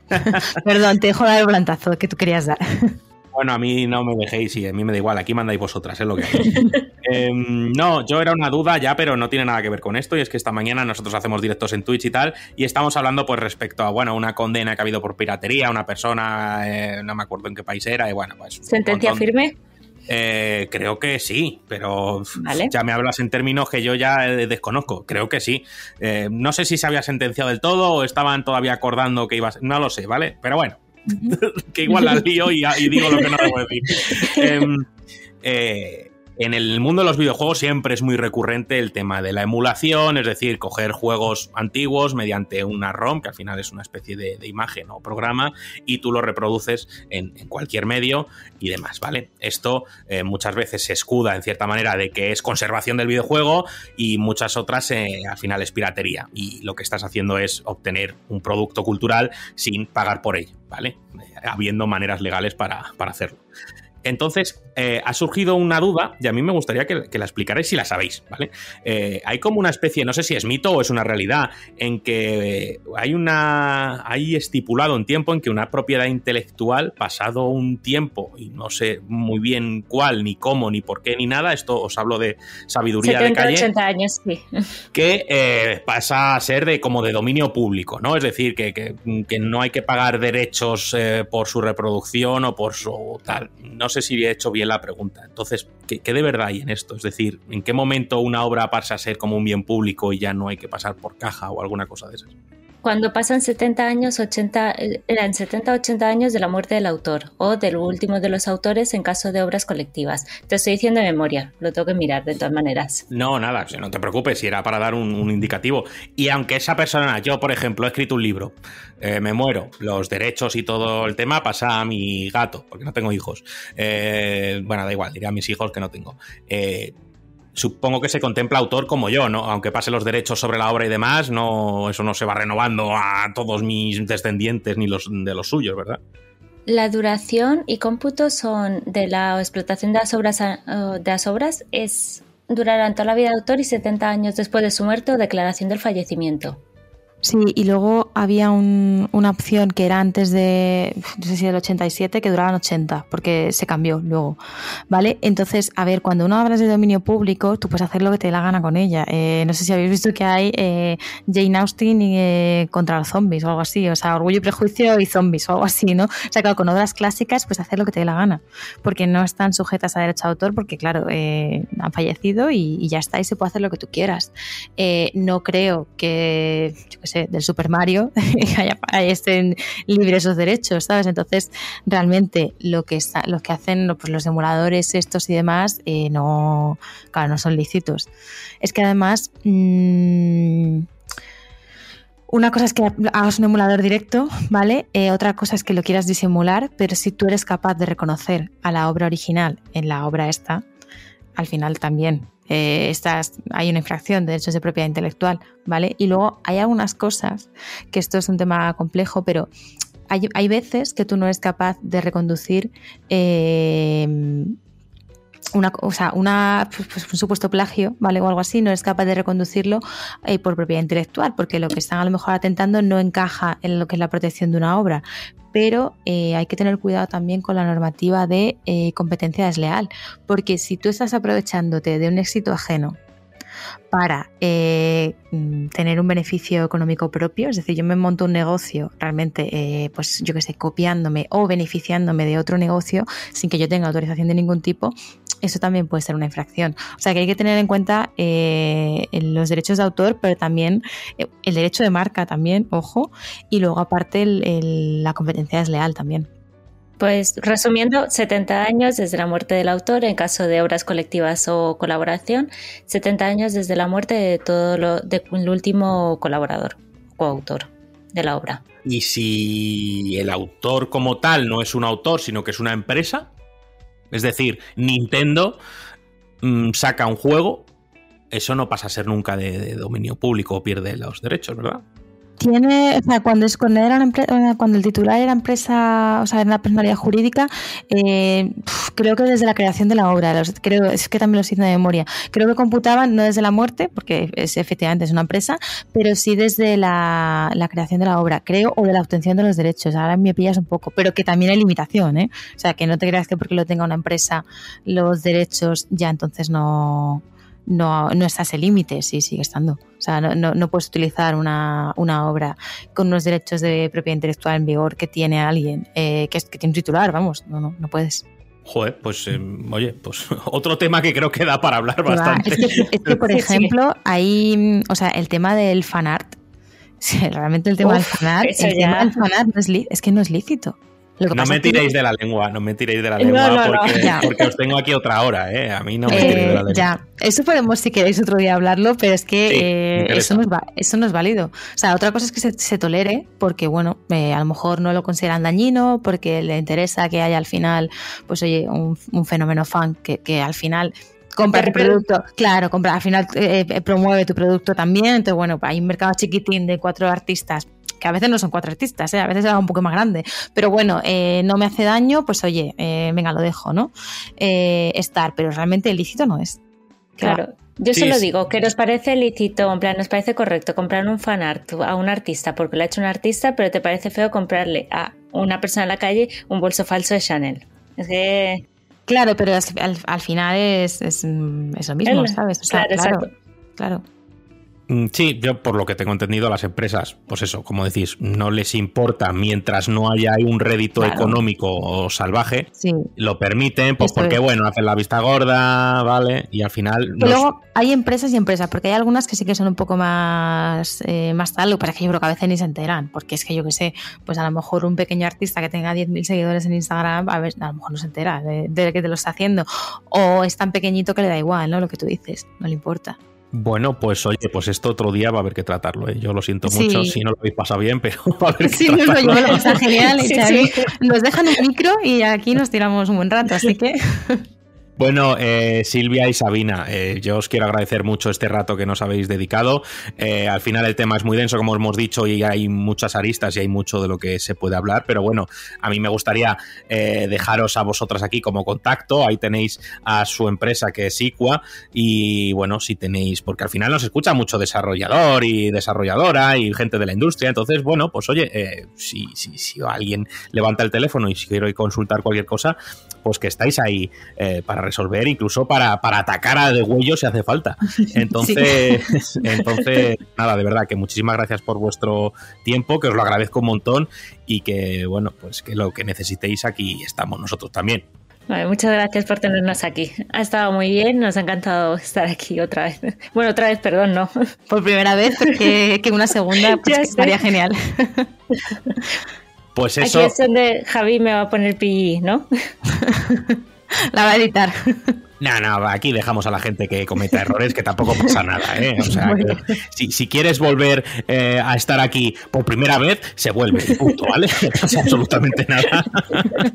nada más, pues eh, ya hemos terminado este bloque legal. Eh, espero que entre todos hayamos aprendido un poquito de lo que se puede, no se puede hacer, de todo lo que queda por crear dentro de la industria del videojuego en España, tema legal eh, y sobre todo laboral. Así que nada más, muchísimas gracias y vamos a seguir por aquí con el podcast.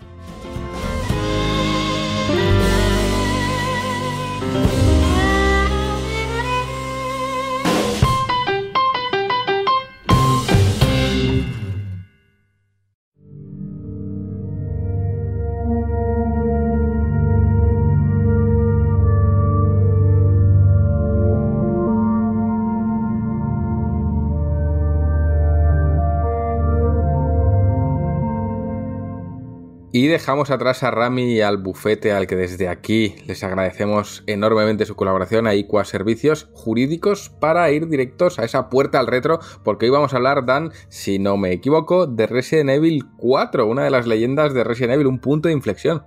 Joder, ya ves. Además, para bien y para mal, ¿eh? No sé, depende de la perspectiva de cada uno. Como siempre, yo empiezo. Imagino que aquí sí que sí lo habéis jugado todos, no habrá excepción. Ahora me dice Juan, no, yo no. Yo no. Yo tampoco. Es cierto.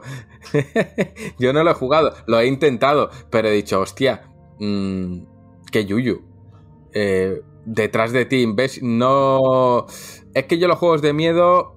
Mmm, no, pero estoy muy al tanto de todo el lore de Resident Evil, conozco todas las iteraciones, los personajes y todo. O sea que verlo jugar, lo he visto jugar. Jugarlo, no. Yo lo máximo que he tenido con Resident Evil es haber empezado Resident Evil 7, que encima en primera persona, eh, porque creo que la mayoría no lo son, eh, 10 minutos. Me, me, tuve que meter en un sitio muy raro, había una fregona, digo, aquí me va a salir alguien, lo apago y ya está. A ver si era los Sims. Pues era unos Sims muy, con un aspecto muy raro.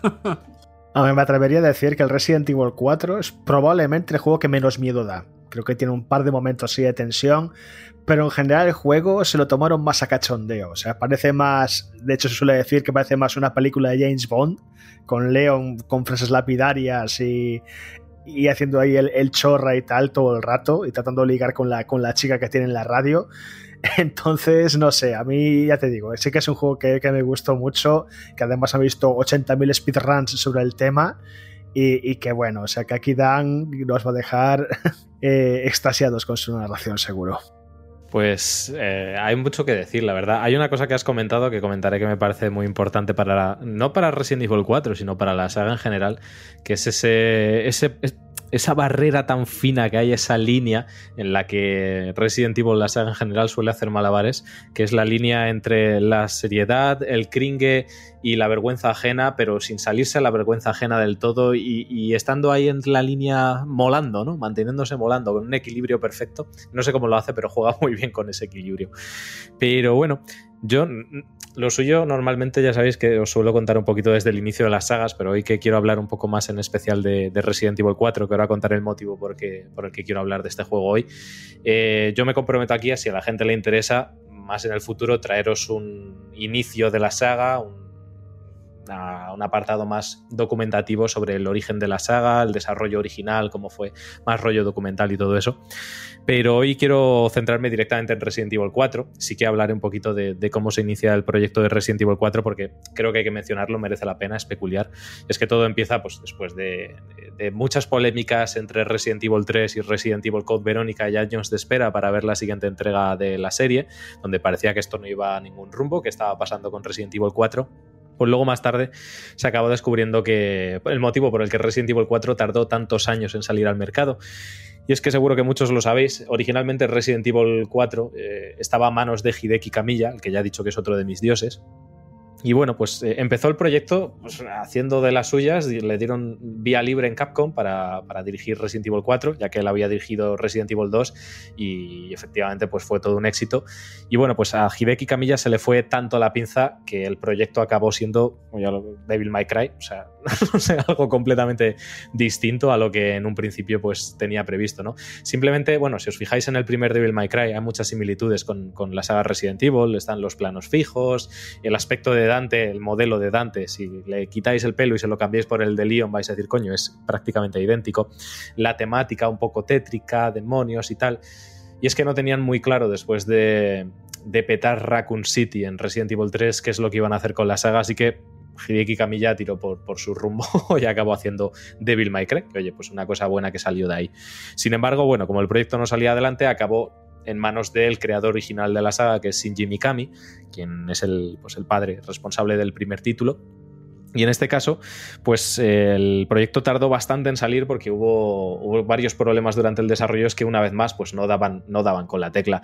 De hecho hubo bastantes betas famosas. Esto es algo que la saga Resident Evil por algún motivo pues tiene, se da en muchas ocasiones. Por ejemplo con Resident Evil 2 también sucedió que se empezó a desarrollar un juego conocido a día de hoy como Resident Evil 1.5 y al 70% de desarrollo del juego dijeron oye esto es una mierda, esto no vale, hay que tirarlo y lo crearon desde cero de nuevo, ¿no?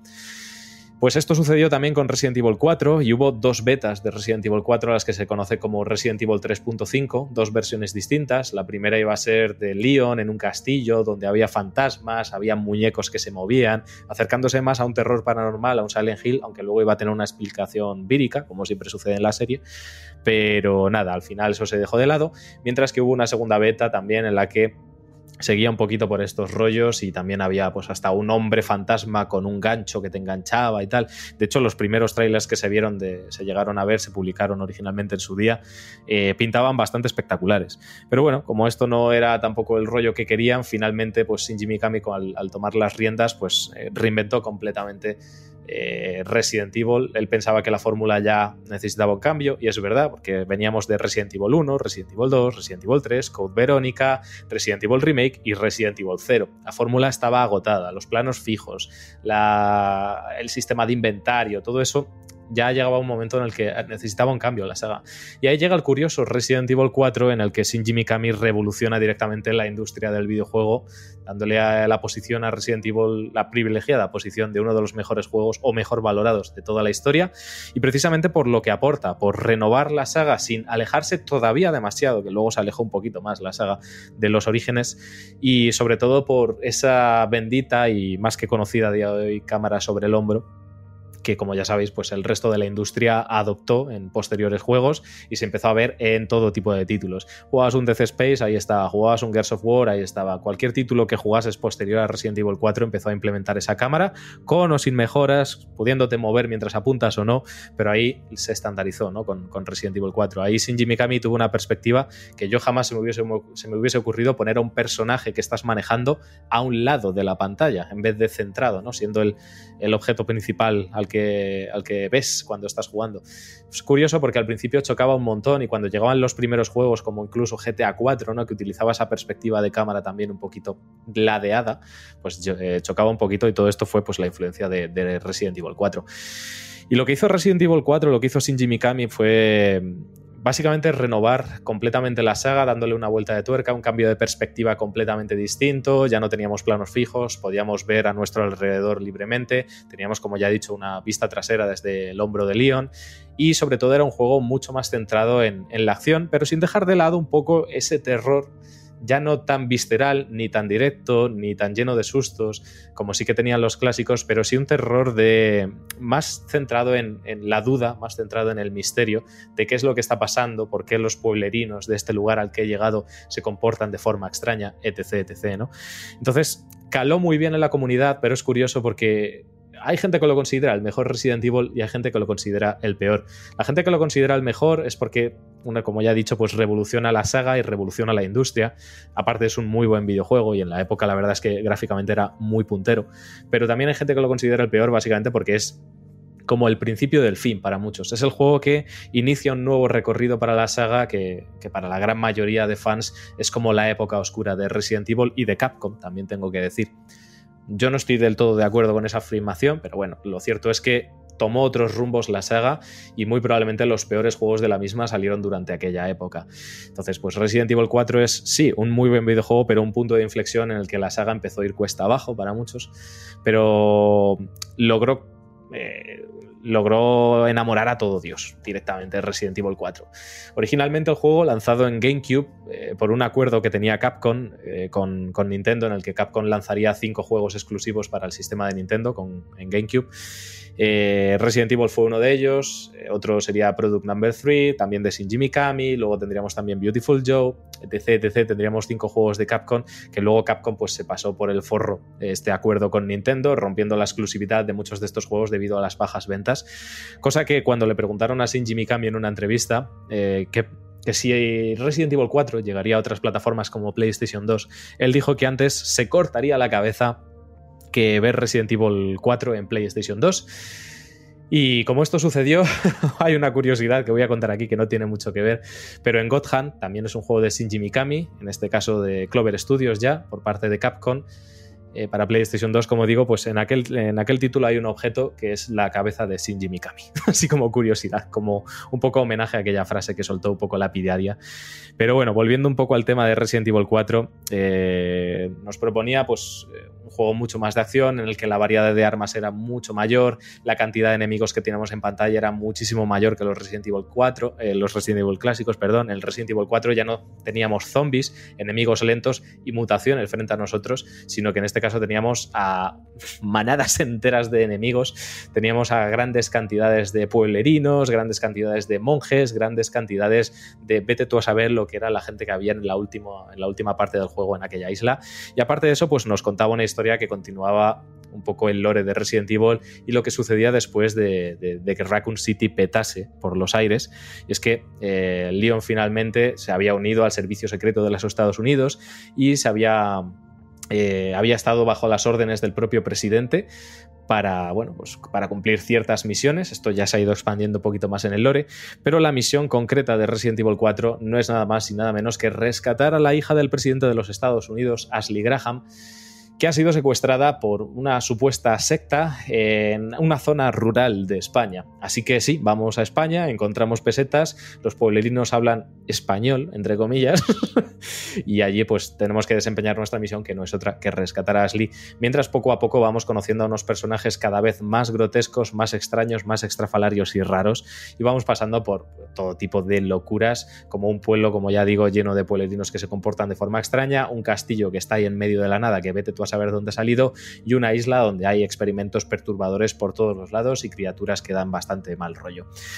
Así que Resident Evil 4 consiguió convertirse, oye, con, todos esta, con toda esta fórmula y sobre todo lo que comentaba Javi, lo que comentaba antes, mantenerse ahí en el filo entre la vergüenza ajena y lo molón, consiguió pues eh, darnos una aventura que cautivó a todo Cristo, cautivó a todo Dios, básicamente por, su carisma, por el carisma de Leon, por el carisma de los personajes, una, jugabilidad rompedora, una grandísima variedad de armas, muchísima rejugabilidad, modos extras de juego y una historia pues que estaba muy bien llevada al fin y al cabo y que expandía un poquito más las posibilidades del universo Resident Evil, ya que no se sabía cómo iba a seguir con Resident Evil eh, Code Verónica y 3, que acababan un poquito con, con el lore principal y, primario de la franquicia y todo esto, todo esto viene a que recientemente he caído en mi propia tentación de comprarme las Oculus Quest 2 y estoy reviviendo ahora, desde otro punto de vista completamente distinto, la aventura de Resident Evil 4, ya que ha salido recientemente una versión en VR que está muy bien adaptada.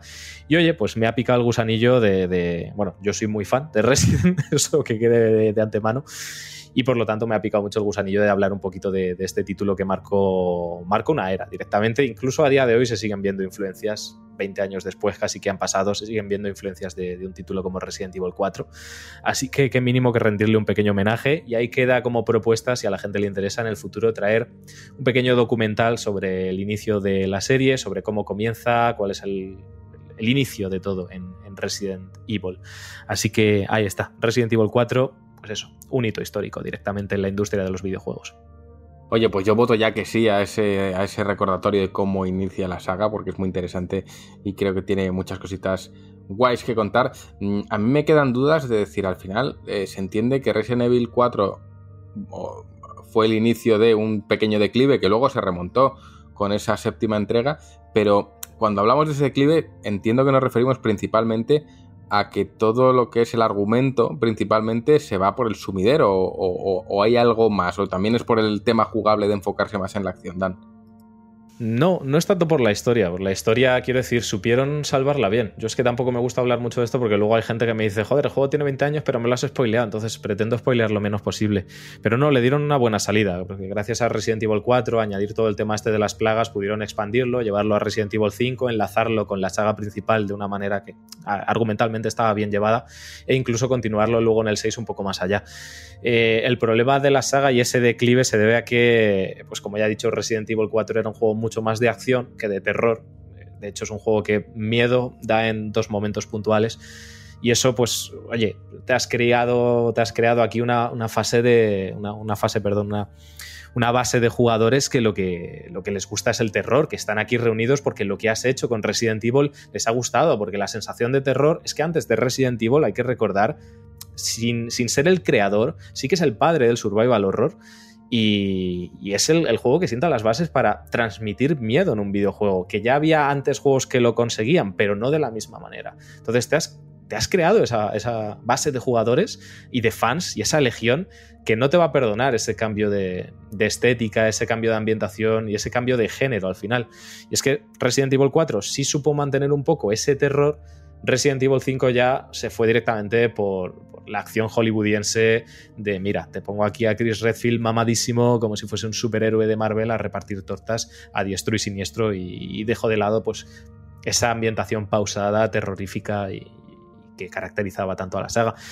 No soy yo muy partidario, como digo, de, apoyar este tipo de comentarios, porque a mí sí que me gusta Resident Evil 5, sí que aunque me parece de los peores de la saga, me sigue pareciendo un buen juego y que en su día, joder, en su día hay que reconocer que el juego apuntó bastante alto. Y a mí personalmente Resident Evil 6 me gusta muchísimo, yo soy uno de esos. Entonces no, no lo comparto mucho, pero sí que reconozco que la saga en aquella época dejó completamente de lado, o casi completamente, aunque con el 6 lo intentaron traer un poco de vuelta, el terror, que eso era lo que caracterizaba la saga. Entonces el problema no era tanto argumental, sino de, género directamente. Me, uf, qué alegría me has dado, porque yo eh, hasta hoy era el único engendro en este podcast que decía haber disfrutado mucho de Resident Evil 6. Y todo el mundo decía, este chaval está chalao, como se nota que no le gusta Resident Evil, este está loco. Y yo decía, pues a mí me gustó, yo no soy ningún fan de Resident Evil, pero a mí el rollo de poderlo jugar en cooperativo me gustó. El rollo de que cada personaje tiene su línea argumental y cómo se van cruzando, me gustó. Y ya el rollo de que cada personaje tiene su propia interfaz, me gustó más, por defecto personal y profesional. Y, y nunca, nunca me había cruzado con un espécimen que lo haya disfrutado. Ahora me siento especial. Pues ya te digo, yo soy bastante, vamos, bastante amante de Resident Evil 6. Básicamente porque era. O sea, argumentalmente es un juego que, que es, pues, continúa en la línea de Resident. Y como tú dices, es que tantas historias que se juntan, reunir a tantos personajes. Luego de hay campañas, campañas y campañas dentro del juego. Es un juego muy largo, es verdad que es el juego más largo de la saga. Pero es que luego jugablemente me parece el clímax de la saga, ya que me vas a poner un Resident Evil que va a ser acción y que puedo pegar puñetazos y patadas siempre que me lo indiques con este botón, pues dame la opción de hacerlo yo manualmente cuando considere que es apropiado. Y eso es lo que hizo Resident Evil 6, eh, es darte una jugabilidad y una movilidad que no tenían los juegos anteriores. Que si tirarte, que si dar volteretas, que si tal. Pues si me vas a dar un juego de acción, al menos dámelo que sea divertido para mí como jugador, ¿no? Y eso es lo que hizo Resident Evil 6. Entonces, como sigue siendo un juego de acción, la gente lo vapuleó directamente, aunque yo considero que es bastante mejor lo que la historia lo ha dejado posicionado ¿no? ahí en, en, en la historia de los videojuegos como tal. Joder, pues totalmente de acuerdo. Yo lo disfruté mucho, pero siempre he asociado, oye, yo lo disfruté porque no soy fan y no esperaba de este juego lo que quizás otros jugadores sí, pero valorándolo como juego de manera prácticamente individual, yo lo disfruté mucho y tengo grandes recuerdos de jugarlo con colegas y, pasármelo francamente bien y además eh, ver que a nivel técnico, a nivel de factura y a nivel de producción tenía muchos detalles. Ya te digo, poder ponerle una interfaz diferente a cada personaje, eso es mucho mimo por el detalle. Era un juego que estaba muy trabajado, que no era lo que se podía esperar, puede ser, pero a mí me gustó. Eh, a que seguro no le gustó fue a Javi. Javi. Nada, yo no iba a ir por ahí, yo era un poco más por aportar gran nueva arena respecto, pues eso, lo que comenta Dan, el eterno debate de cuando se produjo este cisma que dijo, no, esto ya no es Resident Evil, ahora esto es una cosa palomitera y tal. Yo estoy bastante de acuerdo con Dan, creo que el 4 consigue surfear muy bien esa línea entre la acción y el terror, entre respetar el espíritu original, pero al mismo tiempo añadir cosas nuevas. Y creo que, y estoy 100% de acuerdo en que en su día fue revolucionario. O sea, fue el primer juego con la cámara por, por encima del hombro en tercera persona, el que estableció la fórmula de ese tipo de jugabilidad. Y a mí una cosa que me gustaba mucho del 4, que para mí es la crítica que hago del 5 y del 6, es que todavía te ofrecía mucha capacidad de exploración, todavía mantenía el rollo de que tenías que resolver algunos puzzles o de que tenías que hacer backtracking o explorar zonas para averiguar por dónde tenías que ir, que, dónde tenías que conseguirte el objeto para, para abrir una puerta en un sitio y después, pues bueno, el comerciante comprando armas, eh, encontrar tesoros ocultos por el escenario. O sea, te ofrecía muchísimas opciones jugables, además de toda la movilidad nueva, porque el control de tanque de los anteriores que se había quedado tan obsoleto y desfasado, pues aquí Leon era súper ágil, podía moverse bastante rápido, podía saltar por las ventanas de una voltereta, subir escaleras, pegar un tajo, una rodilla a un zombie inmediatamente, pegar una patada voladora o incluso un suplex que le reventaba la cabeza y decías, pero bueno, ¿qué es esta fantasía? O sea, y la verdad es que era una pasada jugarlo, es que era muy divertido de jugar y estaba muy bien hecho y técnicamente para la época era súper top. Entonces, fue una concatenación de factores que hicieron que ese juego fuera brillante. Yo creo que uno de los problemas que tuvo es que es eso, de que GameCube al final no funcionó tan bien y limitar al principio su exclusividad a esa consola pues le afectó un poco, pero el paso del tiempo y su disparidad de plataformas futuras le ha hecho que se convierta pues eso, en un juego de culto, que es lo que es. Entonces, bueno, un poco creo que las críticas de esa división de fans, creo que el 5 y el 6, a pesar de que son muy buenos juegos de acción, y, como dices Juan, son muy entretenidos de jugar en cooperativo, pierden bastante el, gran parte del factor eh, terror, gran parte del factor de exploración, gran parte del factor de resolución de puzzles, que eran elementos icónicos de la saga. Entonces favorecieron muchísimo, pues eso, la acción palomitera, los Quick Time Events y estas secuencias de acción o, de torreta o de vamos aquí y explosiones por doquier, que sobre todo esto en el 6 muchísimo, en la campaña de Chris creo que es una casi una zona de guerra, pues entonces es eso. Yo creo que es desvirtúa un poco lo que es el espíritu del original, que no deja de ser homenajes, que es un poco como, como lo concibo en Jimmy Kami, a las películas de terror y de zombies de antaño, de serie.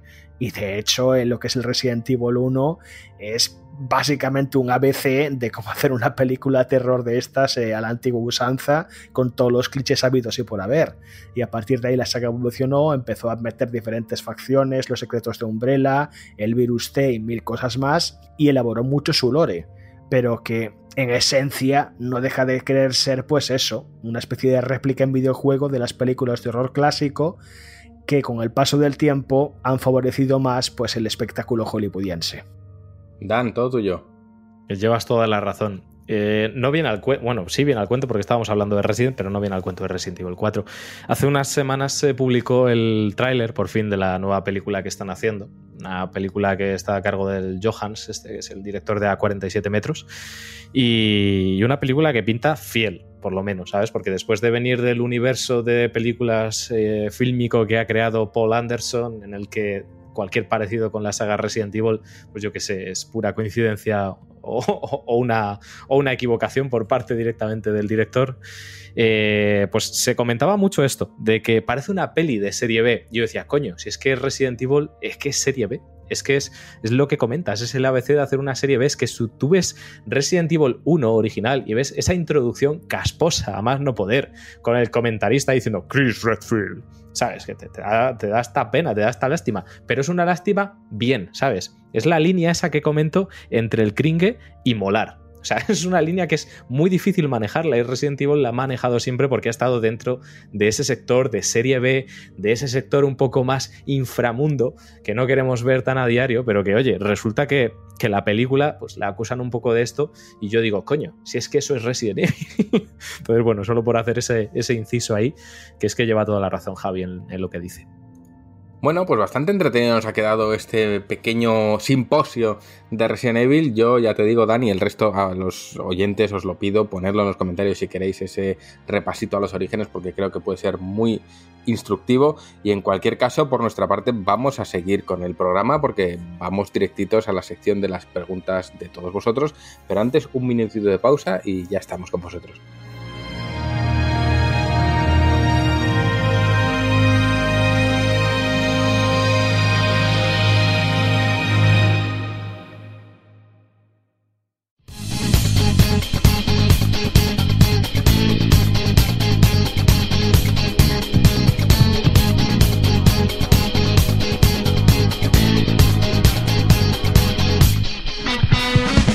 Ya estamos aquí prácticamente en la recta final, pero no pueden faltar vuestras preguntas. En esta ocasión sois vosotros quienes nos preguntáis a nosotros y yo solo puedo decir que estamos sorteando un Void Bastards para Nintendo Switch en formato físico. Así que a falta de Rami, pues está aquí el buen Javi que tiene toda la batería de preguntas. Javi, tú vete repartiendo y yo disparo a discreción entre los cuatro que estamos aquí. Pues muy bien, aquí Rami me ha dejado esta responsabilidad esta semana y nada, eh, como no teníamos, no sabíamos bien qué preguntaros, esta semana os hemos dado cancha abierta y tenéis tema libre para preguntarnos lo que queráis. Así que bueno, aquí el primero en batear, para seguir con, la, con las similitudes, es el buen Monchi, que nos envía este audio cortito. Hola, muy buena gente. Eh, voy a hacer una pregunta un poquito típica, pero es que estoy un poquito escaso de imaginación. Eh, ¿Qué portadas ha quedado la espinita de sacar alguna vez en la revista? Eh, yo para mí me hubiera encantado que hubiera tenido portada Darkseid Genesis y seguro que a Rami también le hubiera encantado, ¿verdad? Pues nada, un abrazote gente. Pues, pues ahí estaba Monchi preguntando, pues nada, qué portada te hubiera gustado hacer a ti, Juan, porque sabemos que ese es tu campo, así que tú nos dirás. Yo solo digo que me ha acojonado porque se te ha colado un poco del audio siguiente y yo pensé que era una psicofonía.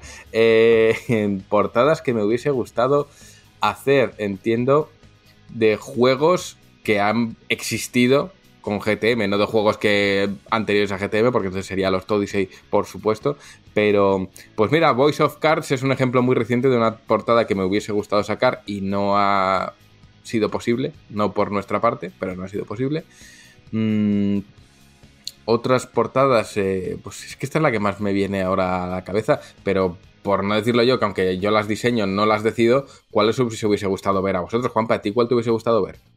Eh, yo, por ejemplo, y precisamente por las circunstancias del momento, mm, me, me he quedado con la espinita de haber visto la portada de Diablo 2 en, la revista. Tenemos muchas oportunidades en el futuro, pero sí que es cierto que este año ha habido, ha habido movimientos y fue ese mm, más sonado que, cuando ocurrió todo lo de Blizzard y tenemos pensado sacar una portada de, Diablo y tuvimos que hacer todo ese movimiento, pero yo mm, llevo, pues eso, Diablo está en- entre mis sagas favoritas y me hubiese gustado verla.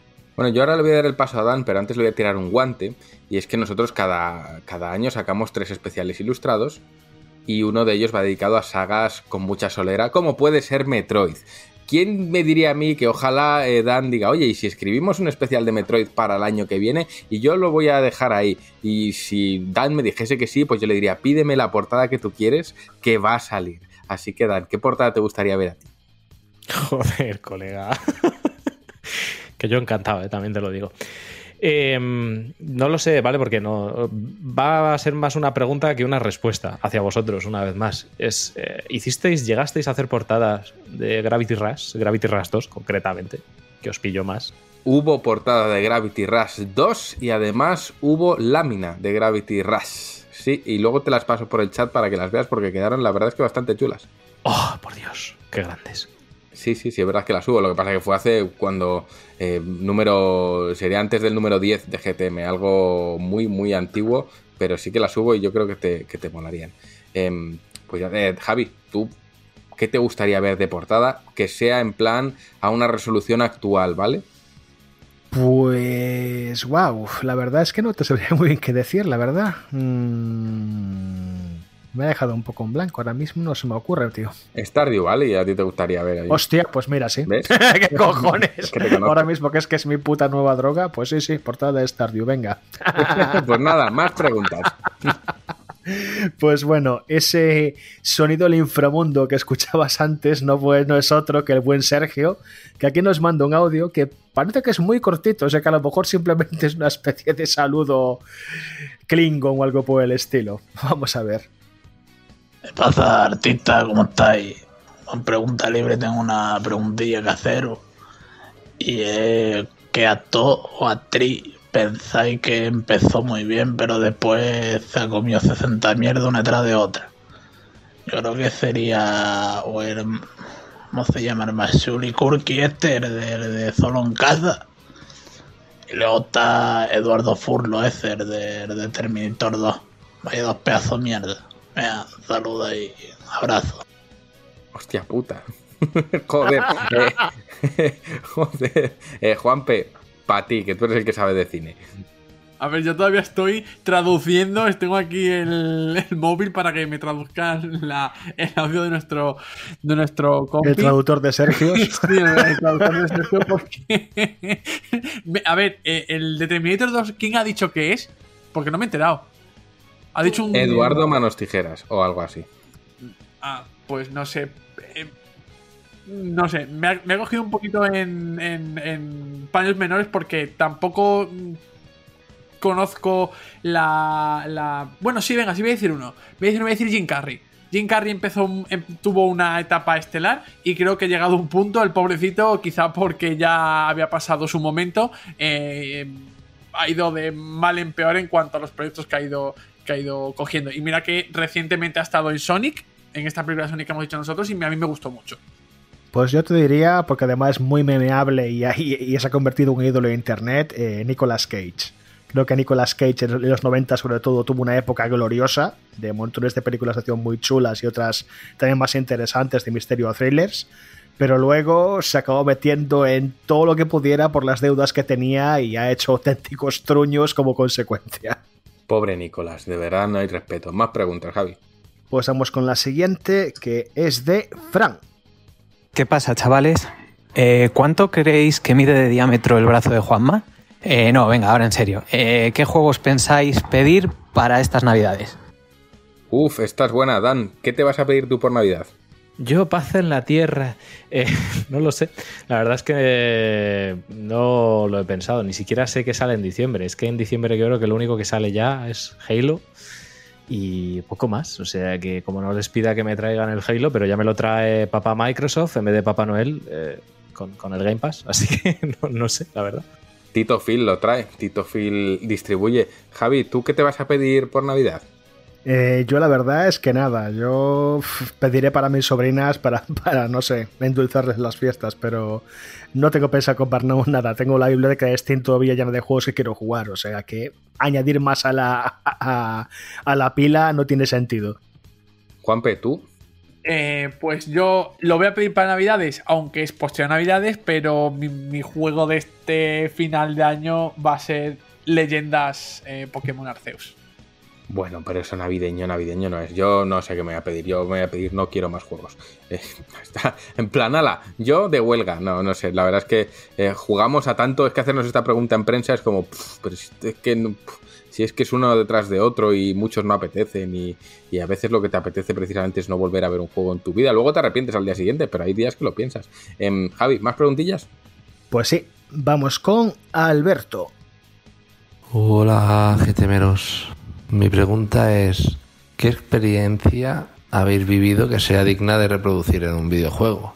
Dícese como la de tirarse por una vagoneta y partirse el tobillo. Venga, un saludo. Uf, eh, a ver, aquí por experiencia vital, mm, o yo diría que Javi, Javi, esta es tuya. Yo es que tengo dos historias que son muy... Lo que pasa es que son un poquito largas. Una que me perdí en Holanda, que fue bastante cómico, que fue de una punta a otra de Holanda en tren tratando de encontrar una estación. Y otra que nos, que perdimos en Alcalá de Henares, eh, tratando de localizar una convención rolera a la que íbamos a ir unos amigos míos y yo. Y bueno, o sea, la de Holanda fue muy fácil. Eh, básicamente iba a visitar un amigo mío que estaba de Erasmus en Delft. Y nada, bajé el aeropuerto, cogí el bus, todo lo que tenía que hacer. Y al llegar a la estación me había dicho que nada, que había un tren que me llevaba directo a Delft. Así que bueno, eh, ahí me monté yo, pregunté cuál era el tren directo, tal, me dijeron que tal vía a tal hora, en tal vía a tal hora llegó un tren y dije, tiene que ser este, me montan ese tren. Después de hora y media yendo a una dirección, se acabó parando al final de, la línea y empezó a ir de vuelta. Y, y mi, mi, colega había dicho que estaba como una hora de trayecto, o sea que los números no cuadraban. Total, que me acabó llevando hasta la otra punta de Holanda tuve que hacer trasvaso de tren como dos veces, eh, defenderme con mi inglés de adolescente, bueno, adolescente, joven adulto que tenía por aquel entonces, y dos revisores que se apiadaron de mí y no me quebraron el billete más de una vez, porque estaba como clicado ya tres veces de la cantidad de trenes que tuve que, que, que cambiar.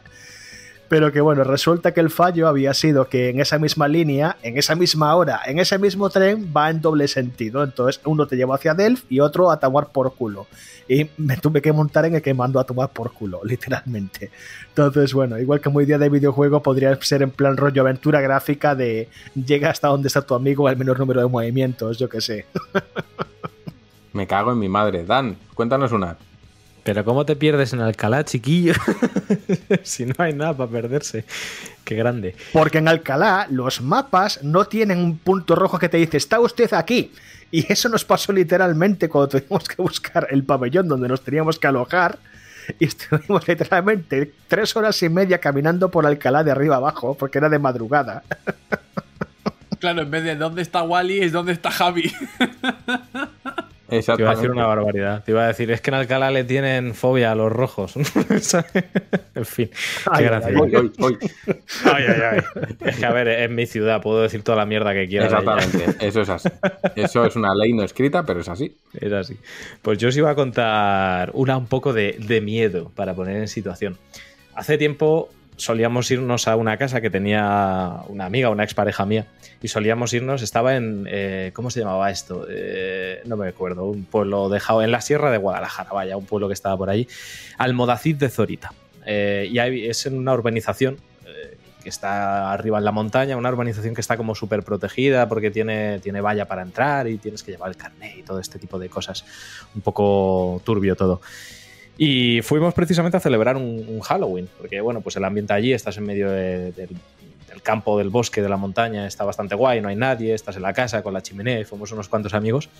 No pasó nada, ¿vale? Ya lo adelanto para que no os hagáis ilusiones, pero hubo una cosa que nos rayó un montonazo y es que estábamos, eh, llegábamos con, con toda la compra para esa noche, principalmente mucha cerveza, y subimos a dejarla en, la casa y dejamos el coche ahí aparcado. Y de repente escuchamos, estábamos todos dentro de la casa, todos. Escuchamos un ruido como metálico fuera y nos asomamos a ver qué coño había sido. Claro, ahí en medio no se ve absolutamente nada, así que con las linternas. Y resulta que el coche eh, con el que habíamos venido tenía una huella de polvo de alguien que había pisado tierra, además del mismo color que la tierra que justo tenía el coche debajo, tenía una huella de una suela de zapato eh, ahí puesta y no había ni Dios. Habíamos salido al momento y no había ni Dios por los alrededores. Estábamos todos pensando, ¿esa puta huella de dónde ha salido? Claro, era Halloween, nosotros ya íbamos con la idea de contar gilipolleces, estábamos contando historietas de terror y fue como, a ver, ¿qué ha pasado aquí? Y claro, lo primero que piensas, ¿quién ha sido el cabrón que ha gastado la broma? Pero es que estábamos todos dentro, estábamos todos en corro en, en el salón de la casa y fue como, hostia, eh, aquí ha pasado algo, ¿eh? Un poquito raruno.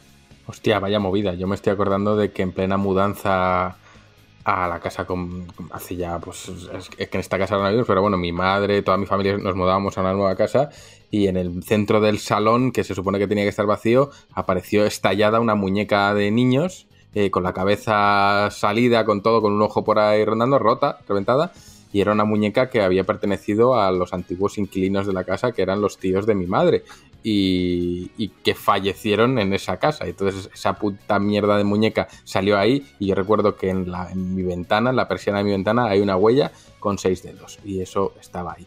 Así que, bueno, pero por no enrollarnos más y entrar en terror, que podríamos contar mucho, como cuando mi buena madre hizo la Ouija y se movió una estantería de varias cientos de kilos y no podía salir de la habitación donde lo estaba haciendo, pues ya lo contaremos otro día. Eh, Javi, ¿hay más preguntas?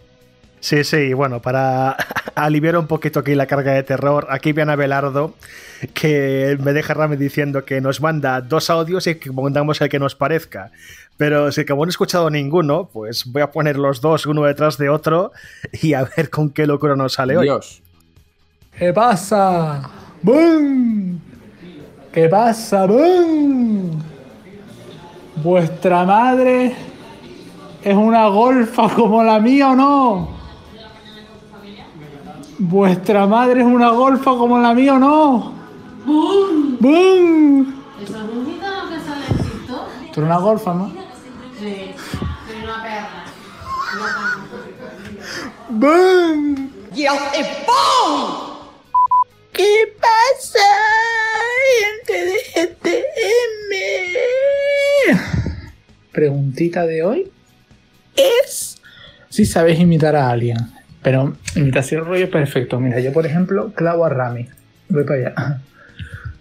Joder, Abelardo, qué texto de mierda.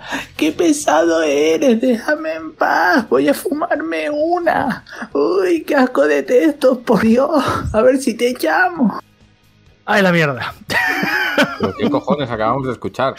Pues no sé, locuras en vinagre de, de Abelardo, por Dios bendito. Eh, Ay, por, ay, ay, eh, ay, ay. Por, por sintetizar, yo todavía estoy en shock porque creo que la que hablaba de fondo era su madre. Y no es la primera vez que oímos a su madre y él eh, la, la hace partícipe de sus cosas. Pero eh, la pregunta era que si sabemos imitar a alguien, que alguien levante la manita si alguien sabe imitar a alguien. Veo que no. Pues eh, Dancy. Yo invito al chaval ese del canal de YouTube de Puerta al Sótano. Me sale clavado. Hostia, te sale fino, ¿eh? Pero fino. Nah, en realidad sí, sé imitar bastantes cosas, pero yo que sé, como antes hemos hablado de Harry Potter, pues hago aquí una rápida y os hago una. Harry Potter, el niño que sobrevivió. Me cago en mi madre, es, es Vol- Voldemort. Joder. bueno, pues. Dumbledore o algo más. Hoy, hoy. Empecemos. Claro, es que es verdad, es que tendría que haber sido Dumbledore, no Voldemort, pero bueno. que por cierto, hubo problema también con Voldemort en castellano porque le cambiaron la voz ahí a mitad de. Para una peli tenía una voz y para el resto tenía otras. Joder, ¿cómo está el patio? Bueno, pues eh, más preguntas. Voy. Voldemort. Madre de Dios. Vale, la siguiente es de Leandro.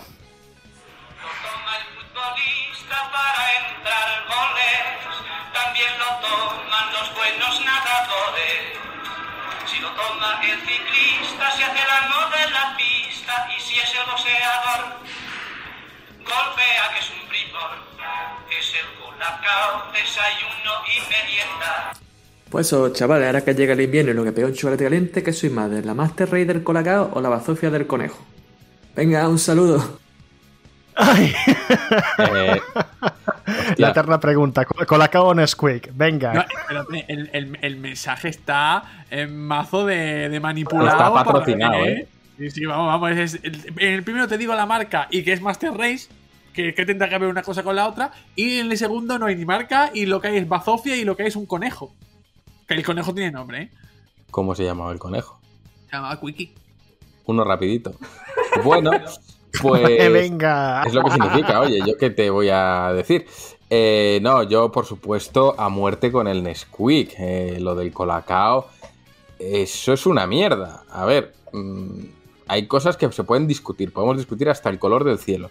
Pero que el Colacao no puede hacer nada al lado de Nesquik, eso ni siquiera se puede preguntar. ¿Por qué? Porque los grumacos que te estás comiendo eh, no son esos graciosos grumitos que te quiere vender ese señor de divertida voz en la televisión. Lo que te estás comiendo son harinas que no son capaces de disolverse. Entonces, eh, yo lo siento mucho, pero esto es como, como las mamparas de ducha con gotas. Mira qué divertidas gotas. O sea, ¿para qué le pone gotas y le voy a poner gotas yo? Eh, pues no, lo siento, pero eh, Nesquik. Y si alguien piensa lo contrario, me vale también, pero Nesquik. Pues yo soy de ambos campos, lo, con una única diferencia: el Colacao caliente y el Nesquik frío. Fin. ¿Y habéis probado alguna vez a mezclar los dos? En plan, una cucharadita de cada uno y a ver qué ocurre.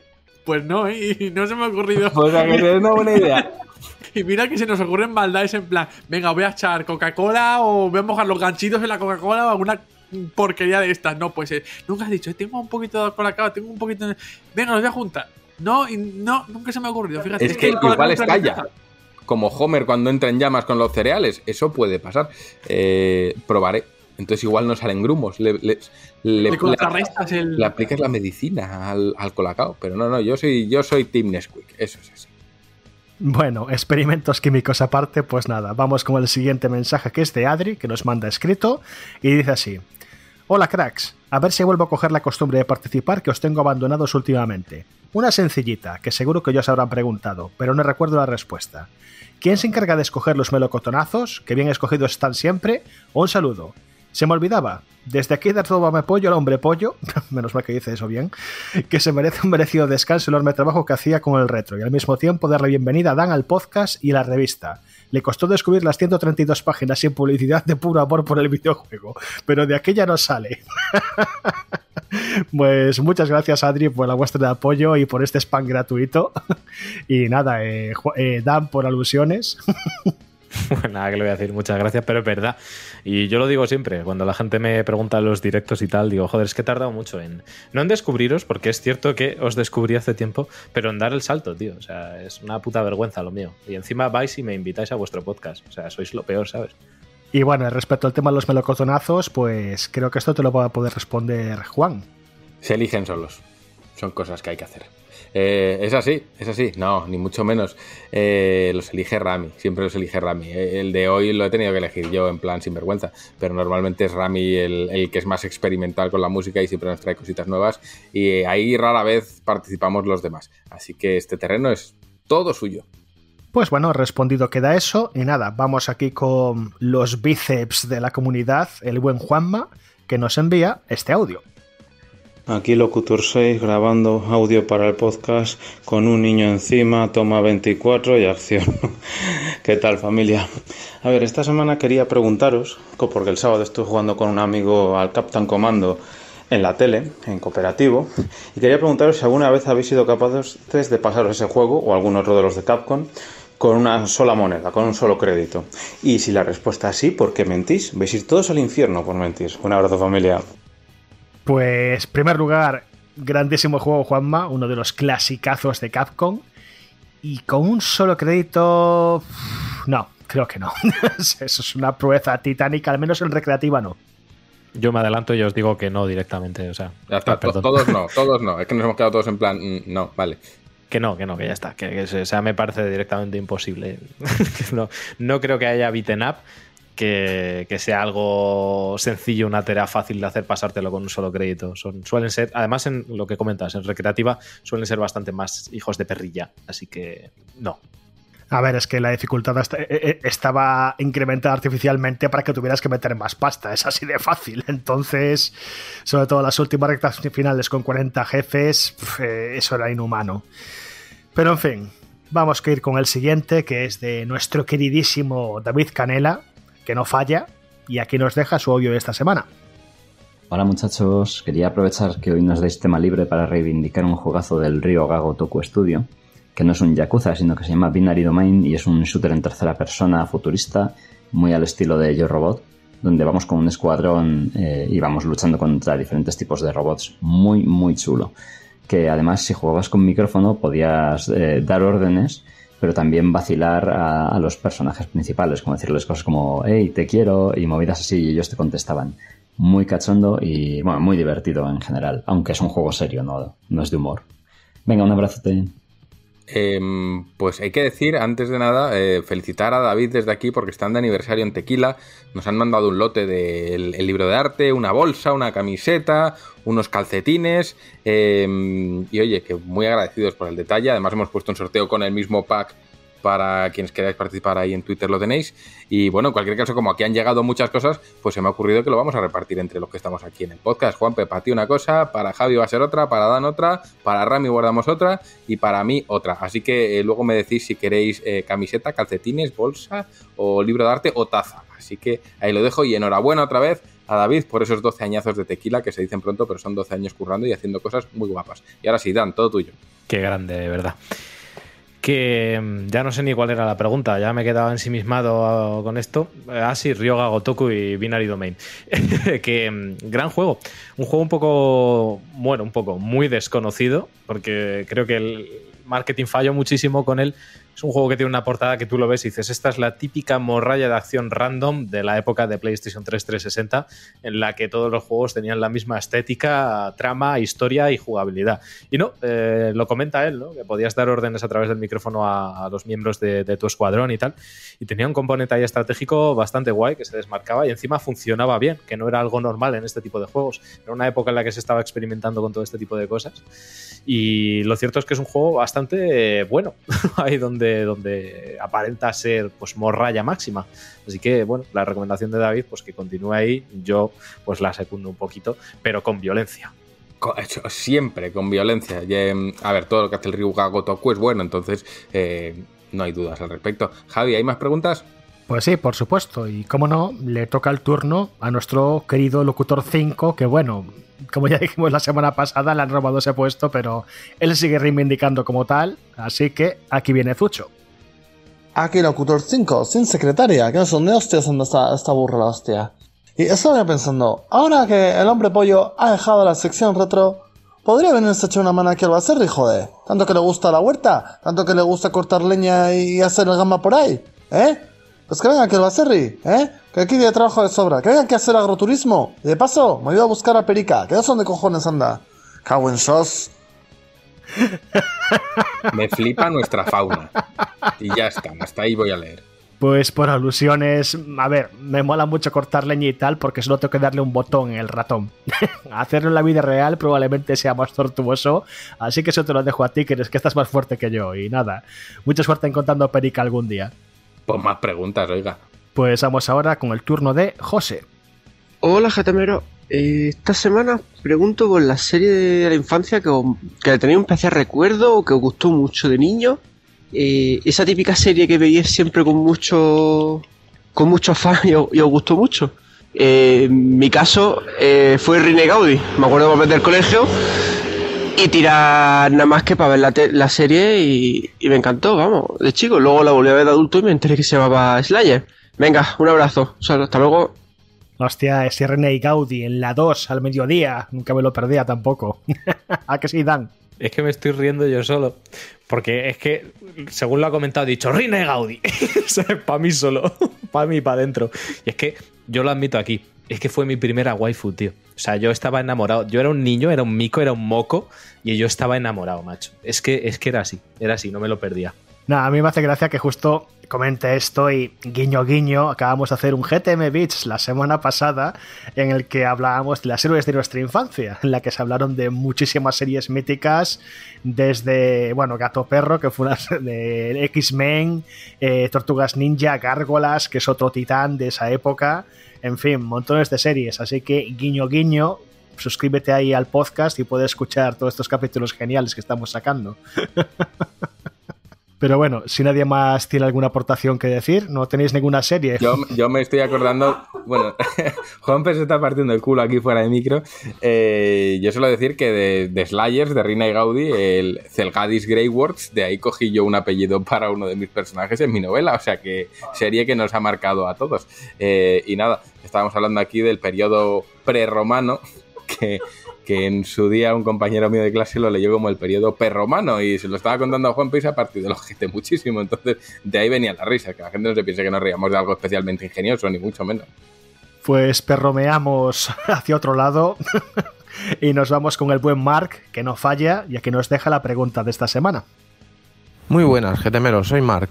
Pues la verdad que estaba haciendo recuento y quedan bastantes juegos por salir de cara a final de año a los que les tengo bastantes ganas. Este Halo, este Forza, el Advance War para la Switch, seguramente alguno de los Pokémon que caerá. Bueno, no sé, ¿a vosotros qué os hace más ilusión de cara a esta recta final del año? Venga, hasta luego. Pues nada, ¿a qué le tenéis ganas en este último cuarto de año? Uf, Juanpe, ¿tú a qué le tienes ganas en tu periodo perromano? Pues me la agarran con la mano. Es, es- es que estabas hacerlo. Admítelo, estaba esperando poder hacerlo. No, no, pero es que ha sido muy bueno, porque es que me imaginaba yo a Juan, a, a Juan del colegio, a Juan de primaria, con su amigo de pie, con el libro en la mano. Pero yo, perro mano, el perro gato pie. Ese era yo, sí, ese fui yo. sí. Y es que, es que me imagino Sí, y, no puedo, y no puedo no puedo hacer más que, descojonarme. Eh, ¿Qué espero yo de aquí a final de, de año? Pues la verdad es que la verdad es que mm, eh, ese Advance Wars ya no tristemente porque se ha retrasado a primavera del año que viene, a abril concretamente. Así que como ganas ya ganas fuertes de un título de aquí a el mes que viene, pues tristemente muy poca cosa. Por favor, Dan, habla porque Juan se nos está asfixiando. Que me está contagiando a mí la risa. Le estoy escuchando aquí. o Este muchacho que Que, comparta un poco bueno. de lo que ha tomado. un poquito de Nesquik con colacao. Ay, va a haber que poner una, indica- una indicación farmacéutica. Consulte con su médico, su cabello habitual, eh. por favor. No, que, que- que ya en serio, que mm, de aquí a final de año, tristemente, de lo, de lo que se va a lanzar no, no me llama nada poderosamente la atención. Eh, si acaso echarle mano a algunos de los títulos que ya han salido, pero que no he podido jugar todavía. Ya lo, lo que más me interesa eh, con prioridad está por ahí ese Pokémon de Mantipera, sí que es verdad, pero ya está pasado, o bien entrado 2022, mejor dicho. Dan, ahora sí, todo tuyo. Pues hay, todavía quedan bastantes juegos que me llaman la atención por salir este año, pero hay uno que no para de retrasarse. Bueno, ya sale definitivamente ahora este mes, ¿eh? pero que no paraba de retrasarse y que lleva bastante tiempo la gente en general recomendándomelo, que es Doki Doki Literal Club. Supongo que lo conoceréis. Una visual novel que por ahí dicen que algo pasa en la visual novel. No tengo ni idea, pero sí que me han dicho que vaya a jugarlo sin, sin saber nada. La premisa principal es eh, la típica, el típico date sim, el típico simulador de citas de este un poco japonesada total, con colegialas y todo este rollo, pero algo debe pasar en medio del juego que todo se va de madre. Entonces, me lo llevan recomendando mucho tiempo y llevo esperándolo mucho tiempo, porque esa edición física que anunció Meridian Games no para de retrasarse una y otra y otra vez, pero ahora finalmente este mes de noviembre ya sale, así que ya le podré echar el guante. Os hablaré de él ya en el futuro, seguramente. Pues muy, muy recomendado. Yo le escribí un reportaje hace un par de años cuando había sido la moda. A mí me gustó muchísimo el juego y sí, te va a sorprender, ¿eh? Eh, igual te da un poquito de canguelo y todo por un par de momentos que tiene. Y si lo streameas, aún puede molar mucho más. So, ahí, ahí- ahí queda eso. No sé yo si eso es buena idea o qué, porque lo mismo salgo ahí llorando. ya veremos.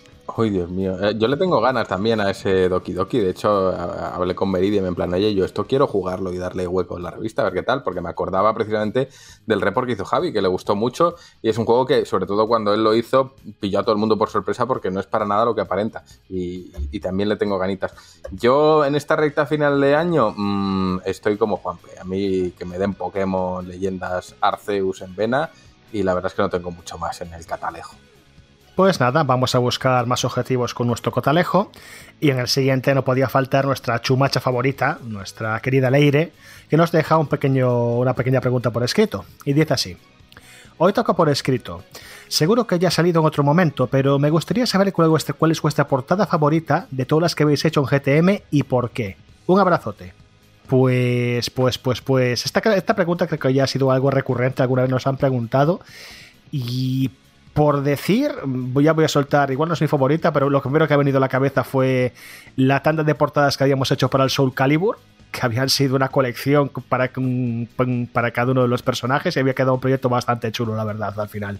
Ese quedó, ese quedó muy guay. A mí la primera que me ha venido a la cabeza es la de Fantasian. No es la mejor, pero es en la que guardo un recuerdo más grande porque la he hecho codo con codo con el puto Sakaguchi. Entonces le voy a guardar un cariño tremendo a esa portada de por vida. Em, pero a nivel estético no sabría elegir porque creo que cada una tiene su identidad con su juego y se amoldan muy bien a, cada juego. Entonces no sabría elegir. Y de las ilustradas jamás diré cuál es mi favorita por respeto a todos los compañeros que trabajan en ellas. Así que, eh, Juanpe, ¿tuya favorita alguna que haya en especial?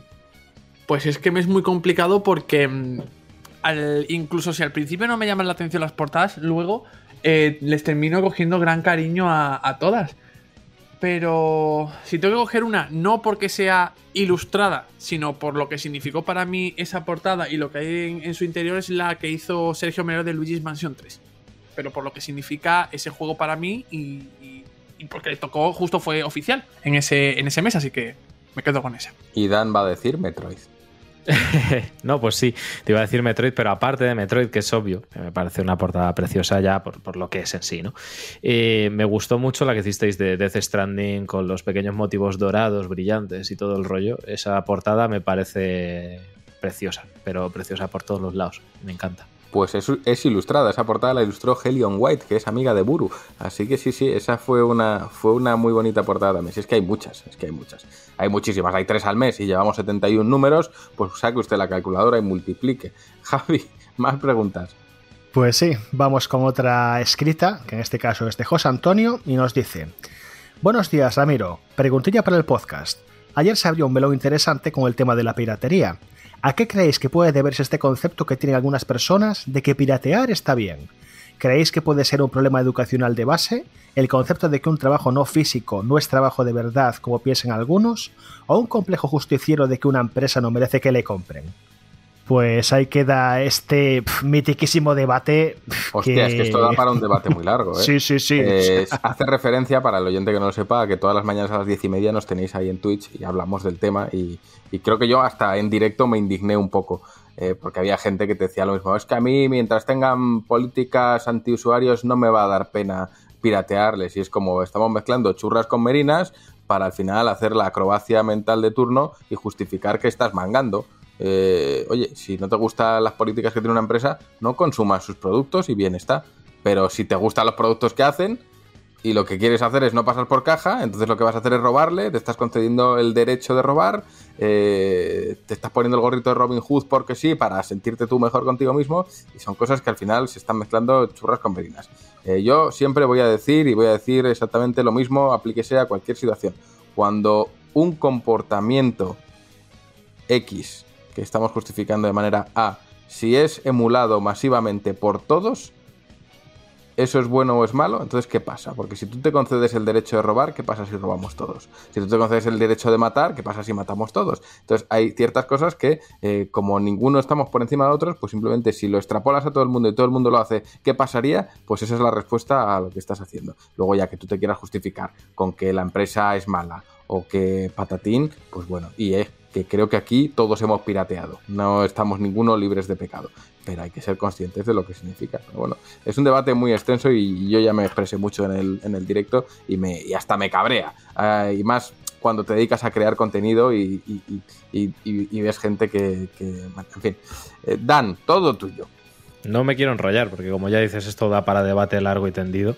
Pero bueno, yo hace unas eh, semanas tuve una trifulca en Twitter de recibir acoso masivo, pero, pero cientos y cientos de personas directamente insultándome de todas las formas posibles, precisamente por acusar esto que estás acosando ahora, ¿no? La, piratería. Y es que es lo que comentas precisamente a mí. Yo lo que haga cada persona en su intimidad, como tú ya dices, todos hemos pirateado, yo he llegado a piratear, yo tenía el famoso chip en la Play 1 y he tenido la famosa tarjetita de la Nintendo DS, cosa que no me ha impedido tampoco adquirir pues, los juegos que me interesaban en cada momento.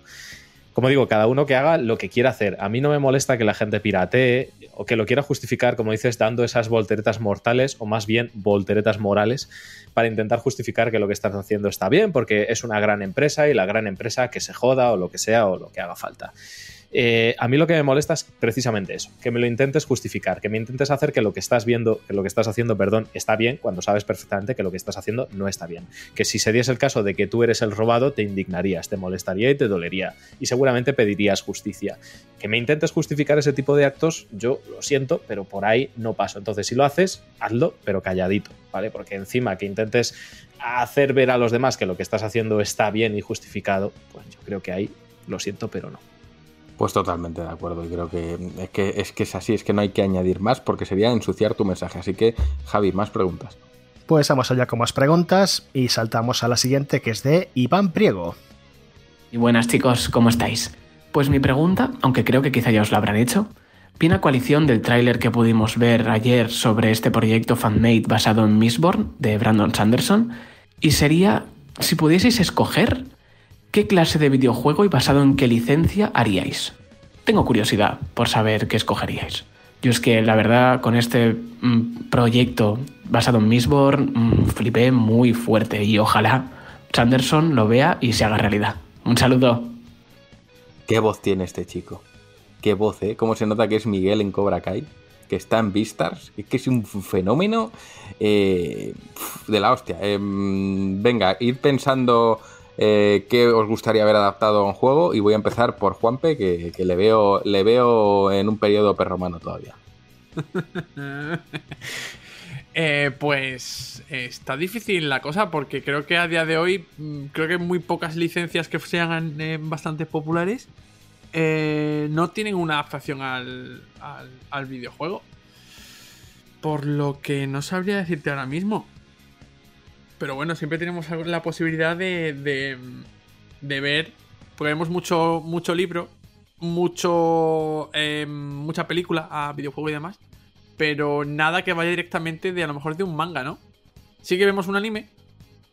Más, de, más a la acción, más a la lucha, pero quizá algo más narrativo, algo más, una aventura más eh, lineal, que tenga una. una un pozo bastante más. eh, más profundo que el típico juego de acción de un shonen. No sé, no sé si hay algún seinen, por ejemplo, adaptado a un, a un videojuego. A lo mejor puede ser muy difícil también, ¿eh? No digo lo contrario. Pero oye, me, me interesaría mucho esa, esa idea. Pues se me, me vino a la cabeza precisamente con el tema de que va a salir ahora la serie de Netflix y que creo que no se ha adaptado nunca a un videojuego, eh, Cowboy Bebop. O sea, creo que podría dar para una aventura espacial de cazarrecompensas, de ir moviéndote por la galaxia, visitando diferentes planetas, tendrías a o un grupo de protagonistas diferente o a los, o a los protagonistas de la Bebop y que cada uno pues tiene digamos un, un grupo de habilidades específicas y podría dar para un montón de tipos de desafíos jugables y tanto eh, rollo narrativo rolero eh, como peleas de artes marciales con Spike, como desafíos de hacker con la chica está genio, como incluso con, con el puto perro, con, con Aim por ahí haciendo el chorra. Eh, y con todo el humor y, y todo el, y, y todo el estilo que tiene esa serie. Creo que podría dar para un gran videojuego, el Cowboy Bebop, la verdad. Bueno, pues oye, Dan, todo tuyo. O sea, me ha ido- se me han ocurrido dos. Una creo que ya existe, pero solo en Japón y no tengo muy claro qué leches es. Pero eh, se me ha ocurrido ahora cuando estabais hablando de animes. Y me acuerdo que en su día, cuando empecé a ver Death Note, que fue al poco de salir el anime, pensé, joder, ¿cómo molaría un juego de esto? Rollo- además, que fue una época en la que yo estaba súper viciado a las aventuras gráficas de, de a Hotel Dusk, a Another Code y demás. Y pensé, joder, ¿cómo molaría un- una aventura gráfica de, de este rollo? Y de hecho, luego estuve investigando, poco después de aquello, y descubrí que había juegos para Nintendo DS, pero como estaban en tremendo japonés, pues no tengo ni idea de si eran aventuras gráficas, visual novels o juegos de puzzles. No tengo ni la menor idea. Pero sí que me gustaría, ¿no? Que, llegasen a hacer una adaptación chachi de, de- de Death Note. Estaría guay. Y lo otro que se me ha ocurrido es el universo de Expediente Warren, de The Conjuring. Como amante del terror, sí que me gustaría que hubiese ahí adaptaciones al, mundo del videojuego, ya que han creado un, un universo así un poco, un poco disperso, ¿no? De diferentes entes, maldades y todo tipo de, de cosas de terror, pues me gustaría que, que- le dedicasen un videojuego y que explorasen un poquito más ese, ese universo en formato videojuego. Oye, pues ni tan mal. Yo la verdad es que eh, de obras así que conozca y me gustaría ver llevadas al videojuego no caigo ahora mismo en ninguna. Eh, de obras que ya se han llevado al videojuego sí, pero quizás no de la forma que yo lo veía en su momento, pero yo me acuerdo, ahora que hemos hablado de anime, del auge del anime, pues el auge de Naruto en su época y coincidía precisamente con el auge de juegos MMO y siempre pensé, dije, joder, el universo de Naruto con las aldeas y con las movidas se presta mucho a un MMO por facciones, que cada aldea tenga la suya propia y sus propias clases, etc. Mm, Nadie me escuchó, pero bueno, eh, si me escucha alguien de Pokémon y quiere hacer algo similar, me, vale y estoy, pro- estoy dispuesto a renunciar a mi propia vida. Así que eh, nada más, Javi, más preguntas.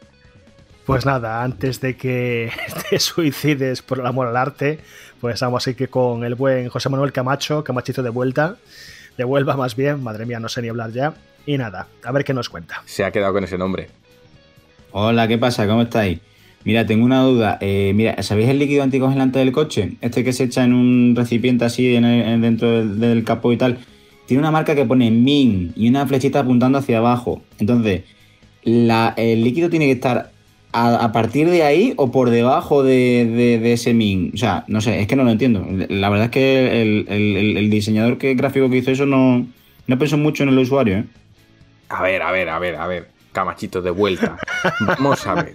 Si tiene una barra y que pone min, está estableciendo el mínimo. Entonces el mínimo no puede estar nunca por debajo de esa barra, sino sería máximo. El mínimo lo establece la barra. Ya por debajo de ese mínimo no hay. Estamos hablando del mínimo. Si fuese máximo, entonces sí que sería por debajo de esa barra. Pero al ser mínimo, lo mínimo es esa barra. Y luego ya de ahí para arriba lo que tú quieras. Es que vamos, es que. Ahora bien, que el diseñador puso una flecha hija de puta para confundir, sí. Y ya de paso os digo una cosa a los que conduzcáis. Si os fijáis en el, en el, en el, en el bichito de la gasolina, eh, todos tenemos una flecha. Esa flecha indica dónde está la apertura para el surtidor. Muy importante que coincida con el lado del surtidor, porque luego ves gente haciendo unas peripecias de la leche con la manguera porque no sabe dónde tiene el, el pitorro. Así que eh, ese es un truquito de diseñador también. Hay una flecha que indica dónde está la boca. Eso es. Más preguntas. Pues bueno, después de esta lección de diseño, como no, de- por parte de Juan, aquí nos viene el siguiente audio que es de Sergio Palentino. Hola, gentemeros, ¿qué tal? Pues como hoy es día libre, ¿qué preferís? ¿Kebab chorreante? ¿Una burger bien gorda? ¿O una pizza súper deliciosa? Un abrazo. Qué sensual. Sí, sí, o sea, Claro, y encima habla de cosas chorreantes y mega gordas y digo, claro, pues... Y va Dan y levanta la mano, así que Dan para ti. Yo no sé qué es lo que ha dicho, pero la mega gorda, por favor. Eh, Yo lo he pensado igual, digo, tía. la verdad es que no lo sé. Eh, descartaría el kebab y dudaría entre la pizza y la hamburguesa, sin duda. Eh, más uno, más uno eso. Depende de la pizza y depende de la hamburguesa. Sí, la verdad es que sí, porque si es pizza con piña, que se la meta por donde le quepa. ¿La piña o la pizza? Las dos cosas. Bien.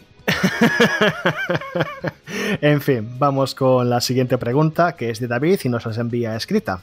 Dice así: Muy buenas, Ramiro y amigos de GTM. Últimamente no estuve atento para mandaros preguntas por temas de trabajo, pero hoy quería felicitaros por incorporar el puto pesado el Metroid. Soy seguidor de su canal de YouTube y creo que es una gran incorporación al equipo. Un sal dice literalmente un salido a todos, a todos y sois muy grandes. pues están por alusiones. Pues si es que lleva razón, ¿qué voy a decir yo? si es que me lo decía hasta mi hermano él, antes de que saliese el juego. Decía, "Ah, ¿cuántos vídeos has hecho en lo que se anunció el juego? Pues no lo sé, habré hecho unos 20. Se puso a contarlos el cabrón. Unos 60 vídeos. Digo, hostia, pues soy un pesado, efectivamente. Un poco obsesión sí que tienes, sí, ¿eh? O sea, puedes poner todos los vídeos eh, seguidos uno detrás de otro y ponerte a jugar a Metroid a la vez y te vas a acabar el juego antes de que Dan acabe el discurso. Eso está guay. No creo que nadie quiera hacer eso, ¿eh? Como consejo no, no lo veo. Bueno, quién sabe, seguro que alguien lo ha hecho. O sea, está clarísimo, sobre todo en internet. en fin, antes de que esto desvaríe, vamos a ir con el siguiente. El siguiente mensaje que es de Gaby, que también nos la envía escrita, y dice así. Tengo un Padawan. Hemos jugado el Lego Ninja Go y ahora estamos con el It Takes Two disfrutándolo mucho. ¿Alguna recomendación de juego cooperativo mientras esperamos el nuevo Lego Star Wars? Un saludo, cracks. Venga, pues está para Dan. Pues a ver, es que solo se me vienen juegos cooperativos. Ya ha dicho que es un Padawan, imagino que es chiquillo. Entonces no se me viene así a la mente. Y Text 2 me parece quizá incluso demasiado hardcore, ¿no? Depende de la edad que tenga, pero eh, ya un poco más mayor, antes comentaba lo, de los Resident. Es que los Resident en cooperativo son una delicia, así como los Gears. Son juegos que en cooperativo son, son fenomenales, son juegos súper divertidos. Pero yo creo que una recomendación, que además antes lo habéis mencionado, lo ha mencionado Juan P., una perfecta Luigi's Mansion 3. Es, me parece perfectísimo para jugar con, con, otra persona. Y si no, bueno, algún beaten up así desenfadado, por ejemplo, Scott Pilgrim vs. The World o Castle Crashers, que son así más de coña los juegos, y para machacar unos cuantos malos mientras te echas unas risas con tu hijo, pues también puede molar mucho. Así que bueno, si nadie más tiene ninguna recomendación, pues nos quedan los dos últimos, que llegaron un poco a última hora, que me los, meo, me los envió Rami de Strangis. Y el primero es de Alejandro y nos cuenta esto. Hola, ¿qué tal, mollitos? Muy buenas. Pues mi pregunta es la siguiente. Eh, si se diese la oportunidad de que pudieseis viajar a algún sitio del mundo para visitar un estudio de videojuegos y así realizar un reportaje en condiciones para una futura GTM, ¿a cuál sería y por qué? Un abrazote enorme. Eh, pues esta es para Juanpe, vamos, Juanpe, esta es tuya, tuya. Uf, madre mía, yo es que tengo una lista enorme porque me iría hasta eh, Santa Mónica para ver cómo trabaja el estudio en God of War y lo que estén haciendo. Me iría, eh, no sé ahora mismo dónde está, en qué punto de Japón está Level 5, pero me iría hasta ver cómo trabajan los de Level 5. Obviamente tendría que visitar Game Freak para eh, besarles los pies a, Junichi Masuda y a todos los demás. Eh, a Capcom también para ver cómo trabaja el equipo de, eh, de Sutakumi con los Isatorni. Bueno, es que yo creo que, no sé, y ya por curiosidad me iría hasta Redmond para que Phil Spencer me hiciera un tour por todo por toda la, parte de Xbox Game Studio y, y, ver cómo, cómo trabajan. No sé, es que podría seguir pensando y, y, bueno, mismamente en Nintendo, ver esos estudios que tiene, Intelligent System, HAL Laboratory, bueno, bueno, bueno, bueno, bueno, bueno, bueno. Yo de todo lo que has dicho me quedo con que vas a ir a Game Freak a besar pies a un señor que se apellida Masuda. Y me he quedado ahí. Ya. A lo mejor le sudan. A eso iba, pero sí. Eh, oye, que a mí me encanta lo que hace Game Freak. Pero bueno, más preguntas, Javi. Bueno, pues vamos con la última, que es de Rafa, y nos pregunta esto. Hola a todos. La verdad es que no participo mucho. De hecho, nunca. Entonces me he propuesto hacerlo más. Y mi pregunta era, ¿hay algo que hayáis tenido que cortar del podcast porque habéis dicho durante la grabación, esto no puede salir ni de coña? ¿Vale? Saludos a todos. Uf, esa es buena, ¿eh? eh sí, sí, sí, muchas veces hemos tenido que cortar eh, cosas que dices, no, esto no pasa a la criba. Que al final nos jode porque decimos, joder, estaba, estaba, estaba gracioso o incluso era necesario decirlo. Pero a veces piensas, ¿para qué?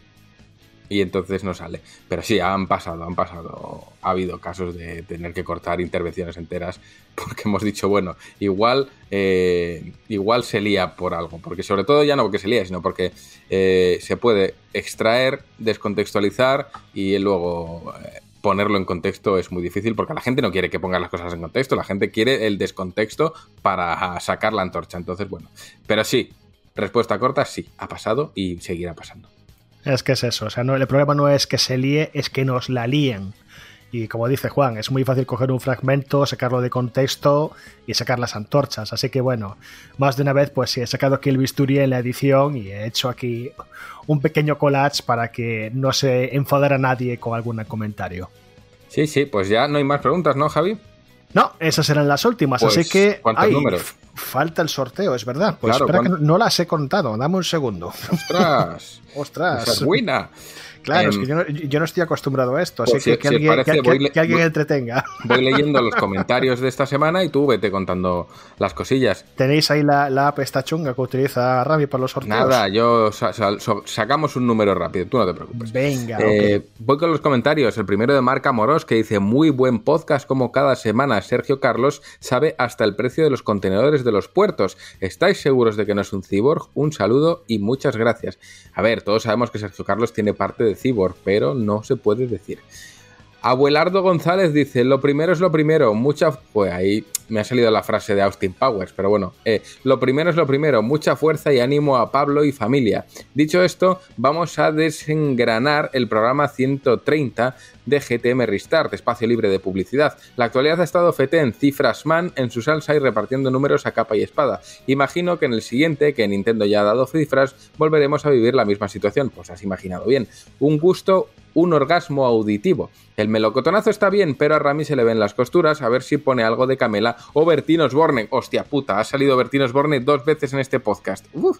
El Devs Tribune, increíble. Qué gusto da escuchar al mejor conductor del milenio acompañado de profesionales que intentan estar a la altura, sin duda, de lo mejor del programa. El puerta al retro de esta semana ha estado divertido y jugosón. Ese debate que os habéis montado entra como un guante en la mano de OJ Simpson, compartiendo anécdotas, experiencias y vivencias, tal y como dijo nuestro querido hombre polla, un señor conocido en sus tierras como el trípode. Por último, mi salsa, las respuestas de los socios, qué cosa más fina y qué risa, Dios bendito, me habéis hecho el día con la foto de HBO de Juan, lo cual es cierto, eh, confirmo que tengo a Belardo de foto en HBO. Ya que Rami no tiene, se la podía pedir al hombre trípode, aunque no creo que los servidores de HBO den para tanto. Ahora sí, ya para acabar, dos apuntes. Juanpe, entiendo tu dolor, yo también estoy yendo al dentista. Y Dan, sé que te pidieron que te insultáramos con tu nombre, pero como todavía no hay confianza, te voy a dedicar un micropoema. Dante llamas, Dante en llamas, abrasas mi corazón con el fuego de tu amor. Os amo, buen programa, viva Ponta Eri. Eh, bueno, Abelardo, bastante que lo he leído entero. Eh, Javier Ruiz de Lema, que es jabucho, o sea que aquí, que aquí no, que somos así de cutres, que nos comentamos a nosotros mismos. Eh, dice, una semanita más, otro grandísimo programa, gran cobertura de la actualidad y un Devs Tribune con Miguel Mendiluce y el bueno de David, Canelita en rama.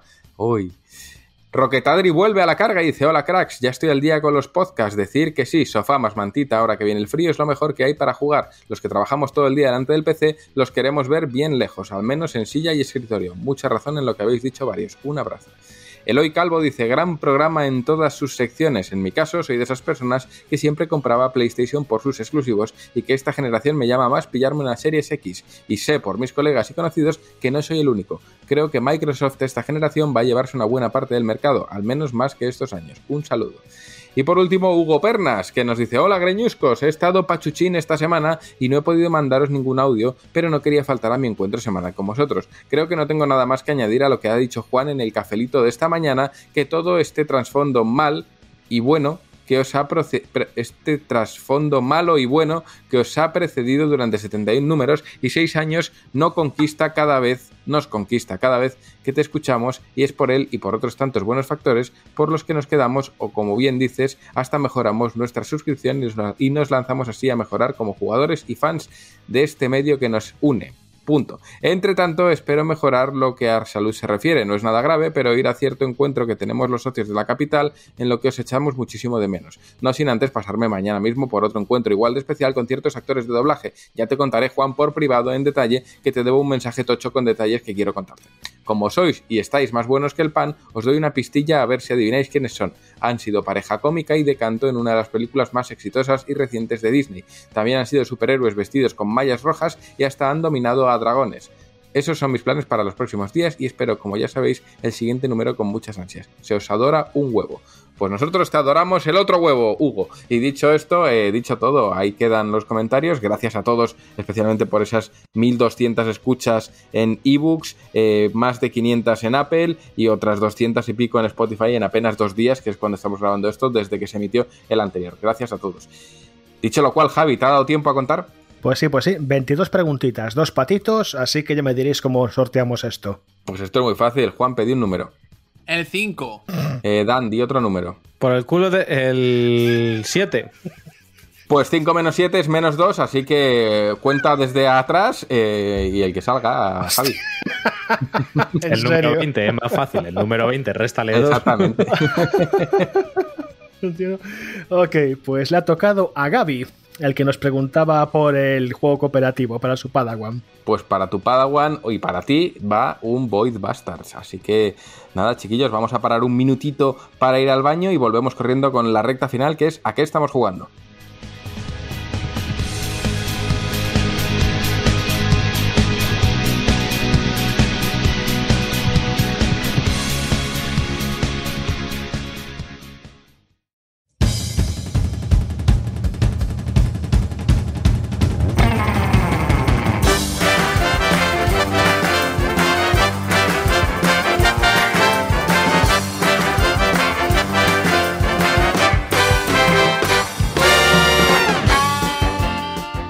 Ya estamos aquí, recta final, ¿a qué estamos jugando? Yo ya he visto que yo ya puedo hablar de un juego al que estoy jugando, así que luego he hecho un poco de bilis, aunque no sé si echar bilis porque he visto que se ha llevado notas altísimas, entonces yo ya me empiezo a sentir mm, eh, un bicho extraño. Eh, Dan, ¿tú con qué andas?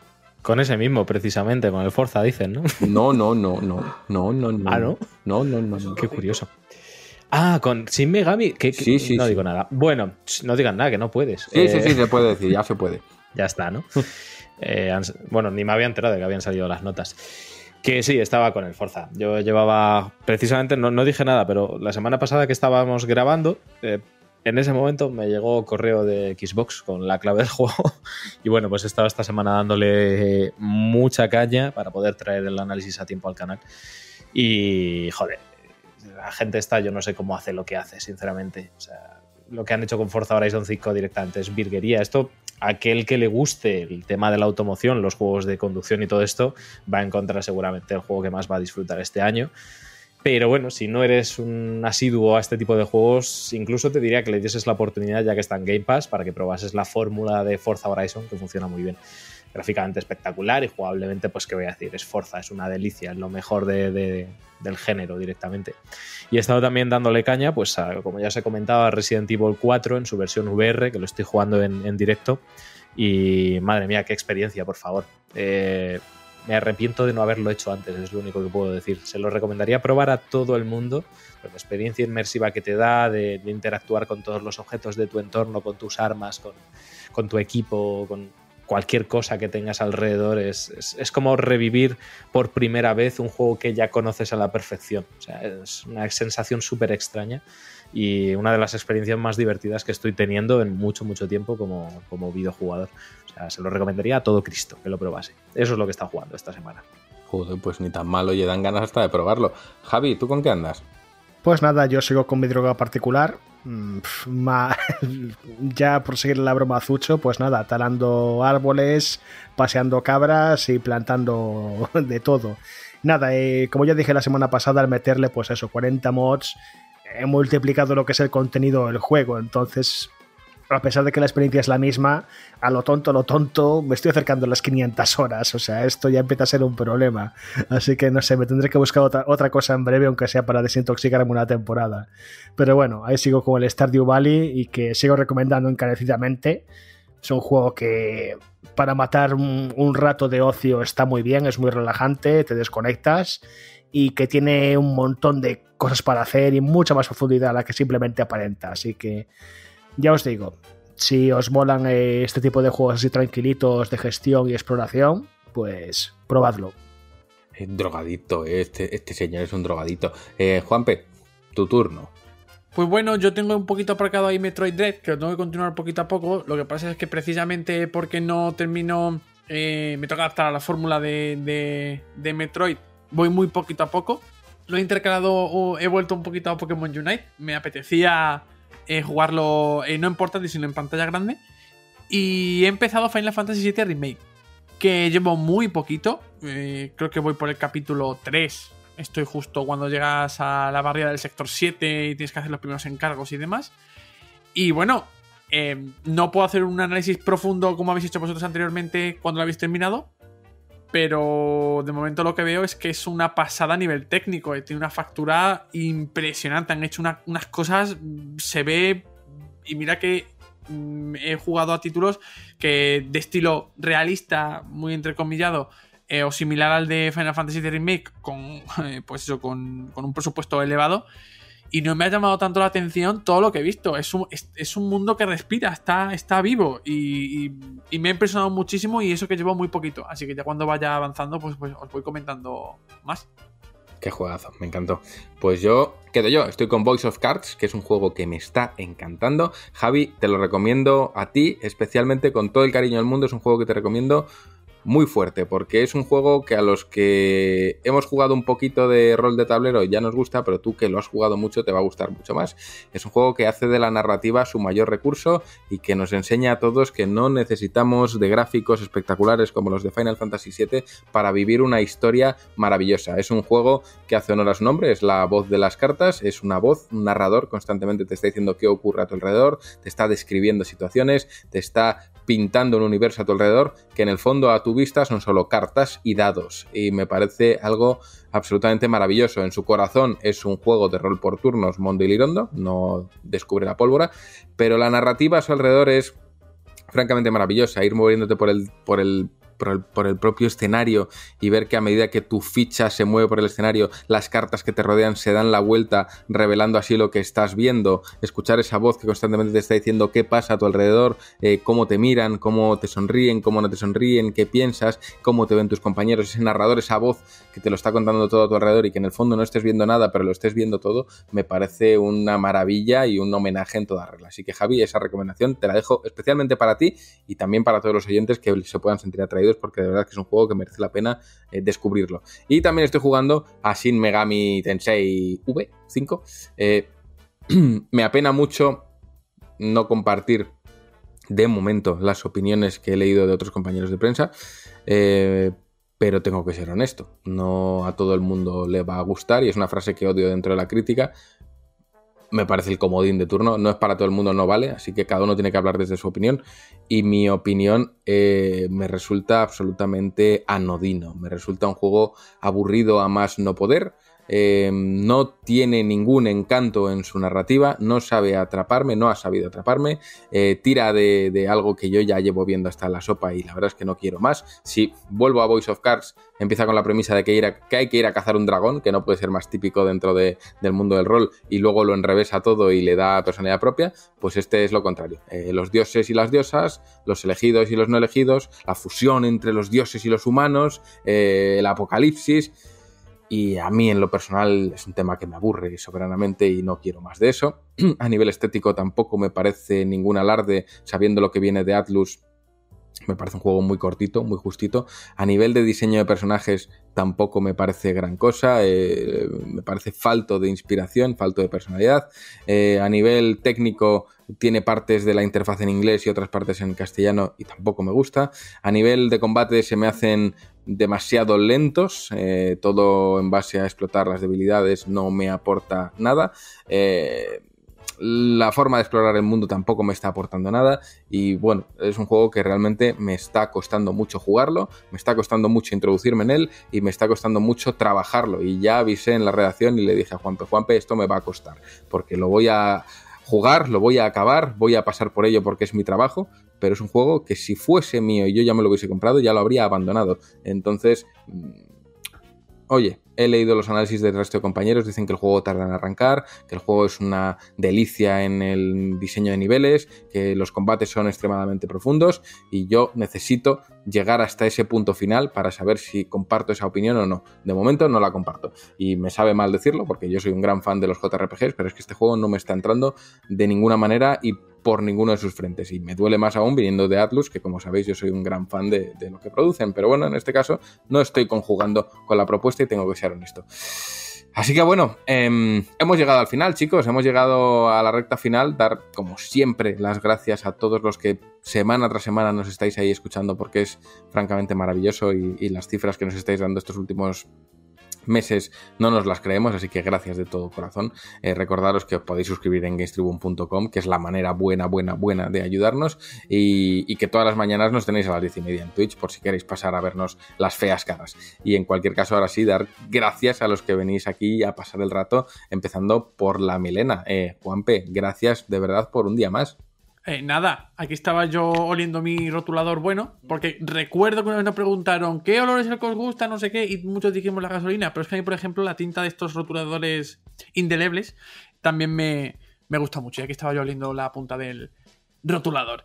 Eh, nada, que creo que nos ha quedado un programa bien chulo, bien eh, lleno de risas, que yo creo que es lo que al final lo que, lo que debe quedar, y seguro que le conseguimos eh, sacar una sonrisa más de, a más de una de las personas que nos están escuchando. Y que eso, que me sumo al agradecimiento de Juan, de esas cifras, de que además eh, participéis tanto en las preguntas, en los comentarios, que vamos, yo estoy... eh, Yo que no soy, ya sabéis que de que te cogeo no soy mucho de podcast, y, pero eh, veo lo que, lo que ocurre alrededor y me, y me flipa. Y al final, pues eh, acaba en reconocimientos de esas nominaciones, en las cifras, en Evox y demás. Así que, pues, eh, eternamente agradecido. Pues di que sí, eh, gran parte de culpa de todo esto lo tiene Rami, que no está, pero también lo tiene Javi. Javi, enhorabuena, gracias de todo, eh, un besito en la calva. Pues nada, muchas gracias chicos y de nuevo también extiendo todos esos agradecimientos a todos aquellos que nos escucháis, que habéis hecho que este podcast se haya engrandecido como, como lo que ha llegado y que es eso, que nos encanta ver que esto tiene éxito, que nos escuchan ya miles de personas semanalmente, lo cual me parecía algo inalcanzable hace ya mucho tiempo pero que bueno, que ese poco a poco se ha hecho una realidad y que ahora esto se ha convertido, pues eso, una, una responsabilidad placentera que disfrutamos mucho aquí grabando, reuniéndonos y debatiendo un poco aquí la actualidad y nuestras tonterías y riéndonos mucho. Así que nada, mientras esto pueda seguir, aquí seguiremos y aquí volveremos la semana que viene, más y mejor. Y gracias a Dan también, porque creo que tu entrada en el equipo ha, ido a la perfección, la gente está encantada, estamos todos felices, esto es maravilloso, así que Dan, gracias a ti también. a vosotros y a la gente por esa bienvenida tan calurosa y tan cálida y tan bonica y rebonica.